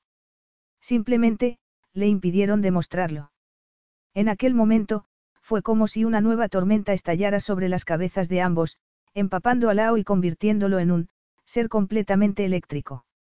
Parecía capaz de quemar el cielo, aquella estancia e incluso a Chloe. Ella sintió cómo el pulso se le aceleraba en las venas. Entonces, la voz de Lao se escuchó en un tono de voz tan bajo que casi dolía. No tienes ni idea de cómo me criaron. Claro que lo sé, dijo ella señalando a su alrededor. Tu madre me lo contaba todo, justo aquí. Normalmente, después de que tú vinieras a visitarla, cuando sentía que tenía que excusarse por, por tu manera de ser. Por mi manera de ser. Repitió él.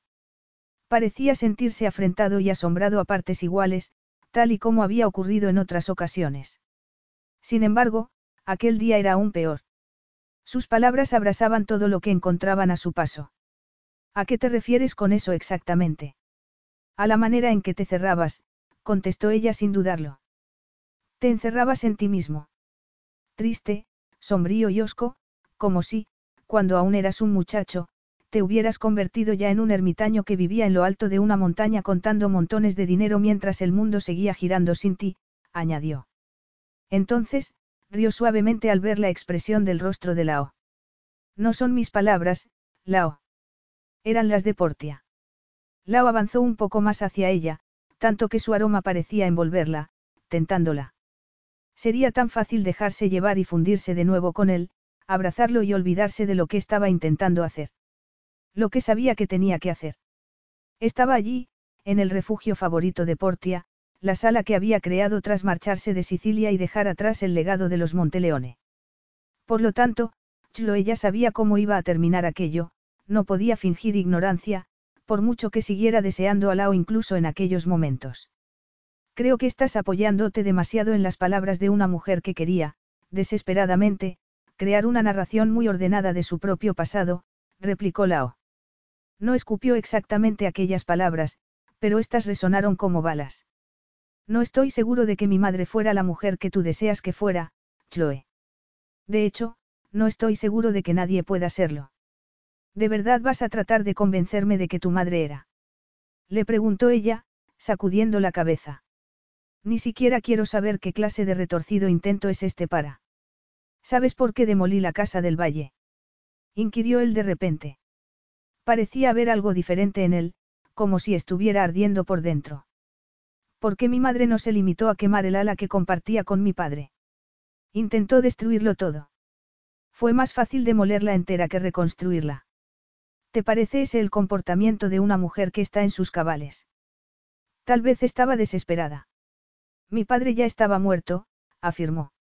A pesar del fuego que ardía en sus ojos, su rostro tenía una expresión fría, contenida. Di por sentado que mi madre estaba teniendo un ataque de nervios, por lo que, cuando se marchó de la isla afirmando que se iba al extranjero para descansar y recuperarse, yo la apoyé. Y, entonces, en vez de eso, me anunció que se iba a casar con otro hombre. Y en un breve espacio de tiempo. Sí, repuso Chloe. ¿Por qué, a pesar de lo que puedas pensar de mi padre ahora o de lo que pudieras pensar entonces, lo que es innegable es que hizo que Portia se sintiera segura. Por primera vez en su vida. Creo que eso significa algo. El rostro de Lao reflejó una expresión muy extraña. Se alejó de Chloe, lo que debería haberla aliviado. No fue así. Entonces, en una de las pocas ocasiones que Chloe lo había visto comportarse fuera del dormitorio como lo que en realidad era, un mortal, Lao comenzó a frotarse el rostro con las manos, como si por fin aquella conversación estuviera pudiendo con él. Chloe no pudo decidir si aquello le gustaba o no. ¿De verdad crees? Lao sacudió la cabeza. Entonces, se giró hacia la chimenea, aunque Chloe dudaba que estuviera viendo las llamas que ardían en ella. Mi madre se crió envuelta entre algodones, en cuna de plata, no lejos de donde estamos ahora. Provenía de una familia de rancio abolengo, en la que las mujeres debían casarse con quien se les indicara, un lord u otro título. Una de sus antepasadas directas era la favorita de uno de los reyes Jorgeo, al menos, eso le gustaba afirmar a la familia, comentó. Entonces, se dio la vuelta y observó a Chloe con lo que a ella le pareció una profunda angustia. No obstante, él mostraba una actitud fría y furiosa. Lo que trato de decirte es que mi madre no era una mujer normal que se vio arrastrada a un mundo que no conocía. Ella había sido educada para el papel que le tocó vivir. Desde que nacieron, sus hermanas y ella sabían que tenían que casarse con una clase de hombre muy concreta y convertirse en una esposa muy específica. No contemplaban la esperanza de un matrimonio por amor. Su deber era mantener el prestigio de su familia y entregarse a las exigencias de su esposo. Una pena que, en vez de ser un simple autómata, fuera Portia. Estás hablando de la mujer en la que se convirtió, insistió Lao. Yo estoy hablando de quién era. Tanto si le gustaba como si no, los votos que aceptó significaban que esa era su esencia. No voy a plantarme delante de ti y a fingir que mi padre era un hombre amable y cariñoso. Creo que él nunca fingió serlo. Fue mi madre la que cambió. Y no pudo aceptar que mi padre no cambiara con ella. Sin embargo, me estás contando esta historia para culparla a ella y no a tu padre. Porque fue ella la que no cumplió con sus compromisos, afirmó Lao. Ella fue la que se dejaba llevar por sus sentimientos convirtiendo todo en un desastre. ¿Para qué? No cambió nada. Por supuesto no mi padre, que murió como vivió, osco y firme hasta el final. Incluso en ese momento, mi madre dejó que sus sentimientos la condujeran a horribles comportamientos. Fuego y destrucción. Si no hubiera sido mi madre, habría entrado en prisión. Y se lo hubiera merecido. Lao. Chloe se sentía como si se estuviera desmoronando. Como si hubiera empezado un terremoto allí en Winchester y la falla fuera a engullirlos por completo sin dejar rastro. A pesar de todo, trató de centrarse en lo único que importaba. Lao, creo. Lo único que ella tenía que hacer era cumplir con su deber, la interrumpió él. Nada más. Fue lo único que se le pidió, pero fue demasiado. Tenía todo lo que podía desear. Dinero, poder, influencia, tantas cosas. Incluso cuando quemó la mitad de ellas, aún le quedó más que de sobra. Jamás comprenderé lo que le hizo pensar que podría cambiar las cosas. O por qué querría hacerlo, añadió. Se pasó la mano por el rostro. que pensó que podía ganar enfrentándose con mi padre. A ti, afirmó Chloe, con una certeza que no habría podido explicar. Su estado le hacía comprender muchas cosas. Esperaba ganarte a ti, Lao. Estaba perdiendo a su hijo. Día tras día, tú te estabas empezando a parecer demasiado a él. Es así, ¿verdad? Portia esperaba conseguir que tú pudieras elegir, añadió. Estaba completamente segura. Ser como ella o ser como él. Y mira lo que has elegido. Mira en quién te has convertido. Nunca había visto a Lao tan derrotado como lo vio en aquel momento. No se parecía en nada al Lao de siempre. Y, a pesar de todo, nunca había estado tan segura de amarlo más. Tal vez por eso, por el bebé que llevaba en sus entrañas, al que tenía que proteger por encima de todas las cosas, permaneció junto a Lao. Chloe, consiguió el decir por fin. Chloe. ¿Es fuego lo que hace falta? Le preguntó. ¿Es eso lo que consigue tu atención? Chloe. Sin embargo, ella se negó a escucharlo. Permaneció observándolo. Dime una cosa, Lao, le pidió por fin. ¿Qué tengo que quemar para demostrarte que te amo? Aunque creo que los dos sabemos que esa no es la verdadera pregunta.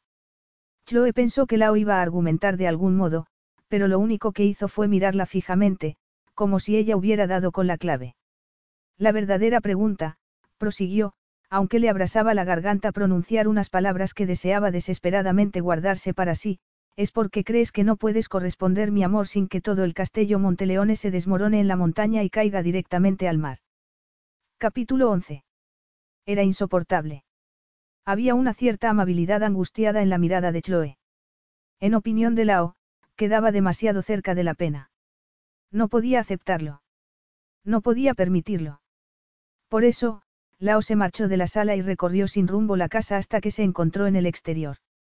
Aspiró ávidamente el aire húmedo de la noche como si éste pudiera salvarle, como si pudiera ayudarlo a comprender los sentimientos que bullían dentro de él. Pensó en su padre. Nunca había sido del todo cruel, dado que la crueldad requería un nivel más profundo de atención del que su padre le había dedicado a nada que no fuera parte de la finca Monteleone. Su padre hablaba constantemente del deber. Siempre le había dejado muy claro que, a pesar de que Portia no había cumplido con su deber, seguía siendo posible que Lao demostrara su valía. Si se esforzaba. Si no se desviaba nunca del camino que le habían señalado sus antepasados. Si conseguía controlar sus reacciones ante lo que no le gustaba. Lao había hecho todo lo que se le había pedido y mucho más, aunque, al principio, había fracasado más de lo que había conseguido. Había ido mejorando después de que lo enviaran al internado, donde había recibido un cursillo acelerado sobre cómo controlar los pocos sentimientos que aún pudiera tener, dado que podrían convertirlo en un objetivo. Con el tiempo, se había ido olvidado de los que le habían quedado. Del mismo modo, se había olvidado de las cosas que le había dicho su madre, cosas que no encajaban con la versión de su padre. ¿Por qué no lo dejas estar? Le había preguntado una noche, antes de que su padre falleciera. Otra cena arruinada porque Portia se había negado a permanecer en silencio, obediente tal y como su padre requería. Ya sabes que no va a divorciarse de ti. ¿De qué te sirve desafiarlo? No tengo por qué quedarme aquí, le había respondido su madre. Como sabes, esta no es la única finca que tienen los Monteleone. Podría vivir felizmente en otro sitio. En ese caso, deberías hacerlo, le espetó Lao, con toda la arrogancia del joven que era entonces y que se enorgullecía de su incapacidad por sentir, al contrario de lo que le ocurría a su madre. Se había asegurado en muchas ocasiones que el brillo que vio aquella noche en la mirada de su madre era la vergüenza de ella, no la suya propia. Recordó también a su padre en el lecho de muerte. Recordó cómo su madre había cuidado de un hombre por el que, en aquel momento, no podía haber sentido estima alguna. Lo había hecho sin preguntas, sin decir palabra. Ella había sido la parodia de la esposa perfecta. Recordó también, que, en sus últimos momentos, su padre había soltado una carcajada. En aquel instante, tenía la mirada febril y su cuerpo había cambiado tanto que, a pesar de no estar muerto, se parecía mucho más al de un cadáver. El legado Monteleone siempre gana, había dicho, entre carcajadas. Siempre. Entonces, cerró los ojos, respiró entrecortadamente y murió. Durante todos aquellos años, Lao había creído firmemente que su padre le había estado hablando a él. Había estado convencido de que le había estado transmitiendo un último consejo. Una última orden. Jamás se le había ocurrido pensar que aquella no había sido la intención de su padre. Había estado provocando a Portia. Esa nueva explicación encajaba perfectamente. Su padre sabía que se estaba muriendo y había utilizado su último aliento para anunciarle a su esposa que había convertido al hijo de ambos en su viva imagen. Lo más importante era que no había nada que ella pudiera hacer al respecto. No era de extrañar que, de repente, su madre hubiera decidido prenderle fuego a la parte del legado que odiaba con toda el alma. No se había tratado en ningún caso del ataque de nervios que Lao había estado convencido de que estaba sufriendo. ¿Cómo era posible que hubiera tardado tanto tiempo en comprenderlo? Había sido Chloe. Había usado mucho tiempo y esfuerzo en convencerla de que lo necesitaba, cuando, desde el principio, parecía que había sido más bien al revés. Lao no había estado prestando atención al lugar al que se había dirigido, por lo que tardó algunos instantes en darse cuenta de que estaba en el jardín. Tal vez, desde el principio, su intención había sido terminar allí porque reconoció los rosales de su madre, que habían sido podados antes de que llegara el invierno. Para un profano, podría parecer que estaban muertos, pero Lao sabía que no era así. En aquel momento, sufrió un instante de dolorosa revelación y comprendió por fin por qué Portia se había pasado muchos días de su vida en las ruinas del castillo, cuidando plantas que morían cada invierno para luego renacer en la primavera. Había estado luchando por él. Había estado cuidándolo del mejor modo que podía. Tal vez no había cumplido con su deber como Monteleone, pero siempre, siempre, había cumplido con su obligación como madre. Y lo había hecho tan bien que Lao no se había dado cuenta. Extendió la mano y se agachó para tocar uno de los yermos tallos, pero se pinchó y la apartó rápidamente. De algún modo, fue como si aquella espina que le atravesó la piel lo hiciera reaccionar por fin. Lao vio una gota de su sangre y allí, en medio de aquella oscura tarde de noviembre, fue como si se convirtiera en un hombre nuevo. De repente, pareció que todas las cosas que le habían parecido tan descontroladas apenas una hora antes cobraban una nueva perspectiva. Partió el tallo con el que se había pinchado y se dio la vuelta para regresar a la casa. Siempre le había parecido demasiado incómoda. Demasiado inglesa. Sus visitas siempre habían sido breves para que no se le pegara nada de Charlie Stapleton. Eso era lo que siempre había pensado. Seguramente, eso sería lo que le habría dicho a su propia madre. Por fin, comprendió por qué ella siempre le había sonreído con tanta serenidad y nunca se había enzarzado con él en la discusión que, evidentemente, Lao siempre había deseado. Lo sabía. Sabía que lo que Lao no podía tolerar era el amor. El amor entre Charlie y Portia. El amor entre Charlie y Chloe.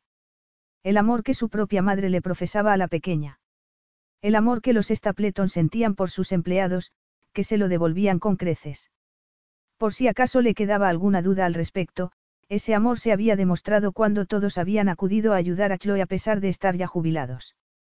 No era que Lao no pudiera tolerar tanto amor. Por fin había comprendido que no había sido capaz de reconocerlo. No era de extrañar que Chloe se hubiera sentido tan perdida. Volvió a entrar en la casa y la recorrió. Apenas se dio cuenta de que tenía un aspecto de abandono tras haber estado cerrada tantos años. No se percató de cómo lo miraba el astuto mayordomo y asentía a su paso. Lo único que buscaba era encontrar la luz que le indicara el camino por donde había salido.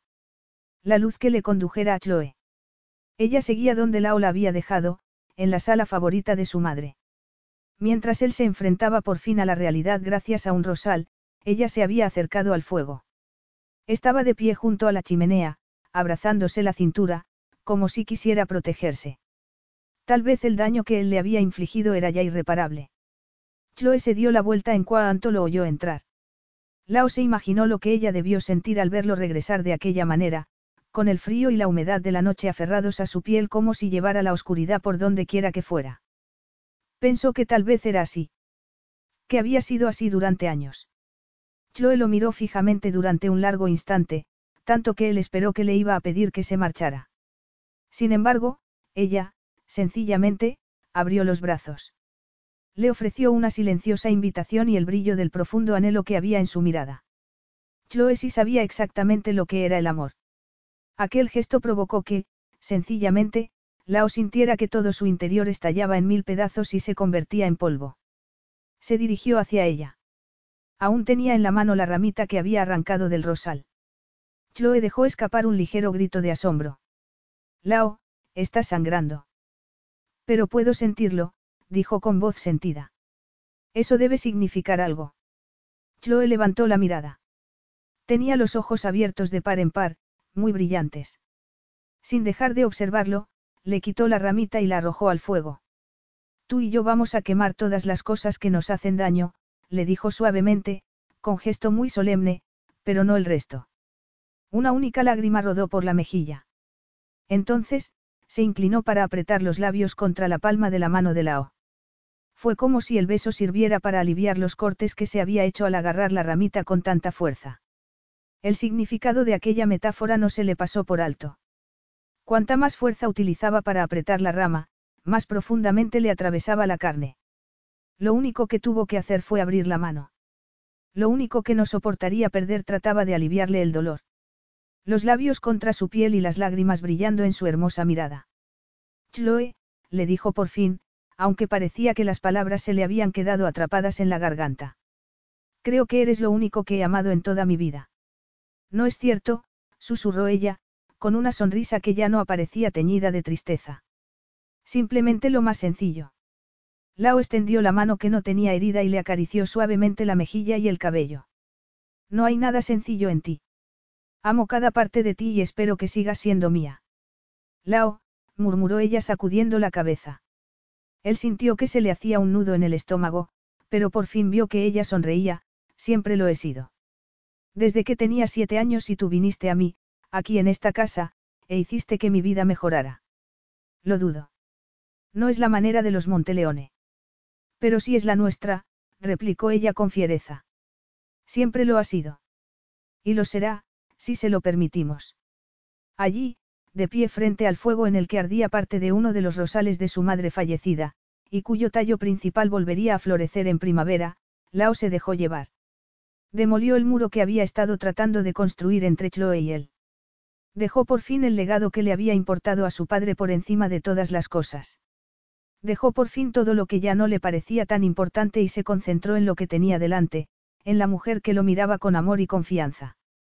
No obstante, sabía muy bien que no había hecho nada para merecer ambas cosas. La mujer que llevaba en su vientre un hijo suyo y que había estado dispuesta a luchar incluso contra él para mantener a salvo a ese niño. Comprendió que aquel momento sería el punto de inflexión sobre el que giraría siempre su vida. Todo lo que había ocurrido antes y lo que ocurriera después dependería por completo de aquel instante.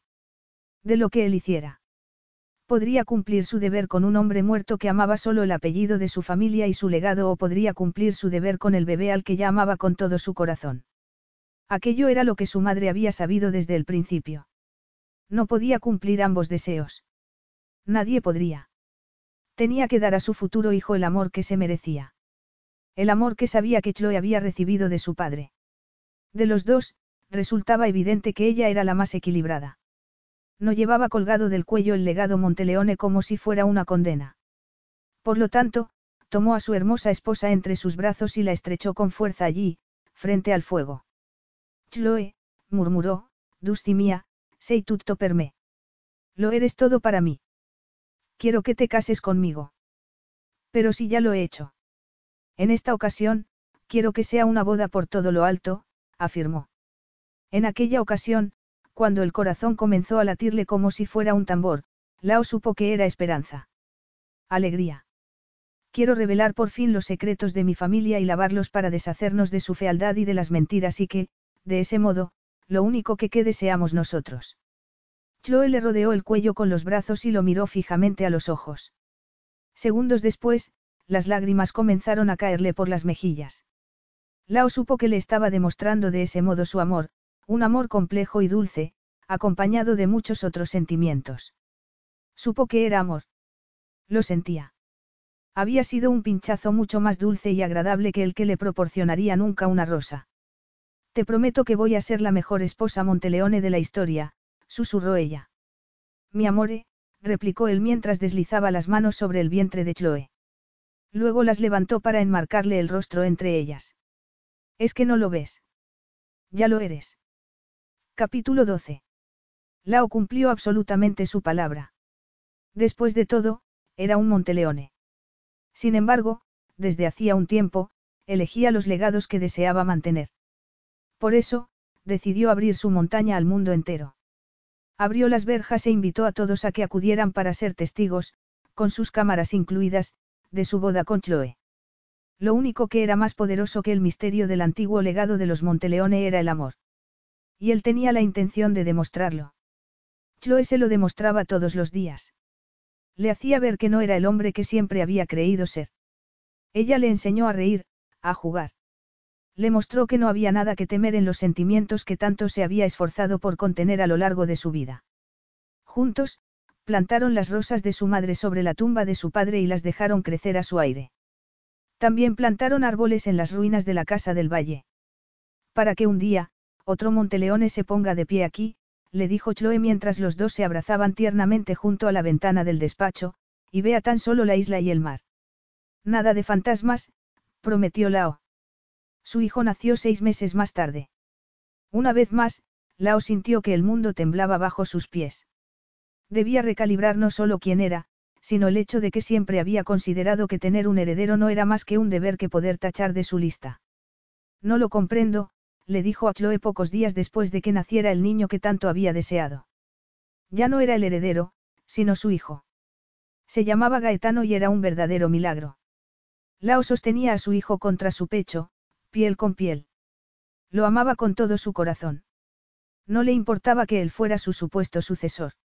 No le importaba que él fuera lo que su propio padre siempre habría deseado. La mujer a la que amaba con más fuerza de la que nunca había querido a nada o a nadie sobre la faz de la tierra había luchado con todas sus fuerzas para traer al mundo a aquel niño.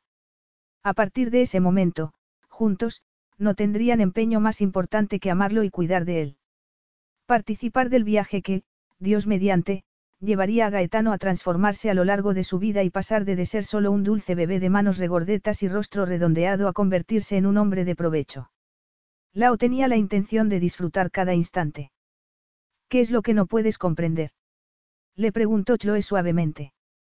Estaba acurrucada a su lado sobre el sofá. Nunca había estado más hermosa.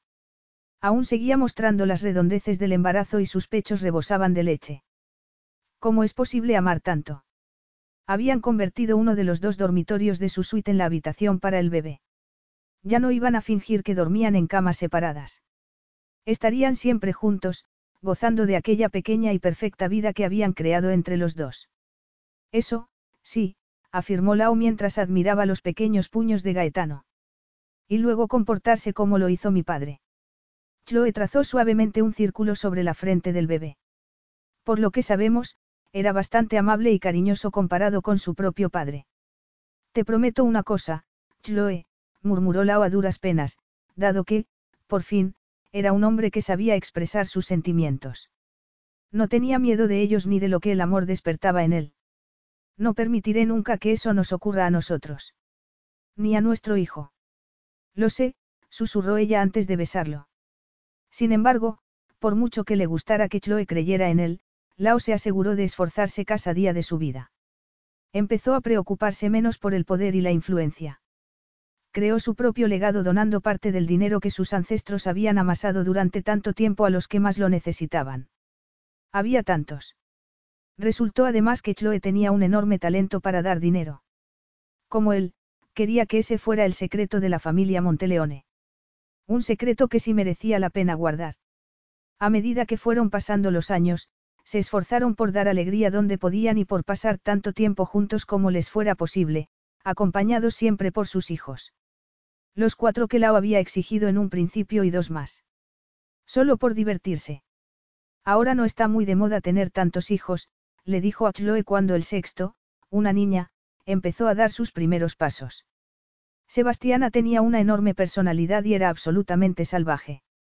Era un terror en todos los aspectos, pero eso solo provocaba que la amaran aún más. Sin duda, somos el reír de toda Europa. Mejor, replicó Chloe. Se cubrió la boca para ocultar las carcajadas cuando la pequeña Sebastiana se dio la vuelta demasiado rápido y se cayó sobre la hierba que había frente al castillo. Sollozó enojada antes de levantarse y repetir de nuevo la caída. Cuando Chloe apartó por fin la mano de su boca, tenía un gesto suave, pero serio a la vez. No quiero que ninguno de nuestros hijos piense alguna vez que está solo en el mundo, Lao. No quiero que les pase lo mismo que a nosotros. Jamás sería así. Lao se recordaba aquellas palabras todos los días, como si fueran un mantra.